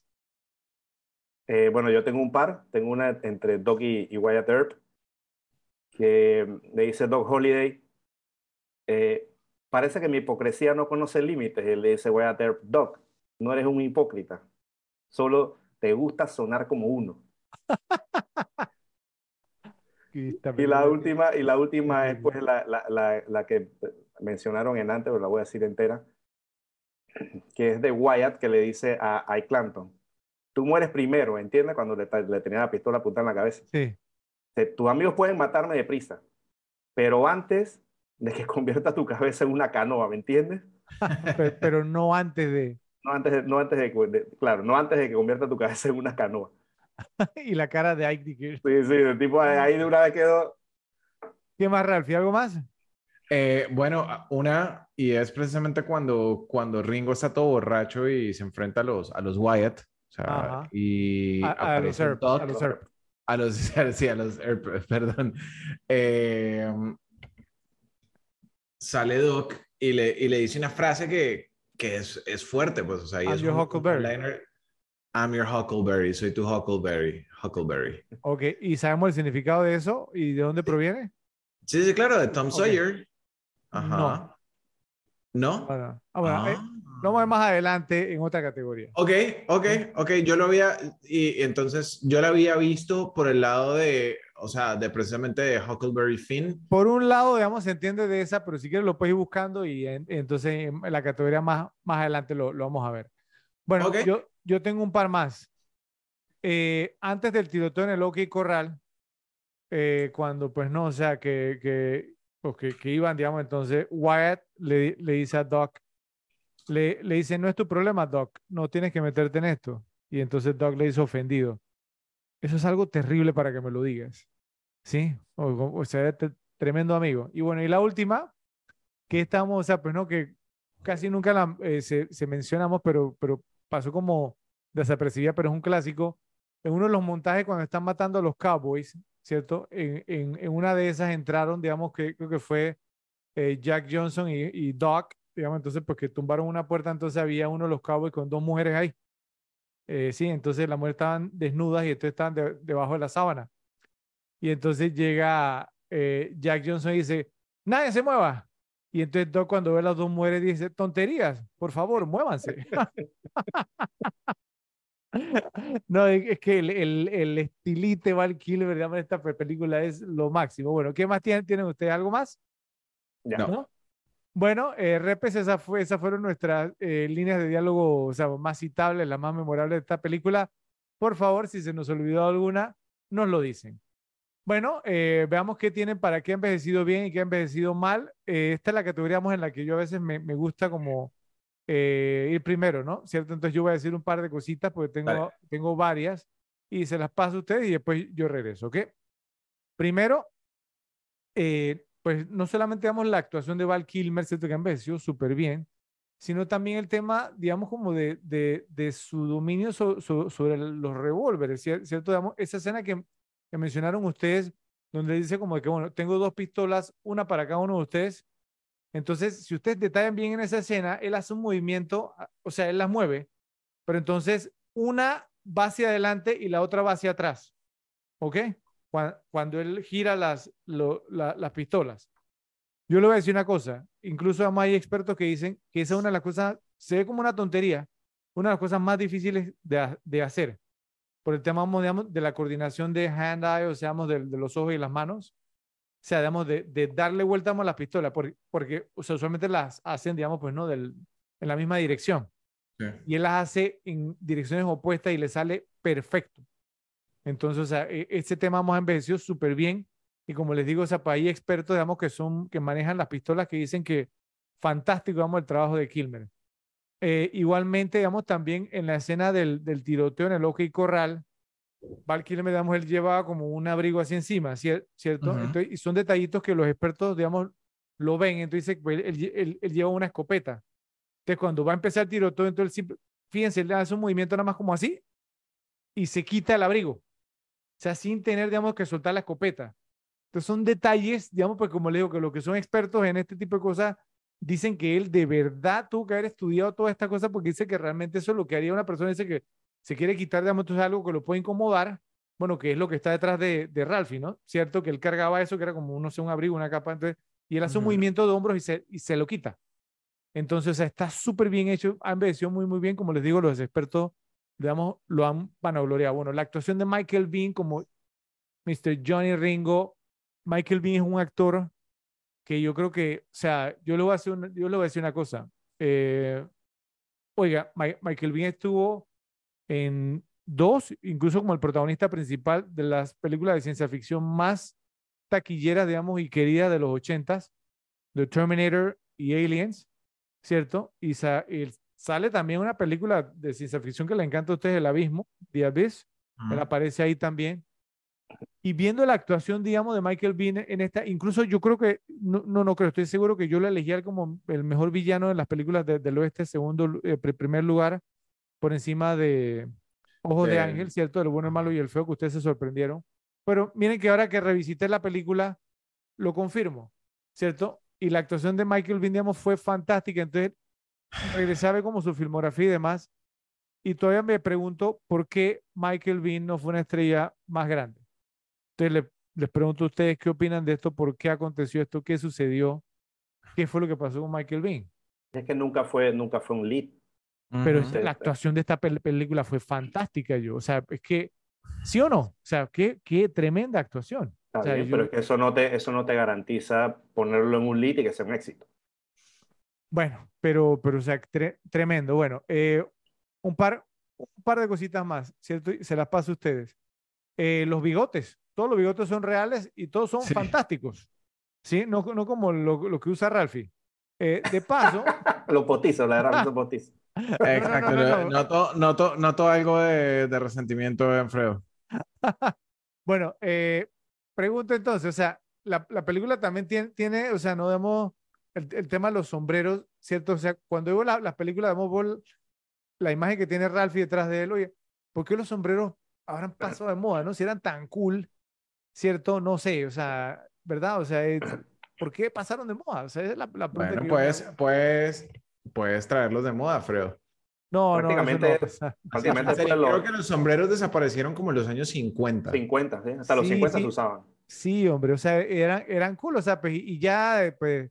Bueno, es que ya la elegancia tampoco es que es mucha moda, que digamos. Yo sé que, que, que yo vacilo a Ralphie con el bigote también, pero hay unos bigotes, digamos, que son bien cool, y que, bueno, que últimamente, digamos, como que el, el, sí, o sea, que el vello facial y eso, pues ha regresado, ¿no? ¿Cierto? Especialmente, digamos, con los hipsters, sí, total. ¿cierto? Y con la pandemia y todas estas cosas. ¿cierto? Barba, barba y cabeza rapeada. Eh, eh, exactamente, sí.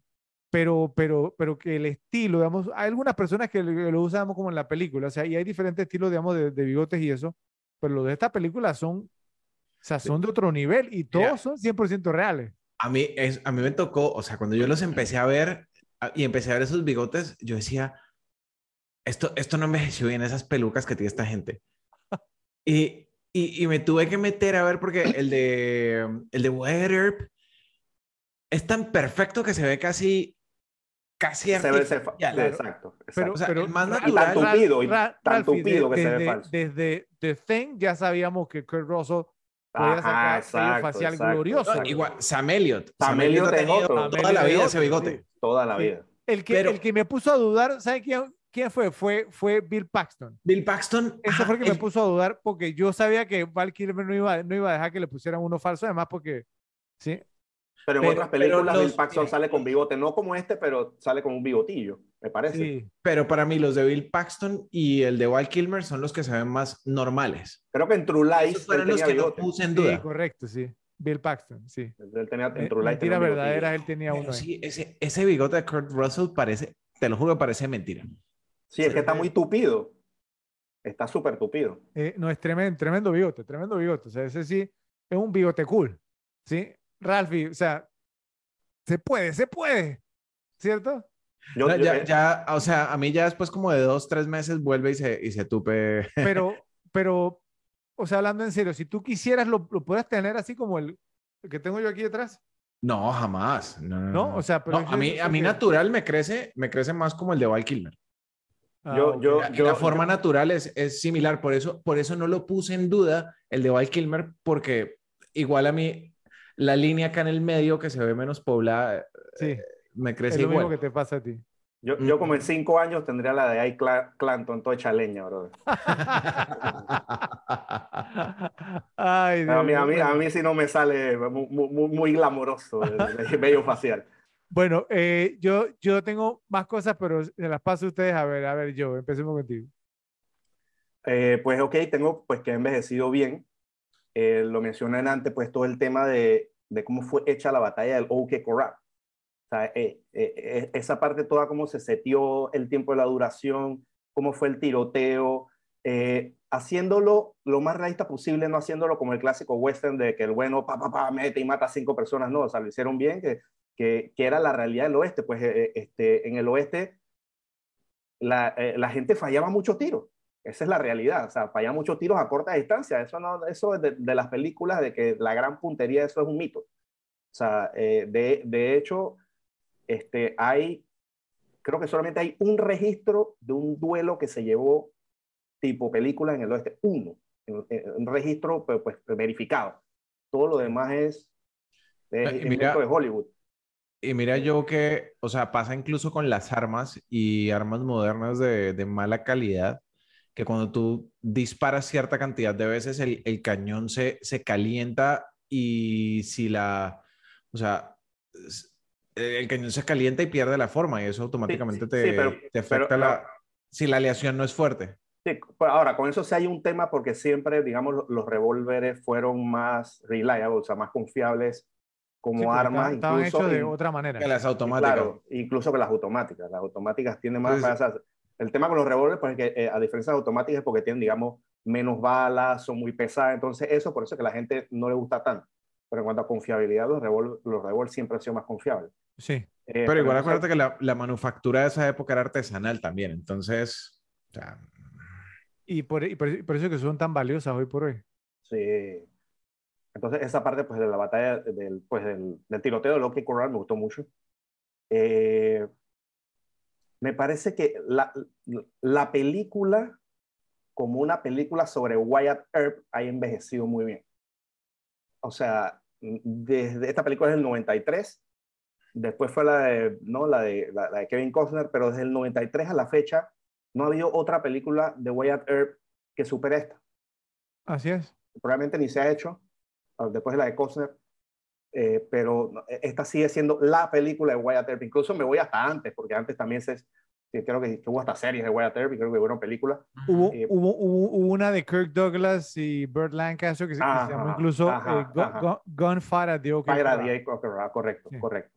Entonces, esta sigue siendo, para, en mi opinión, la mejor película de Wyatt Earp. Y entonces eso para mí la hace que haya envejecido muy bien, pues sigue siendo, digamos, la mejor. Eh, y pues tengo que como que he envejecido mal solamente una, una cosita ahí que cuando la vi, eh, pienso que lo hubieran podido no hacer un corte y hacerla de nuevo. Eh, no sé si se acuerdan el, el, el, el no, el, el, golpe, el pistol whip es el golpe con la pistola que le da eh, eh Virgil a Ike Clanton. Sí. Que un golpecito ahí como que, que ping, Y lo- y el y tipo quedó dead. Sí, quedó muerto en el piso. O sea, Bueno, pero, pero usted mismo acaban de decir que eran pistolas pesadas, ¿cierto? no, no, no, no, no, no, esa no, no, ni aunque me dé con un mazo, con, ese, con esa fuerza me va a noquear. es que le dio con nada, o sea, le fue una cosa, o sea, le dio dando un poquito más de, de potencia, no sé, hacer un poquito más creíble. yo, yo creo que, yo creo que cuando- estaba fil- filmando Steven Lang le dijo como que juega vivo con eso. Esta, esta vaina está muy auténtica, no me O, pro- o probablemente, probablemente eh, ¿no? en una toma anterior le haya dado un, un cacotazo y, y y la otra dale más Exactamente. suave. Bueno, es- eso es lo único que tengo, en verdad, de la película. Hay pocas cosas que puede decir que mereció mal, muy bien en general toda la película. Obviamente las actuaciones, sobre todo la de Val Kilmer, pues mereció muy bien, igual la que tú dices, Fred, la de Michael Bean. Eh, la verdad es una, es una muy, muy buena película. Eh, pues digamos, con algunos, algunos fallos tontos, pero que al final, cuando ves el producto final, pasan desapercibidos por la calidad de la película. Sí, sí, sí. Ok, Ralphie. Ok, mira, de, de la película que ha envejecido bien, algo que a mí me, me encantó fue el montaje. O sea, todo se ve supremamente realista y hubo algo que pasó o algo que mostraron que a mí me capturó completamente con el tema del montaje y fue el piano. La escena eh, donde el personaje de Val Kilmer está tocando el piano, Ujú. no sé si ustedes se dieron cuenta, pero el piano estaba desafinado. No. Y era, y era algo que muy probablemente iba a pasar en, en un pueblo por allá tirado del oeste, en que tú tienes un piano medio desafinado. Y quién sabe cuánta catribolea le han dado al piano. Sí, sí, total. Exactamente. Y a mí eso, o sea, es un detalle mínimo que me, me pareció increíble. O sea, que se hubieran fijado en eso o, o si fue accidental, fue una coincidencia. No Genial. creo que haya sido así. No, no ha sido accidental, es- es- eso le, le da Son- son- autenticidad y son peso a la película. claro. O sea, Sí. busquen, la, busquen la escena y se nota que los bajos del piano están desafinados. Es una cosa loquísima. Le, le pondré atención la próxima vez que la veo. Nunca la había parado bola. Eh, o sea, to- todo el montaje, los personajes, obviamente pues fueron personajes basados en la vida real, pero las actuaciones, la actuación de Val Kilmer eh, ha envejecido increíblemente bien. Lástima que Val Kilmer no, pero, Sí. pero Sí. su personaje ha, ha envejecido muy bien. Eh, el tema, digamos, de lo, lo que ponía yo que, que envejeció mal es un muy buen punto. Yo al final lo, lo terminé viendo como todas las películas del oeste hacían lo mismo, le daban un garrotazo y... porque sí, o sea, ahí na- nadie aguantaba nada. Eh, Sí. Un, un tiro, un disparo y seguían parados luchando, ¿no? Un, un golpecito en la cabeza y estaban desmayados. Y algo que para mí no envejeció bien, y esto ya es un gusto súper personal, o que siento que fue forzado. Tú tienes una película donde todo el montaje ha sido desarrollado muy bien, la dirección ha sido muy buena, los personajes, el vestuario es auténtico, eh, ha- has montado los duelos muy bien, y después haces esa, secuencia acelerada donde matan a todos los cowboys yo la, la sentí que fue como forzada, como, como estamos tratando de acabar esto y hay que correr. Gusto personal, o- opinión completamente personal. Siento que la, la película ahí como que tomó un, un, un, un giro extraño, como si hubieran cambiado de, de director. O sea, como que Hicieron- tienes un primer acto, un segundo acto, que es cuando Wyatt vuelve a ser el mismo, y después tienes el corte raro de, de toda esa secuencia. Quisieron hacer tipo el padrino matando a todos los, los rivales y eso. A mí no me, a mí no me encantó. Y Bueno, siento lo- que, que es como lo que... fue lo que pasó, Ralphie, lo que hablamos al principio. Hubo, sí, tres personas. No, no, no, no estoy diciendo que, que el hecho de que haya pasado estuvo mal, pues, eh, es la historia, pero como, como fue presentado el montaje, no, no me, no me No. parece que... No, no, no, que, que digo que lo que dices tú, que, que- el cambio de director, eso fue precisamente lo que pasó. Sí, pero Sí. se- para mí fue, sí, no, no, no quedó muy bien. Esa, esa es mi opinión, pues. Ok. Bueno, eh, voy yo entonces, pues sigo con lo que envejeció bien. Tengo un par de cositas que pienso que envejecieron mal. Eh, el elenco grupal, ¿cierto? También uno de los mejores, especialmente comparado con los de otras cintas de los 90 como JFK, como True Romance. La fuga, o sea, o sea un elenco, digamos, de muy, muy bueno, muy, muy bueno. Eh, y un temita que para mí envejeció muy, muy bien, o sea, y, y reparé muy, muy, mucho esta ocasión, a ver si ustedes concuerdan conmigo. Eh, los créditos finales, o sea, nos dan cuatro sólidos minutos de Wyatt, Doc, Virgil y Morgan caminando con close-ups, luciendo súper cool, pero súper cool. Y no sé usted qué opina, pero yo propongo que nosotros aquí en las repetibles grabemos una secuencia como esa para promocionar las repetibles. Ahora, pues tendría que ser exactamente igual, ¿cierto? Una oración de cuatro minutos como la de la película. Y obviamente Ralphie tiene que dejarse crecer el bigote más, obviamente, ¿cierto? Y yo ponemos uno postizo porque no hay manera. Y, nos, va, nos, va, a tocar dejar crecernos lo cool porque no estamos todavía a ese nivel. Pues, entonces, esa, esa, es mi propuesta. Tenemos, tenemos, tenemos que grabar una secuencia como esa para promocionar el podcast porque Wet, sería... Air meets Reservoir Dogs. Bueno, eh, ¿Tienen algo más que, que, que envejeciera mal o no? No, bueno, no, no, no, no, la verdad es que no. Es que, es que fue hilar delgado para encontrar eso. Ok, bueno, eh, lo que mencioné anteriormente de lo que ha envejecido mal, la escena del teatro pienso que es un poco larga, ¿cierto? O sea, quizás digamos, eso es una escena que se puede haber recortado, dura como 12 minutos, imagínense. Entonces, o sea, y obviamente, pues no, y, en, la, en, la, en, la, escena hicieron dos obras de, de teatro, hicieron una lectura de, de Henry, Henry V, Henry eh, eh, V, eh, que lo hizo Billy Zane, que yo sé que eso fue lo que a lo mejor Rafi más le gustó, y, y Fausto, ¿cierto? obviamente, pues no fueron las dos que se hicieron, y como les comentaba, o sea, yo, yo entiendo, ¿sí? Por, porque esa escena fue clave, de, porque ahí te das cuenta como, o sea, quién es quién en el pueblo, ¿no? Que lo mencionaba yo, el tema, digamos, de los disparos, ¿cierto? Y, y todo cómo eran. Y en esa escena creo que también hay, el sheriff se le acerca a, a Wyatt como a pedirle y Wyatt, y como, dice, Wyatt, eh, te quería preguntar, Wyatt dice, no hay chance. Ni te me Adiós, adiós. bueno, eh, la escena del picnic, ¿cierto? Entre, entre Wyatt y Josephine. Creo que esta era una escena que, que tenía mucho las películas mucho, enteras y noventeras antes, como que era que para que fuera creíble el romance, la química, entonces nos tenían que mostrar que se enamoraban, ¿cierto? Entonces esta escena del picnic a mí me pareció que estuvo un poquito de más. No sé ustedes qué, qué opinan. Yo creo que la química estaba ahí, yo creo que ya se notaba con las miradas y eso. Mm. No, yo siento que no, no tenemos que acompañarnos en una cita, en un picnic. No sé qué opinan ustedes. y que, no, y, que no, pasa absolutamente nada de... Sí. Por lo menos si hubieran echado ahí su, ¿no? su expertino. Un, un besito, aunque sea. Sí, exacto. Pero eso, pero eso es como, como las escenas de musicales y de baile en Disney, que aquí era la, la, la carrera de caballos que... que... pero, ¿sabes qué, qué noté yo de esa escena? Y, y, no sé si ustedes lo vieron también, pero era el asunto de que el cambio de paisaje fue tan drástico que es como que, no sé, si hubieran mudado de estado. No, pero es que galoparon a toda velocidad, ¿no? También. Y terminaron, y, terminaron, y terminaron respirando rápido y acostados sobre la manta de picnic. porque tú, Tombstone estaba en Arizona, está en Arizona, bueno, no sé si se llamará igual el pueblo.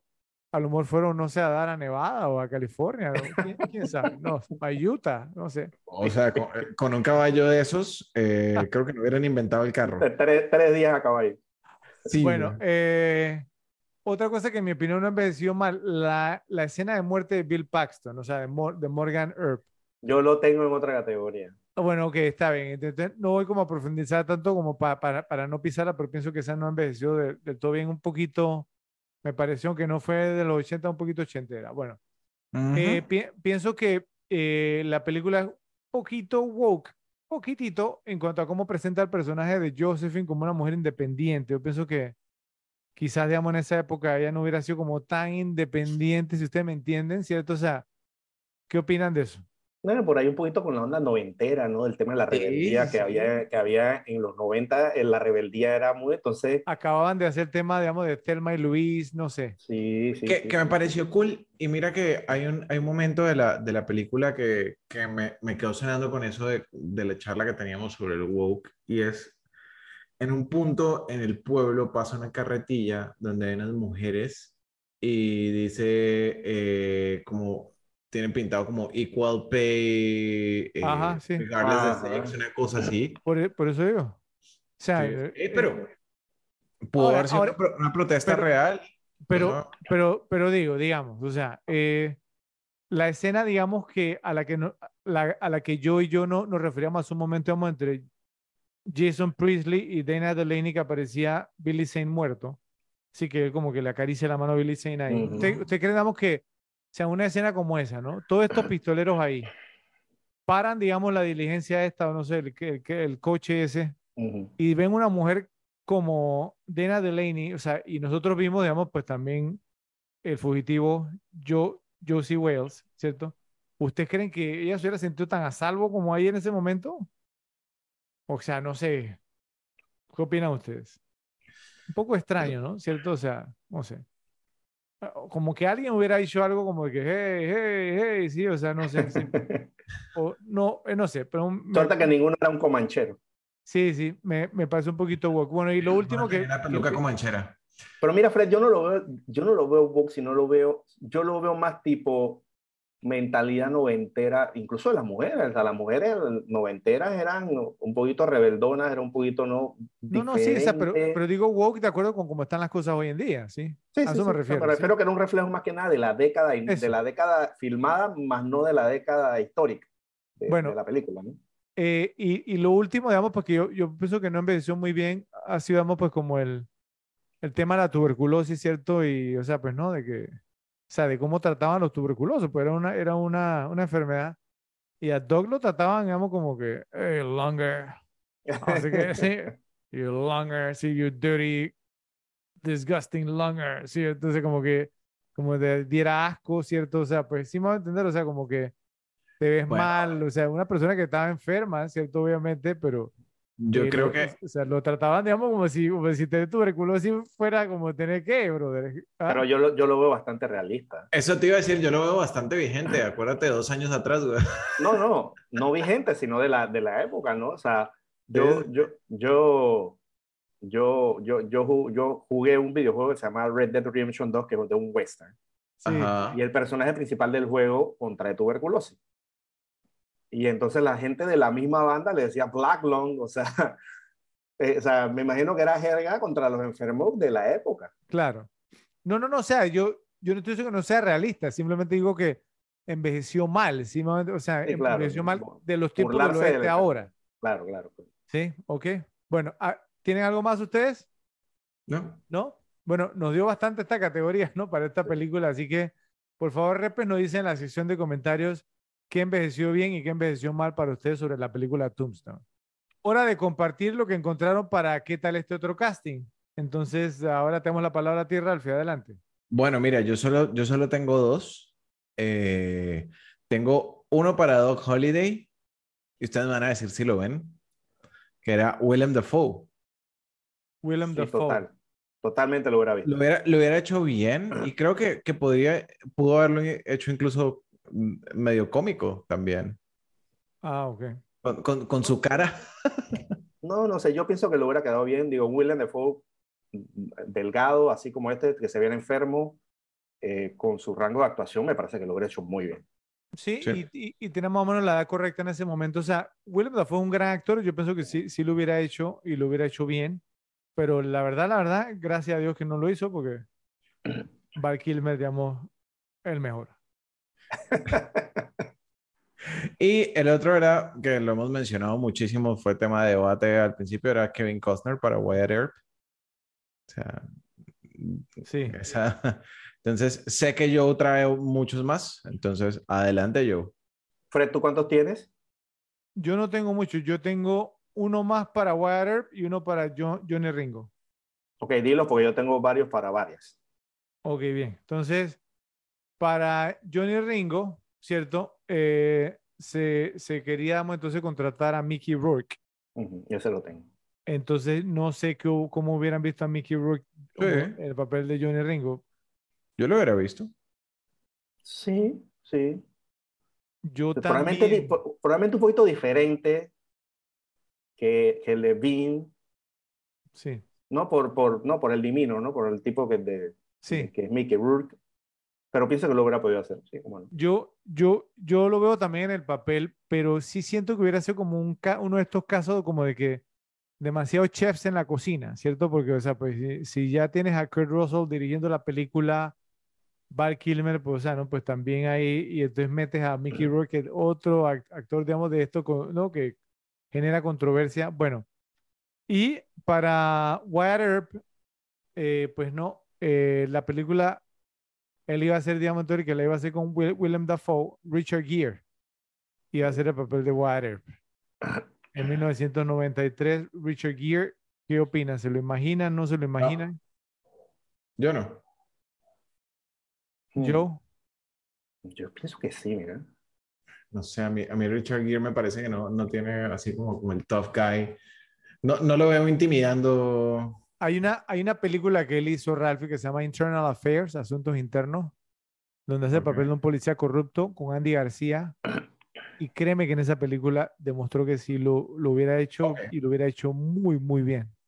No sé, Joe, ¿qué opinas? Ok. Sí, sí, incluso hasta en An Officer and a Gentleman, no era un, un, un bobo tampoco, o sea, No, sí. era un tipo Ok. medio rudo también. Ok, se las compro, pues. Sí, en, en, en Reto al Destino tiene, tiene un par de escenas de pelea muy buenas. Sí. Sí. ¿Cuá- ¿Cuándo vendrá ese, eh, en la repetible como episodio? Reto al destino, Sí. después de White Chicks. Bueno, a ver, ¿qué tienen ustedes? Ok, yo tengo para Wyatt Earp uno que no dijo ninguno. Y es Liam Neeson. ¿Qué? ¿Dónde encontraste ese Liam Neeson como Ah, Wyatt Earp? en mi fuente. Uh, no sé. o ¿No sea, lo ves? Li- Liam Neeson es un gran actor, lo que pasa es que es británico, el, el acento de... eh, O sea, Liam Neeson para mí nunca ha hecho un buen No, acento pero- estadounidense. Él, él lo hace y No sé. o sea, se me viene. Él hizo de vaquero en a, a Million Ways to Die in the West, que pero era el es una villano. comedia. Pero, pero, o sea, yo lo veo. Yo No, lo veo no por, o por, sea, por, no sé. por, por el físico. No, no, no, o sea, físicamente sí, el tema es el acento. Nunca lo he escuchado haciendo un acento, digamos, bueno, De es que Kansas. de- de acento de Kansas. sí, sí, no, no era, no era tanto un acento sureño el de Kansas, Pero tú no dices que a los británicos les es fácil hacer el acento. pero a él no, mira, mira, o sea, no me Eh. digan que usted no ha visto las películas de él y no, no, no le han detectado más la inconsistencia con el acento estadounidense. Es así, o sea, especialmente vamos en Taken como la a particular set, set of skills, que no sé qué. Ah, En ese, en- eh, ay, o sea, es que se, se le nota, o sea, yo tengo un buen oído para eso, Pe- pe- pero, a lo mejor sí lo hubiera podido haber hecho. ¿Qué más tienen? Bueno, para Doc Holliday, aparte del que dijeron William Dafoe, este sé que Fred se le van a, ¿no? a salir la baba con este. Michael Douglas, Uf, como Doc Holliday. Uf. Brutal, ¿ah? Tremendo, tremendo. ¿Ah? Mira, ese, ese no, no lo encontré, mira, oye, hubiera sido genial. Uf. Para Doc Holliday es el que más tengo. Michael Douglas. Estamos Y- todos de acuerdo, ¿no? Y, te- y, y tenemos el de, o- sea, ya el papel que hizo en The Ghost and the Darkness, Mm. ¿cierto?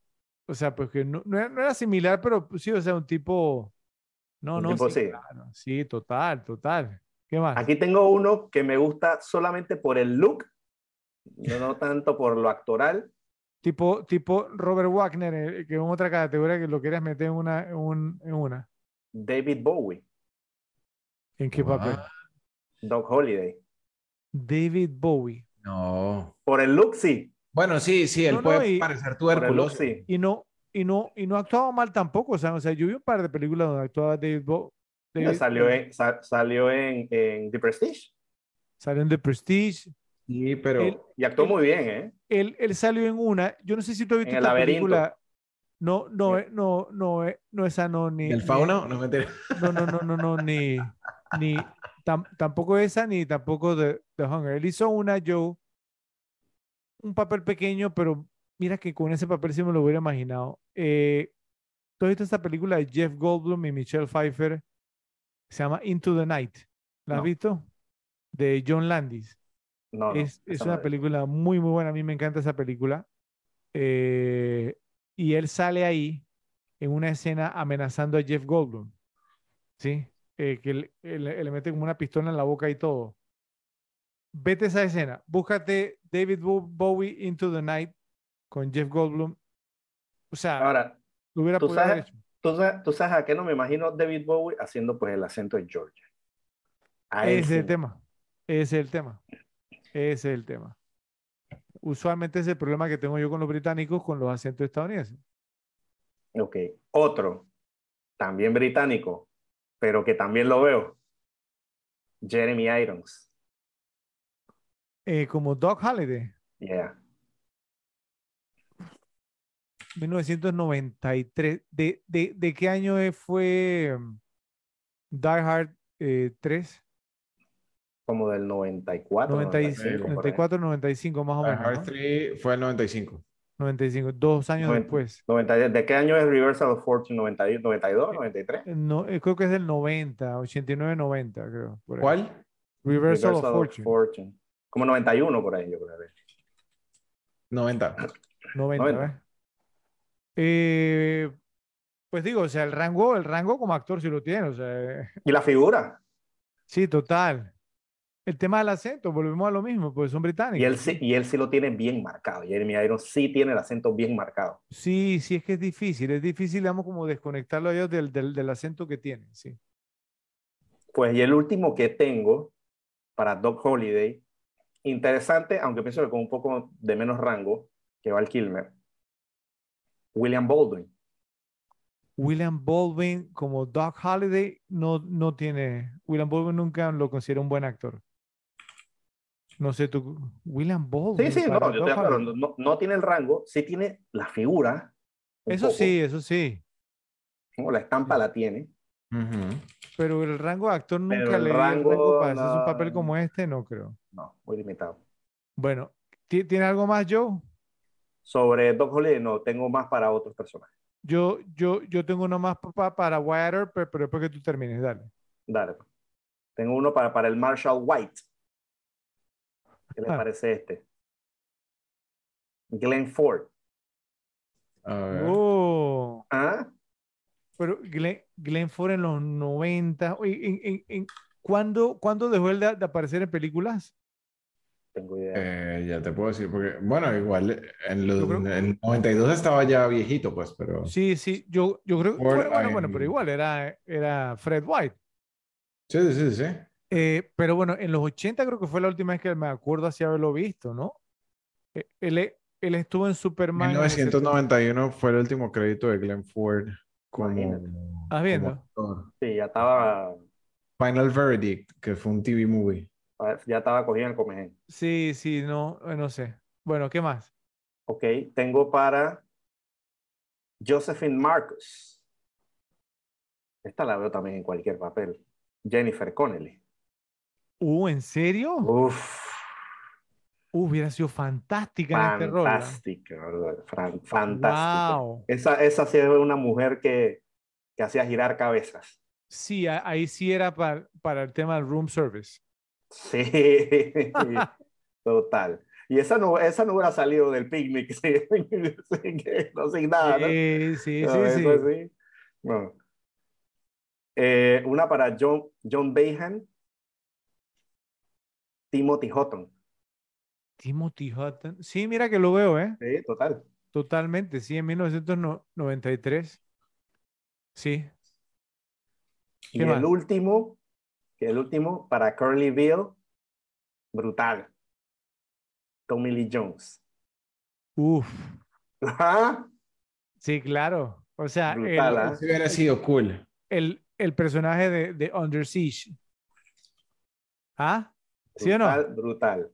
El personaje de, de Under Siege. Nada, nada en contra del amigo Powers Boot, pero Tommy Lee Jones hubiera quedado ahí al dedillo. Sí, otro nivel, Tommy Lee Jones. Sí. Ah, Ok, ¿qué más ya, tienes? esas son, las, esas son las que tengo. Ralphie, ¿tú qué tienes? No, ya, yo ya dije las que tengo. ¿No? Bueno, yo tengo, tengo uno más, digamos, para el papel de, de Doc Holliday. Eh, Joe, Al Pacino. Al Pacino, yo- yo- Johnny Ringo sí no le hubiera tenido miedo. ¿Qué, qué pasó, Joe? A Johnny Ringo lo hubiera mirado para abajo, así. eh, La, la- la cara de aquí. Pildorilla. Bueno, tuve, tu- tu- tuve que revivir el chiste, ¿no? Porque hace rato que no, no, no se lo hacía y, la, y valió su, no, valió su peso. Me hubieras engañado de más con Daniel de Luis, que te se hubiera quedado bien. No, eh, ahí hubiera sido perfecto. O sea, y Perfecto. conociendo a DDL, ¿tú te imaginas? ¿Te lo imaginas? en este- Wow, ¿Ah? Si ideal de lo, Doc Holiday. Lo hubiera, no sé, algún, con algún tema de que I drink your milkshake, si hubiera salido una Eh, de esas. Daniel de Luis era excelente, de, de Holiday y de Johnny Ringo. De lo- sí, sí, De total. los dos. Total. De los Un, dos, un- un doble papel ahí. de los dos quedado brutal. Bueno, eh, eso fue lo que encontramos para qué tal este otro casting. Buenísima la categoría y la reacción de Joe ante, digamos, de la posibilidad de que Al Pacino apareciera en esta cinta. Por favor, nos dicen en la sección de comentarios qué les pareció. Entramos a, ¿cómo es que se llama ese actor? Entonces, ahora te escuchamos a ti primero, Joe. Adelante. Esta tiene Eh, varias. ¿eh? Sí, yo tengo aquí pues, fue un, un par para, para ver si lo tienen o, o si tienen otro más, más fuerte. El primero es Tomás Arana como Steelwell. sí. Quien salió pues en Gladiator, que era Quintus. Sale en The World Supremacy, sale en Limitless. Yo lo pues, mencioné en LA. Confidential y Joe hizo caso omiso y ahora lo saca. A Ralphie. ¿Qué pasa? Ok, pero ese es el de, el de esa y este es el de esta. Y el otro que tengo es Paul Ben Victor, como Florentino, porque salió en The Irishman, sale en The Banker, eh, la favorita de Rafa, Don John. Y tiene pues ese tipo de caras como que te quedan, ¿no? Tiene una cara... Un montón. En la, Sí, sí, en la- sí, sí. en la, en la serie The Wire, ese tipo salen muchas películas, muchas cosas. Y esa cara es muy, muy reconocible, ese tipo. Sí, Muy y particular. el tipo, y le digo una cosa, o sea, yo, yo no he reparado que era hasta, hasta hace unas como, bueno, hasta hace un par de veces atrás que la vi, y hace buen papel de mexicano, ¿eh? Muy Sí, buen sí, papel que de tenía mexicano. un bigotillo ahí. Sí, muy buen papel de mexicano, lo maneja bien, por- porque él, él no Sí. tiene nada nada de, de mexicano ni, ni de latino. Creo que hasta, bueno, en, bueno, en una serie de Wire hace papel de griego y todo, ¿no? Entonces, pero bien. Ok, ¿algún otro Joe? Tengo esos dos así para ver qué, quién tienen ustedes para... A ver qué trae. Ok, mira, yo, yo tengo uno, o- obviamente Tomás Arana estaba dentro de la, dentro de la rotación. Exacto, pero precisamente Harry Carey Jr., el que hace el Marshall Fred White. Ese es otro que ha estado en mil cosas Y es reconocible. y, y su cara es como, como que la has visto, pero no, no del todo. ¿Qué dicen ustedes? ¿Tú lo tenías, Sí, sí. O sea, eh, sí, eh, o sea, no, no en mi listado, pero obvia- obviamente sí lo conozco, pero creo que hay otros que son más todavía. Me parece. Ok. Ok, incluso este, este tipo salió en, en Back to the Future Part 3. Tuvo un, un papel ahí completamente irrelevante, pero salió. Que era otro, Ok. otro western. Y Paula Malcolmson, que es la que hace de, de Ali Earp, también es una cara como medio conocida, pero yo no lograba ubicarla. Me puse a ver su, su filmografía y ha aparecido en buen par de cosas. Más que todo series. ¿Qué papel hace acá? Eh, Ali Earp. Ok, ok. Ok, esos son los que yo traía. Bueno, voy yo. Eh, Sorry, es más, salió, salió en tu serie favorita del oeste, en Deadwood. Era un personaje que se llama Trixie, 36 episodios. ok. Bueno, yo, yo tengo un par más. Vamos a ver. Yo le voy a decir los nombres, ustedes me van a decir, o sea, pues no, o sea, si ustedes los conocen de nombres o no. Yo, me, yo mencioné un par incluso en mi listado anteriormente. Vamos a ver. John Corbett, ¿saben quién es? Sí, total. ¿Sí? Ok, bien. Eh, John Tenney, ¿también lo conocían? Mm, ese no me suena tanto. El que John Tenney era el papel, digamos, de, es- ese fue el, el primero que yo traje. Ajá, de Behan. Behan. Ah, ok, dijo. Sí, bueno, Sí, ese sí, uno. Eh, Robert John Burke, que también ha salido digamos, en un montón, pero un montón, montón de películas, hace papel, digamos, de Frank McClary. Un montón de películas. ¿cierto? Eh, y aquí donde se pone buena la cosa. Hay un, hay un actor que fue uno de los, que, de los tres que murieron en el OK Corral, en el tiroteo. Yo pensé que Ralphie lo iba a reconocer porque aparece en su película favorita de acción de todos los tiempos, que es Point Break. Uno de los asaltabancos se llama John Philbin. ¿Sí? John Philbin. eh, él es uno de los vaqueros, ¿cierto? Y es uno de los asaltabancos y ha salido en varias películas, pero varias películas. John Philbin. Sí, tiene, tiene unas caras, digamos, bien, eh, bien reconocibles. ¿Cierto? Que apenas uno lo uno dice, este tipo yo lo he visto en varias películas. Y, y es- Espérate eh, porque hubo... Es uno de los al- asaltabancos. Espérate porque... uno, uno, uno de la banda de... Porque, porque sí, hubo uno que yo vi de que Patrick punto Swayze. Se me, se me puso, o sea, como se me pudo parecer a alguien de Point Break, pero no. Bueno, él, él era uno. Eh, uno de los candidatos fuertes, porque ese salió en muchas películas.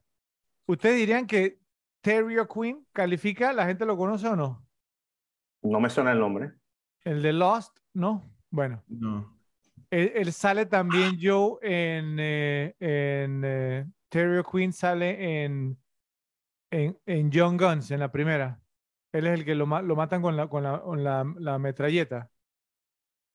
Eh, que estaba con ellos en la casa al final, ¿te acuerdas? De- de- déjame ver la cara. ¿Cómo se llama? Con Terry O'Quinn. Él, él aparece en, en Young Guns, aparece un montón de series y cosas. Ya, ya ubicaste a John Philbin, Ralphie. Sí, sí, sí, Ah, claro. sí, sí, él, sí, era, sí. él era el que tenía la, la barba y. Ajá. Ajá, el que, el que. Creo, si mal no recuerdo, es el que le dispara a Anthony Papas Ajá. y lo, y lo hiere de Sí, sí, muerte. sí. En John Guns era como un doctor, ¿qué era lo que era? Ajá, exactamente, sí. Y, y, Ra- y Ralphie, John Philbin también sale una película muy popular de surfing de los 80 que yo no sé si tú la has visto, ¿Cuál? que hace el papel de un, un personaje que se llama Tur- Turtle. Se llama la película, es de los 80s. Eh, te voy a decir cómo se llama. Eh, North Shore. North Shore. North Shore, ajá, North, North Shore, sí, sí, sí, sí. él, él aparece ahí, que ahí aparece también, digamos, como un campeón de surfing y, y el, Ujú. y el otro actor, bueno, él, él es uno de los personajes principales ahí. Creo que es el Oh. cuarto lead. Oh, wow. Y tú has tenido que haber visto esa película porque de, de surfing no son Sí. tantas y esa pe- película es bien popular entre los, los surfers. Y, y ha aparecido en otras, apareció en, en Soul Surfer, que es como la Sí, biográfica de Bethany Hamilton. Bueno, entonces, Riptide, el, el tipo ha estado como en mil películas de eso. eh, exactamente, bueno, entonces un candidato fu- fuerte este, pero les tengo uno más. Por si acaso, digamos, entonces queda alguna duda, ¿ok? A ver, Joe. ¿Listo? Bueno. Para. Eh, al inicio, cuando conocemos al personaje, nos presenta el personaje de Doc Holliday. La- en la primera escena que lo vemos, ¿qué está haciendo él? ¿Se acuerdan? Ah, ¿Qué era lo que más le gustaba hacer? jugar póker. Apostando. Jugar póker, exactamente. Entonces, eh, que un tipo lo acusábamos de que, de, de- de que le está haciendo trampa. haciendo trampa. él, él saca una navaja y lo, lo apuñala. Apuñala, sí, sí, sí. ¿Saben quién es al que él apuñala? No. Ese es nada, nadie, nada más y nada menos que Frank Stallone, el hermano de Sylvester Stallone. Wow. Ha salido un montón de películas, casi eh, muchas de, de Hasta, Sylvester, hasta en una porno. y era, y era, el, y era el, el que cantaba la, la, la canción temática de la segunda parte de Fiebre de Sábado por la Noche, Staying Alive, sobreviviendo, esa que se llama Far From Over, Frank Stallone, que ha salido en un montón de, de reality shows de los hermanos de los famosos. Ese era Frank Stallone. Sí, aquí estoy viendo, estoy viendo la foto, pero por ningún lado lo iba a Por reconocer. cara, por cara yo no lo reconozco. No, es que, no, es que le salió muchísimas cosas. Yo sí, apenas yo este Frank Stallone, míralo ahí. Pero bueno, No, yo no. entonces les di varios, muchísimos, les di muchos, muchos eh, candidatos, así que no sé, a ver, ¿Cuál ¿Cuál nominas a como el, como el más? voy a dejar que ustedes voten, a ver. No sé, yo creo que John Philbin pero, pero porque, no sé, lo veo como muy de, de nicho. John, John Tenney, creo que puede ser. Eh, Es tuyo. no A sé. yo le quedó sonando Terry O'Quinn. No, no, no. Me, me, me, me voy, ¿sabes con cuál fue? Porque, eh, un poquito, digamos, un poquito parcializado, pero sí es como una cara conocida. Terry ¿Quién? O'Quinn. Terry O'Quinn. Te- Terry O'Quinn, Ok. viste, que- viste que le quedó sonando. Te- te- Terry O'Quinn, sí, porque es que, o sea, eh, tiene una fil- filmografía bastante amplia. Él, él salía en, en Lost, Ra- Rafi, tú que te veías Lost, Me vi Lost. Sí, sí, sí. Yo me vi un par de episodios pero de dos, pero sí me acuerdo que sale. pero le, le conoces el nombre. O sea, por nombre no lo reconozco, pero sí lo reconozco por, por cara. O Ahí sea, de- está. eh, esa es la definición de esta Así categoría. es. Sí, sí, sí, por eso. Está, Ok. está perfecto. Terry O'Quinn Bien. está bien. Entonces, Terry O'Quinn gana la categoría de, ¿cómo es que se llama ese actor? En la película Tombstone, por favor, nos dicen en la sección de comentarios si están de acuerdo. Bueno, nos toca decidir quién fue el mal actor. Entonces, todos sabemos que a Joe le encanta esta categoría. Entonces, adelante, yo, yo, yo tengo dos candidatos. Wow. Bueno, yo quiero hacer constar que, pues, nadie me hizo ruido. Y esto solamente es una fracción, o sea, no es un tema de actuación mala durante la película, solamente, y es más, y pienso que es parte, la parte técnica tuvo que ver en su mala, en su mala actuación, o, o- o que se notara rara, pero yo te lo dije antes, Fred, con la, con la actuación de Bill Paxton cuando lo mataron, esa parte que lo pasaron en cámara lenta, entonces como que gesticula demasiado, te lo ponen en cámara lenta y se ve feo, o sea, se ve mal. Mira, Entonces, e- eso es lo único que puedo decir que me hace ruido, porque gesticuló como que demasiado, entonces está sacando la pistola y poniendo caras y no sé qué, y eso no me gustó como quedó, no me gustó. Entonces Mira que pienso yo- que por ese pedacito pongo a Bill Paxton. mira que yo traigo algo similar. La de Bill Paxton no la había notado, pero ya que lo dices, sí, yo traigo algo similar a lo tuyo, pero con otro de los actores. Ok. Entonces no sé si quieres pasar tu primero, Fredo, o digo el mío. Adelante, adelante. Dale, yo tengo la el mismo tema con la muerte de Johnny Ringo. La actuación de Michael Bean en la muerte y así como ah, ah, ah, y, y- y encima después cae y, y cae al lado de un árbol sin ninguna lógica, perfectamente acomodado al lado del árbol y a mí eso me mató el feeling full. El tipo se tiene una muy buena actuación, pero su muerte fue fatal. Y eso es lo único que yo traigo que me haya molestado. Pero no la tantas veces. en la- en- un tiro en la, en la cabeza, brother. Exacto, o sea, bueno, ya ahí tienen mi mal actor. Ok. Bueno, eh, es gracioso, ¿no? Por- por- porque no, no coincidimos. Eh, lo de Ralphie entiendo lo que él dice, ¿cierto? Pero, o sea, lo de Bill, Bill Paxton, o sea, a mí me mo- me molestó más la escena que la actuación de él. Yo pienso, pues, o sea, que un- una mala dirección me pareció. Pero me yo mal, tengo dos. mal montaje, porque no, no, no, no tenías que, Bueno, no tenías que ponerlo en cámara lenta si queda feo. Ok. Creo que, eh, primero que todo, y yo sé que a Ralphie no le va a gustar esto, pero yo, yo creo que aquí tenemos al, al príncipe de las malas actuaciones, oigan. A Billy Zane. O sea, ¿cómo, ¿cómo es posible que tengamos a Billy Zane? Sí, Con el- ese pelucón. el príncipe de las malas actuaciones, ¿no? Y todo, todas las cosas de que, oh, delegado, pero estilizado, y no sé qué. yo, obviamente, yo sé que el personaje del digamos, tenía que Eh, ser así, eh, es que eh, es un poquito exótico, un poquito exótico. Exactamente, exacta. E- ese Billy Zane, el, el rey de la sobreactuación, brother.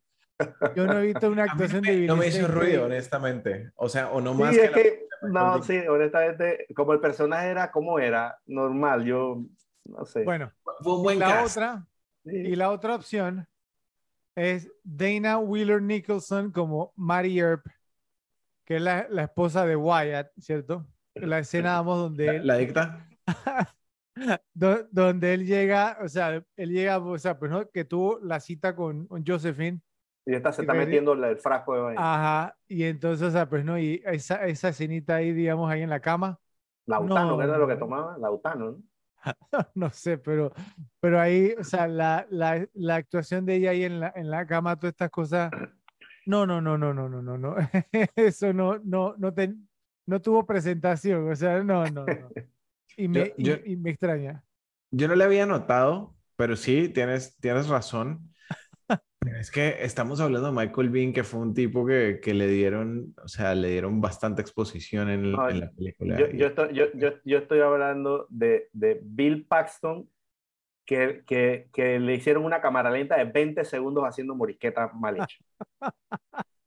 Pero es cámara lenta, y, o sea, Pero por lenta eso, se o ve sea, ridículo. Pero ese es el tema, o sea, se, se ve feo, se, se ve feo. No, hay cámaras lentas que se ven bien. Pero, pero por eso que te estoy diciendo que pa- para mí es un tema de dirección más que de actuación. hace mucha morisqueta, dirección y Ujú. montaje, porque el montajista también puede decir, "Oye, está horrible cholo, vamos a ponerlo a velocidad normal, o, o, o no sé, o corta la no sé, Pero, te pregunto, resaltó esos, pero, esos gestos pero que la cámara lenta es, es culpa del actor. Pero es que la cámara lenta resaltó que actuó mal durante X tiempo. Está en esa muerte, si la pones a cualquier velocidad, el tipo hizo un poco de morisqueta rara. Bueno, yo les dejo a ustedes que voten a ver por cuál van a votar. Adelante. No sé. Yo me No quedo sé. con la mía, pero sí, pero po- Yo, podría yo me quedo con Michael Bean porque, o sea, Fredo tiene un punto ahí. El tema de la, de la cámara lenta hace ver mal a cualquiera. Y, y si se veía así de mal, no debió haber pasado edición, pues. Eh, hasta, hasta Malcolm McDowell hubiera, se hubiera vi- visto mal con más cámara lenta en, en A Clockwork Orange. Y yo lo sabe. ¿O no? ¿Por, por cuál te va, Fred, entonces? No, yo, yo, yo creo que va- va- va- vamos a quedar en desacuerdo y quedará, digamos, la... ¿A ti no te hizo ruido la muerte de, Mike- de Johnny Ringo? No, Mira que o a mí- sea, realmente Mira, que a mí no me molestó tanto, Rafa. O sea, yo sé lo la que tú cabeza, dices. en serio, o sea, no, Yo no sé lo que tú dices. que- Yo sé lo que tú dices, que hay un flow raro en la muerte. Yo sé lo que tú te refieres, pero de ahí a que me haya hecho tanto ruido como la de Bill Paxton, no lo hizo. Sí, sí, no, y- no, no, y además, digamos, un, un actor que hizo el papel que hizo él, darle el premio al mal actor, no sé, no, no, no puedo, no, no, no tengo el estómago para hacer eso. Sí, además que me encantó su, su, su actuación. Entonces, bueno, creo que queda desierta, vamos, entonces en esta ocasión, en esta categoría, un triple empate, pero bueno, que al final, digamos, entonces significa que nadie la gana. Entonces, repes, ustedes nos dirán en la sección de comentarios si están de acuerdo. Bueno, vamos al entregar el premio Donald Sutherland para quién fue el roba escenas. Entonces, esta vez empezamos contigo, Ra- Rafi. A- Aquí yo tengo tres, pero hay uno, digamos, que yo pienso que es el claro ganador. Vamos a Yo ver. tengo dos y uno claro. Uno de, uno de ellos es el Oh, claro. wow. Ah, Empecemos ahí con creo Rafi, que, entonces. creo que he sido víctima de lo poco que me he visto en la película, porque yo tengo uno. Probablemente Ok. sea el ganador. Que a mí me- no, no sé.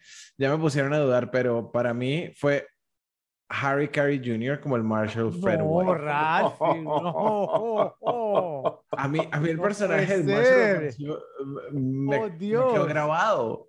Eh, oye, No. Ral- Ralphie, yo no sé, es fanatiquísimo de Harry Carey Jr. La- Rafi, cuando yo diga el que yo pienso, vas a decir, Chuzo, tienes razón. Vamos, vamos. Bueno, entonces, pe- pe- pero, di tus dos, dos candidatos, di primero el que, el que no es tu ganador. Ok, el que no es el ganador, pienso, ah, a lo mejor estoy un poquito parcializado, ¿no? Porque, digamos, es un actor, ¿no? Reconocido. Pero pienso que el, eh, eh, un, uno del, o, sea, o el segundo, pues, es Charlton Heston como Henry Hooker. O sea, su sola presencia, pues, en la película lo hace... Pero para robar escenas, yo No, no, pues, sé. por eso, porque yo pienso que roba escenas porque Charlton Heston, digamos, es alguien reconocido y tú le prestas como que mucha atención. Estoy un poquito parcializado Ok, con eso, bueno, pero, pero o- ojalá que ahí fa- fallaste. Espero que no haya fallado con el ganador. El ganador es Billy Bob Thornton, no hay ninguna duda, como, como Johnny Tyler. Ese es mi segundo, mira. Ese para mí es el primero. Es el Ese que queda. no, bueno, hay que ver, pero para mí el que me queda es Billy Bob Thornton. No, pues, esa No, me molesta, no me molesta, pero es mi segundo. y el periodo que estuvo también. Ah, bueno, pero si, si vamos a contar eso, o sea, bueno. Eh, Obviamente. bueno, Estuvo en dos escenas. eh, ese es mi segundo, pero, ok. ¿Ustedes no creen? Es que hay que ver cuántas escenas tuvo el Steven Lang. No, estás loco, brother. Sea, Steven Lang ¿Cu- fue. ¿Cuántas escenas eh, tuvo Steven Lang? eh, eh, Steven Lang tuvo en, en- en más que Curly Bill. No. Chuzo, Steven Lang estuvo en mil. ¿En cuántas estuvo? A ver. En mil. ¿En- Estuvo cuántas? mil. ¿En cuántas? No, en, no, en no menos de 15. sí. Entonces, Ma- Michael Bean tampoco. Ajá. Y Doc, Doc Holiday también el robo escena, entonces. No, no, no, no, porque Doc, Doc estuvo mucho más que Michael Bean. O sea, aquí estamos doblando todos ¿En- los parámetros de la ¿En cuántas categoría. estuvo Michael Bean? O sea, el, el, el tercer lead de la película. No, estás loco. ¿No? Sí. ¿Quién es? ¿Cómo hace el tercer lead? O sea, si, si están los hermanos Earp, Nada, nada, ningún Earp tiene más protagonismo que Michael. El Ralphie. épico al final. Rafi, le, le, le, le quiero ver la cara a Joe cuando yo, yo mencionaba a Steven Lang. No, cla- claro que es Billy Bob Thornton, claro que es Total. él. Ok, Total. De acuerdo. Sí, sí, es- no, no es que la, la, la votó, la votó y yo no puedo creer que tú no, no, no le hubiese reconocido siquiera la voz, Joe, cuando No, la... es que, es que para mí, para, ¿tú sabes cuál voz yo tengo tatuada de Billy Bob Thornton? Es la de The Man Who Wasn't There, que era como bien grave. Sí, Esa voz que tenía yo, o sea, esa voz de él es, es como la que yo tengo tatuada de él, la otra no la tengo tan, tan así. Y, y, y, y es que con la, con el, con, él tenía como la cara más redonda en esta película, la barba, en verdad, las primeras veces que la vi no, nunca lo reconocí, hasta hace unos años atrás. ok, ok. Bueno, eh, solamente por, por, o sea, no como por tomar en consideración, a ver, demos, pues si, si se nos fue alguien. Thomas Hayden Church no, no hizo lo suficiente, ¿cierto? Ajá. Para robar, No, el, mi- el, el mismo John Tenney, él no salió tanto tampoco. No. El mismo Powers Booth, tú, tú dijiste que salió menos que Steven Lang. Oigan, a Powers Booth no lo consideramos para el mal actor. No, o sea, ni lo... Y no me hizo ruido no, tampoco. e- es en la escena con las pistolas que estaba drogado disparando en la calle. Estaba drogado. o sea, Un poquito, un no poquito. drogado que actúe bien. Un poquito. Un poquito. Am, vamos a ver otro más por aquí. No, creo, creo que no, sí. Creo que sí se lo gana Billy Bob Thornton, el premio Donald Sutherland como el roba escenas de la película Tombstone. Así que bueno, repes, por favor nos dicen en la sección de comentarios si están de acuerdo con nosotros. Si no, por favor, nos lo hacen saber. Bueno, vamos a ver qué encontraron para los datos medio googleados. Entonces te toca empezar a ti, Ralphie. Adelante. Bueno, mira, eh, hablando de, de la música y hablando de- del piano, eh, Doc Holliday y Frédéric Chopin tienen una conexión bien interesante y es que se presume que, bueno, obviamente Doc Holliday murió de tuberculosis y se presume que Chopin murió por la misma, la misma causa. Eh, como habíamos hablado, todos los bigotes son reales. Eso, eso para mí fue el dato medio googleado de, de- de esta película. Fue, fue increíble. Eh, aquí para nuestro fanboy residente Val Kilmer. El- lo que hace Val Kilmer con pasarse la moneda por los dedos es como, como algo muy, muy signature de, de él como, como actor. Porque de hecho, si recuerdan en Top Gun, él también hace lo mismo, pero con una pluma, Así es. con un lapicero. Eso, eso Ahora, eso, eso de la moneda también es muy, eh, es muy un trademark de la gente que juega cartas. Para pasarse la- la- las fichas, en, digamos, en esta, se pasan las fichas así por los dedos también. Pero eso, eso lo hacen para, para esconder, esconder sus tells, eh, esconder los tics que los, que los delatan, ¿no? Vamos con otra de Doc Holiday. Eh, esa frase que traíamos de You're a daisy if you do, eres como una florecita si lo haces, Sí. de, de hecho fue dicha en verdad por Do- Doc Holiday. Y a través de, de, digamos, pues, de recopilaciones se, se logró establecer que sí fue algo que, que él dijo. Ok. ¿Lograste encontrar lo de I'm, I'm your Huckleberry? Eh, lo encontré, pero está larguísimo para, para leerlo mientras grabamos. Es mejor re- resúmelo. Que, que tenía que ver con, con el tipo de armas eh, y un tema medieval de que tu Huckleberry era tu, tu campeón, o sea, eh, tu champion en un duelo, que si, si tú te enfrentabas a alguien y podías escoger un champion, entonces era el Huckleberry, era ser el champion de la persona. Y, tiene, y tiene un par de significados más, o sea, Huckleberry, digamos, también es como que yo soy el hombre para, para, el, para el puesto o para el trabajo, soy la persona indicada y si, tú te, si usted le, le presta mucha atención al audio nada más, incluso, él ni siquiera dice Huckleberry, él dice Hucklebearer. Eh, y Hucklebearer también es como el Paul Bearer en inglés, que significa el que lleva el ataúd, el que carga el ataúd. Entonces, tiene varios significados la frase y puede ser interpretada, digamos, de, diferentes formas, pero es fascinante que la hayan e-, elegido y la manera como la, la dice Val Kilmer es tremenda, es tremenda. ¿Qué más, Ralphie? No, por ahora vamos con esos. A ver, yo. Bueno, yo tengo aquí varias interesantes. La primera fue que Val Kilmer practicó durante mucho tiempo su velocidad de desenfundar, ¿no? Y, le dio a su personaje un acento de aristócrata sureño. El acento sureño es un toque auténtico, ya que era primo, digamos, varias generaciones distanciado, sí. de una tal Margaret Mitchell, que es la autora de Lo que el viento se llevó. Oh. Ok, otro que tengo es que Wyatt Earp, en la vida real, se convirtió en consultor de la industria cinematográfica, asesorando westerns después de mudarse a Hollywood en 1915. De hecho, en la película al final dicen que él murió en Los Ángeles cuando murió. Eh, visitaba con frecuencia los platos de varias películas mudas dirigidas por John Ford y protagonizadas por el actor, agárrate, el favorito, sí, Tom Mix, pero también por el actor favorito de Ralphie, Harry Carey. Ajá. En la película Tombstone, el papel del Marshall Fred White es interpretado por Harry Carey Jr. Ese era el papá. Exactamente. O sea, había una conexión ahí.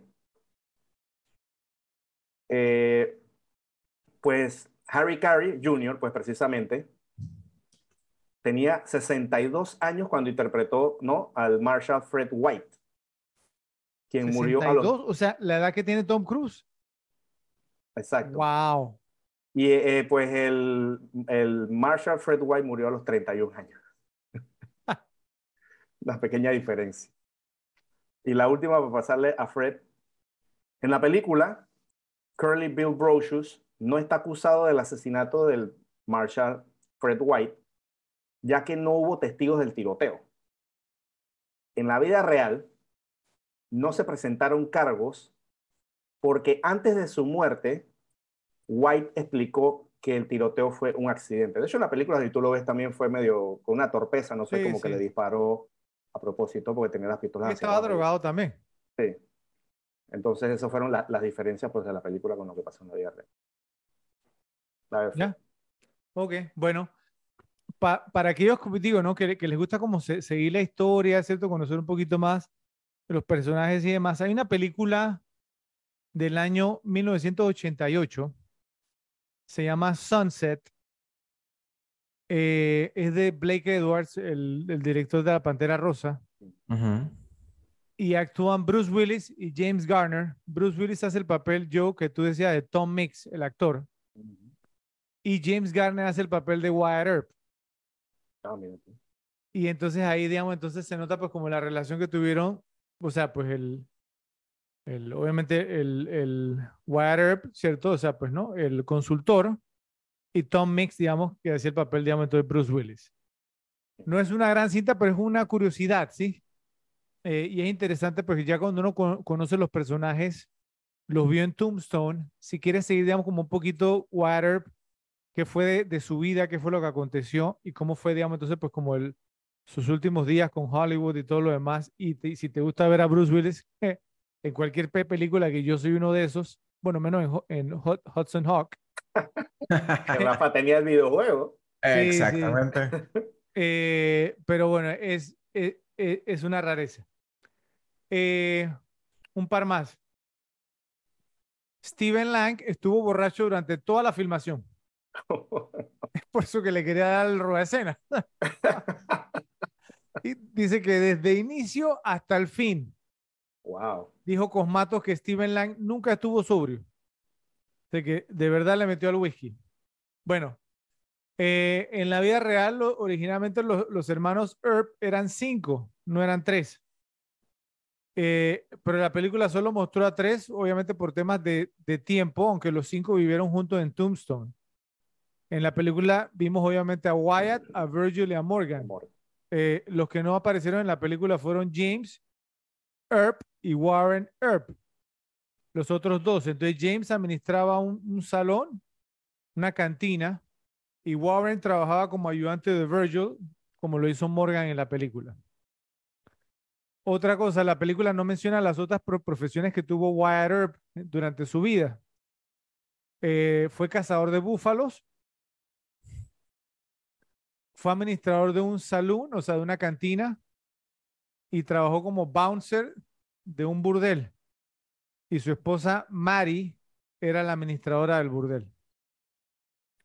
De, los- de los mejores trabajos. Y párate, no, no si tu esposa es la administradora. No, digo, todo lo que hizo, o sea, Sí, bouncer, cazador de búfalo, cosas de- Bueno. de jerarquía. Bueno, y lo, y lo último que encontré, eh, si me lo permiten, ¿no? Yo me di a la tarea, porque yo soy bastante curioso, de buscar eh, qué, de qué fue lo que hablaron Johnny Ringo y Doc Holiday en latín. ¿Ok? Ok. En la conversación fue más o menos así. En latín, Doc le, le dice, in vino veritas. ¿sí? Entonces, ¿qué significa? En el vino está la verdad. Más o menos, o sea, esa es la traducción literal, lo voy a la interpretativa. Estar borracho me hace decir la verdad. Le contesta Ringo, eda quod agis. Significa haz lo que haces. Que es la literal. La interpretativa sería estar borracho te convierte en un borracho. O es bueno ceñirte a lo que mejor sabes. Le contesta Doc, credad judaeus apela non ego, que significa eh, eh, eh, que lo crea el judío apela, no yo. Interpretada, ve y cuéntaselo a alguien a quien le importe. Esta es una cita del antiguo poeta Horacio. Le dice Ringo, Juventus stultorum magister. La juventud es la maestra de los tontos. Si lo interpretamos, le dice, los tontos necesitan aprender por experiencia. O tal vez un tonto como tú necesita a alguien con experiencia para darle una lección. Mm. Y le contesta al final Doc, en ritmo requiescat, que significa descanse en paz. Interpretada sería, haz lo que quieras, es tu funeral. Entonces, esa súper, súper cool. Hasta las conversaciones en latín son cool en Tombstone. Con eso les digo todo. No, no sé si tienen ustedes algo más en esta categoría. A ver, Ralphie. A ver, eh, hablando de nuestro Billy Bob Thornton, nuestro robo escenas, el diálogo de su personaje o el poco diálogo que tuvo fue completamente improvisado. O sea, a Billy Bob Thornton le dijeron, solo just be mean to Wyatt Earp. O sea, solo pórtate mal con Wyatt, sé hostil y tú dale. Bueno, y, y Billy Bob, digamos, siempre ha sido un buen guionista, entonces se le habría sido muy fácil. Eh, bueno, a ver, lo mencionamos varias veces el tema de que todos los, los bigotes en Tombstone eran reales, ¿ok? Pero sabían que había uno que no. Y precisamente es el de nuestro amigo, eh, ay, se me fue el nombre, Eh. Michael Bean. ¿El de Ma- Michael Bean no era real? No, no era real. Él estaba filmando otra película, entonces no, no podía dejárselo crecer. Entonces a él sí le pusieron un, un bigote postizo. Y es uno de los que más reales se ve. Ujú. Y, y, y, Sí, y- yo y- cual- y no, El que creí que era postizo era el de Wyatt Earp. y no, no había tecnología como con Henry Cable para quitárselo. de. Y mira que el tema, y, y estas son cosas que no han sobrevivido muy bien al, al, H- al HD, a la alta definición. La- las pelucas y, y las barbas postizas, y a veces las tienen que usar. Eh, yo creo que yo les había mencionado ahí, hay un capítulo de Breaking Bad que es cuando Walter White se deja crecer el candado, que le hacen un close-up y se ve la malla de la, Sí, Ey, se nota. de la Pero te voy a peluca. decir una Sí. cosa, la calva Eh, eh, también Le quedó quedó, le horrible. quedó Quedó impecable. horrible. es maquillada y es Sí. increíble. Es- No, sí, no, sí. no, pero, pero sa- ¿saben? O sea, Incluso, digamos, con, en- incluso en- con cañones, o sea, con- Bueno. con, con cabello cortito Bueno, se la hacen y queda. en, Breaking Bad sí, pero la, la última aparición que hizo en Better Call Saul, que apareció ahí sí se notaba que era Mm, estaba ese- muy yo- mal hecho, Better muy mal Call hecho no me la vi. O sea, me la primera mal hecho. temporada no me- se notaban incluso hasta los bultos de cabello debajo de la calva. Ah, no, sí, mal. Muy mal, muy mal. Listo. Y Val Kilmer, eh, él, para la escena de su muerte, para hacerla más realista y todo, se acostó sobre una cama de hielo. Para mostrar la incomodidad, para así. Hablando de irse método, ahí tienes. Listo. Y el último, cuando, cuando ustedes hablaban de, del tema de, de que Kevin Costner secuestró toda, todo, el, todo el vestuario de Hollywood para... pues el vestuario que no logró secuestrar era de lana real, o sea, hecha estilo el viejo este, y eso era lo que tenían puestos los actores. ¿Te imaginas filmar en ese, en ese calor de Arizona? Ese wow. desierto.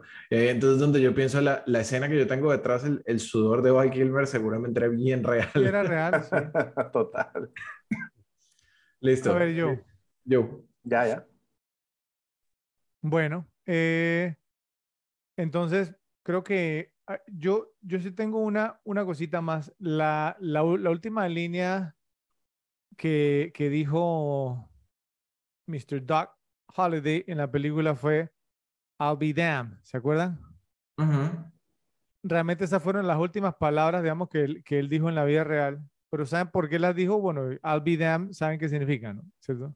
Sí, es como Sí, este sí. maldito. Ajá. ¿No? No, es como, más como que me, me lleva el diablo. ¿no? Ah, ok, diablo, bueno, sí, también. Me, me valga el diablo. Bu- Bueno, cuando él, la di- cuando él lo dijo, él estaba mirando a sus pies, ¿se acuerdan? Ajá, Ajá. cierto. ¿Saben por qué entonces? Porque cuando él dice me lleva el diablo, es como decir, toda la vida siendo un pistolero, eh, jugador de cartas, arriesgando la vida, siempre pensé que iba a morir con las botas puestas y no muero con las botas puestas. Voy a morir sin botas, acostado en una cama y una muerte decente, vamos a llamarlo así. Por eso es que él, dice, él dijo eso.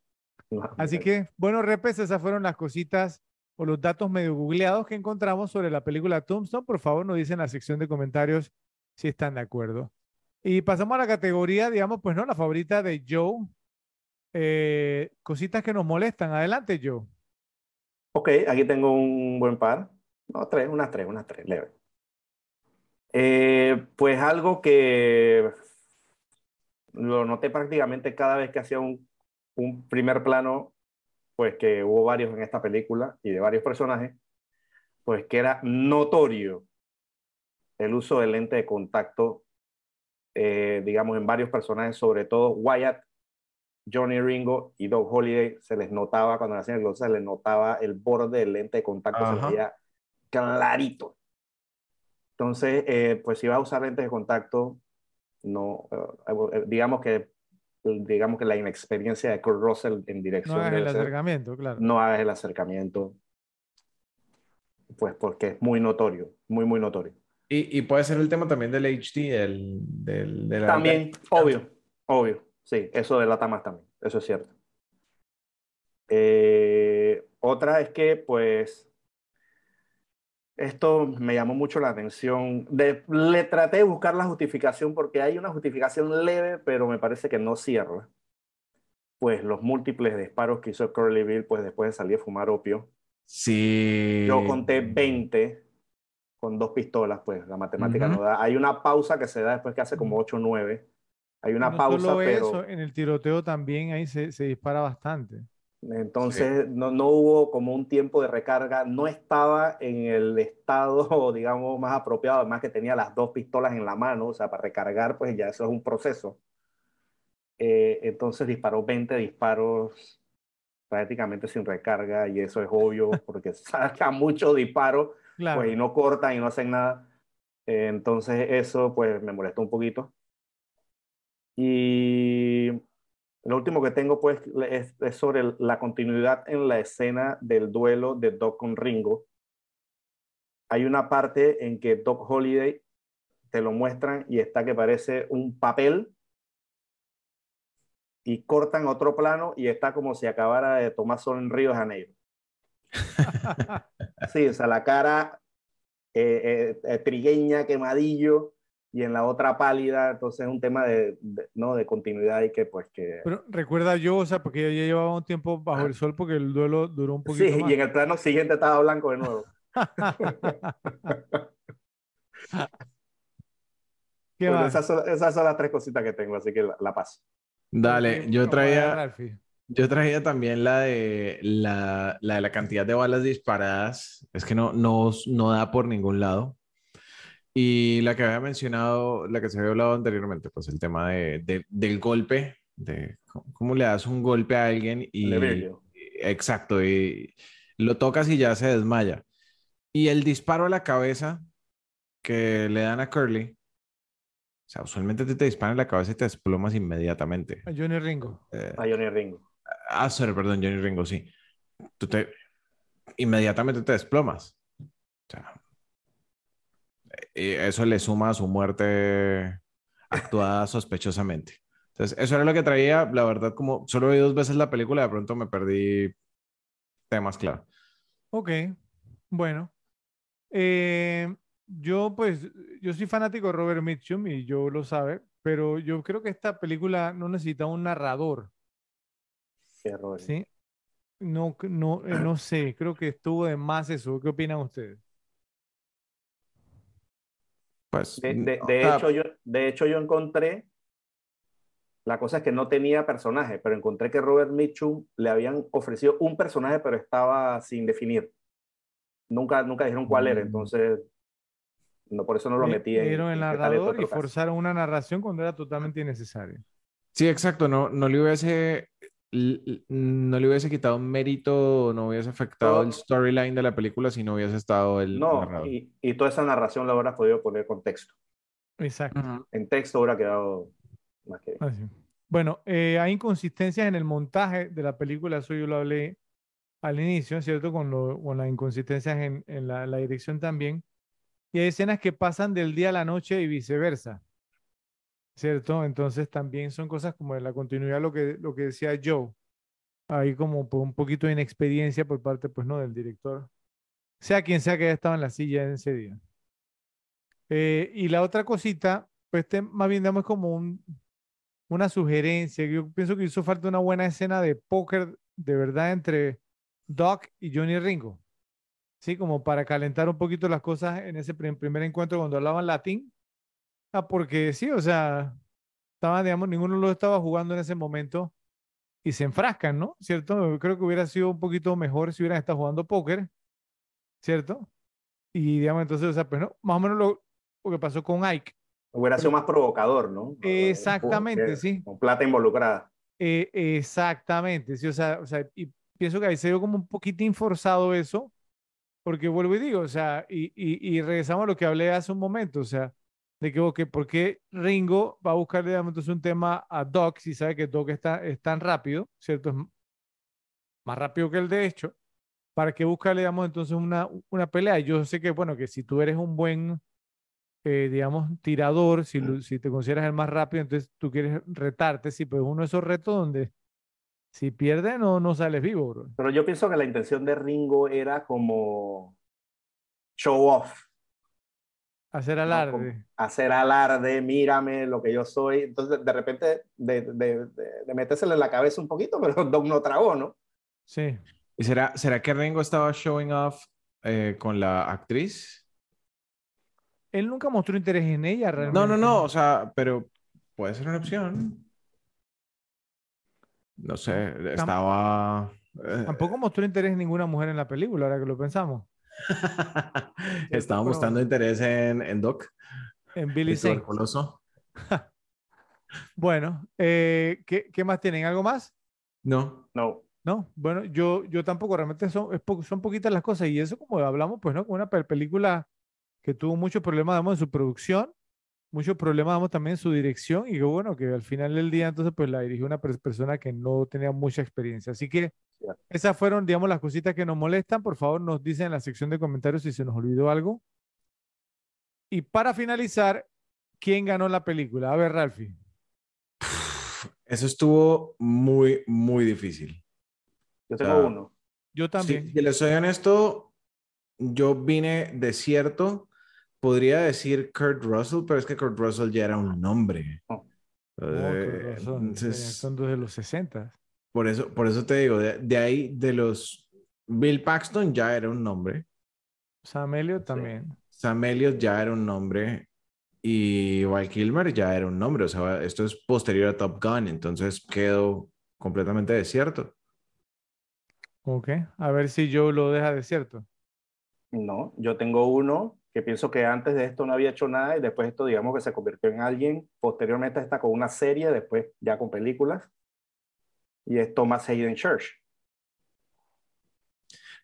Que después salió en Wings, Ajá. una serie muy popular en los Sí, sí, 90. sí, claro. Y ya después comenzó a tener papeles, digamos, de actuación y todo esto, pero digamos, antes de esta película no había hecho absolutamente nada. Pero, ok, o sea, ¿tú, tú opinas que fue a consecuencia de esta película? Es, pos- es, es- es posible porque en verdad no, no había hecho nada. No, Pues. Digamos, esta Vamos a buscarlo rapidito, a ver, o sea, Thomas Hayden Church, porque, porque, porque, porque- porque, eh, es una decisión im- importante esta. o sea, O sea, ¿quién se había salido en cosas, pero sumamente y que una serie en una serie en un episodio, en otra serie en un episodio. Vamos a ver, Ah. vamos a ver. Aquí ando yo. Porque de, a- de aquí él se fue a Wings, como, como dijo yo. Él empezó a actuar en el Tuvo- ajá, sí, 89. 21 Jump Street. 21 Jump Street, Cheers, China Beach, que es la serie que yo decía. Eh, Tombstone fue el 93, hasta ese momento no había hecho nada. Sa- Sale de Tombstone, pero no, él sí venía haciendo Wings, yo. No, Win fue después. No, Wings fue, empezó Wings en es del 1990. Ah, del 90. Él Sí. venía haciendo Wings. Wings Más bien, terminó en el este 90. papel lo consiguió por Wings, Ok, probablemente. ento- entonces no. Entonces no. Entonces también lo tengo de cierto. Ok. Porque Pues ese fue sí el que tengo encontré ahí. Bueno, Ok. les tengo dos candidatos. Pues primero, Terry O'Quinn. Terry O'Quinn. O sea, el paso, digamos, pues, ¿no? De, de, a- O sea, el que, a ¿qué tal este otro casting? Digo, el, que es el, el- ¿cómo se llama ese No, actor? no, es el no, ganador. No, de la mentira, mentira, mentira, mentira. Eh, nue- nuestro roba escenas, Joe. Billy Bob Thornton, pero tampoco. Como que Yo no. que ya había hecho Slim Blade. En, no- en el 93 no había hecho Slim Blade, Joe. ¿Estás loco? ¿De qué no? año es Slim Blade? ¿No es ah, el 94? Ya Slim te Blade digo, del ya te 96. Ah, 96, correcto, correcto. Mira, Pero, Blade, el, el, Sí, el 96, sí, el 96. del 96. Antes de esta película, él no había hecho absolutamente nada así. Creo, había aparecido en Propuesta Indecente el mismo año. ajá, estuvo en una serie de Outsiders, como 10 pero episodios. nada, nada. Había hecho un par de series de que Matlock y estas cosas.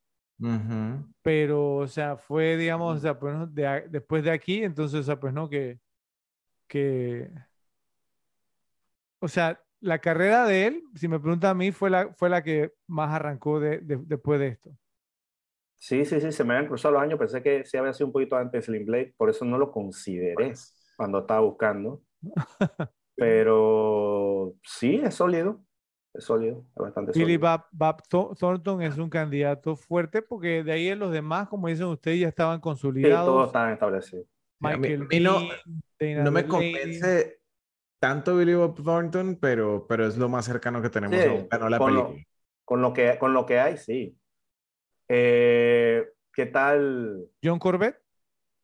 No. Es que, es que, o sea, yo siento que estuvieron tan poco tiempo en, en escena y, y- y sus papeles fueron tan pequeños, entre comillas, que decir que esto fue lo que les dio el jumpstart a la o carrera sea, es como complicado.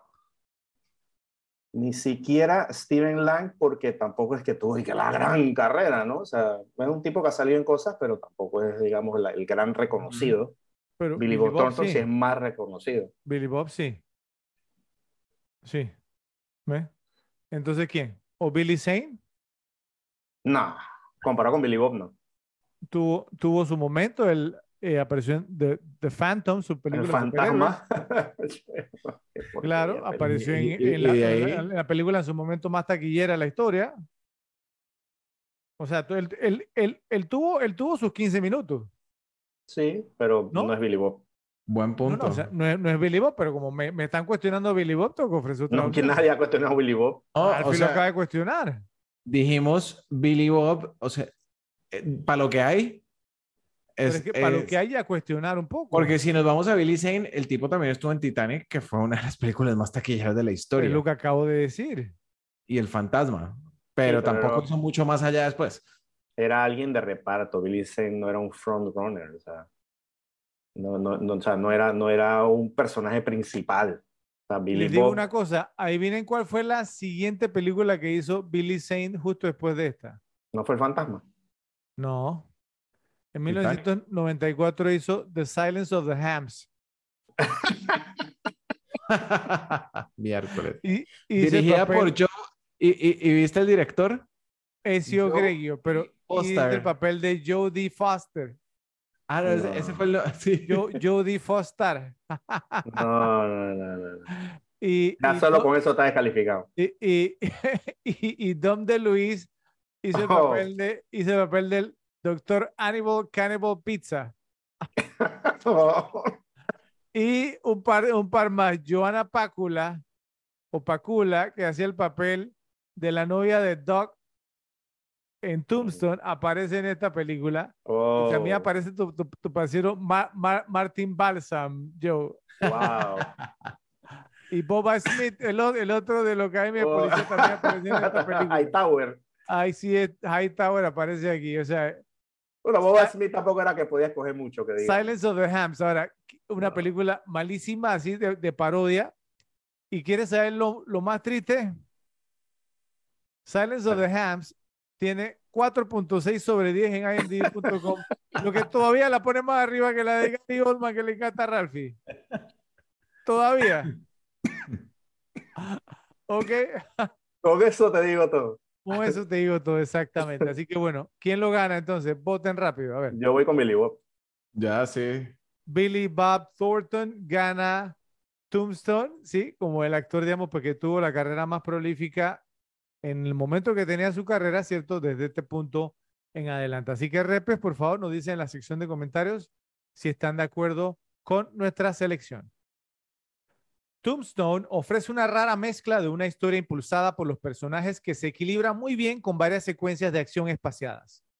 Esto crea un escenario que es excelente en ambos frentes. En primer lugar, obtienes personajes bien desarrollados que se entienden y tienen una profundidad tremenda. Las escenas de acción son intensas, lo que las convierte en un ritmo excelente que no se vuelve ni aburrido ni demasiado frenético. Es raro que una película sea tan equilibrada en ambas áreas. Esta cinta conoce su propósito y lo que quiere decir.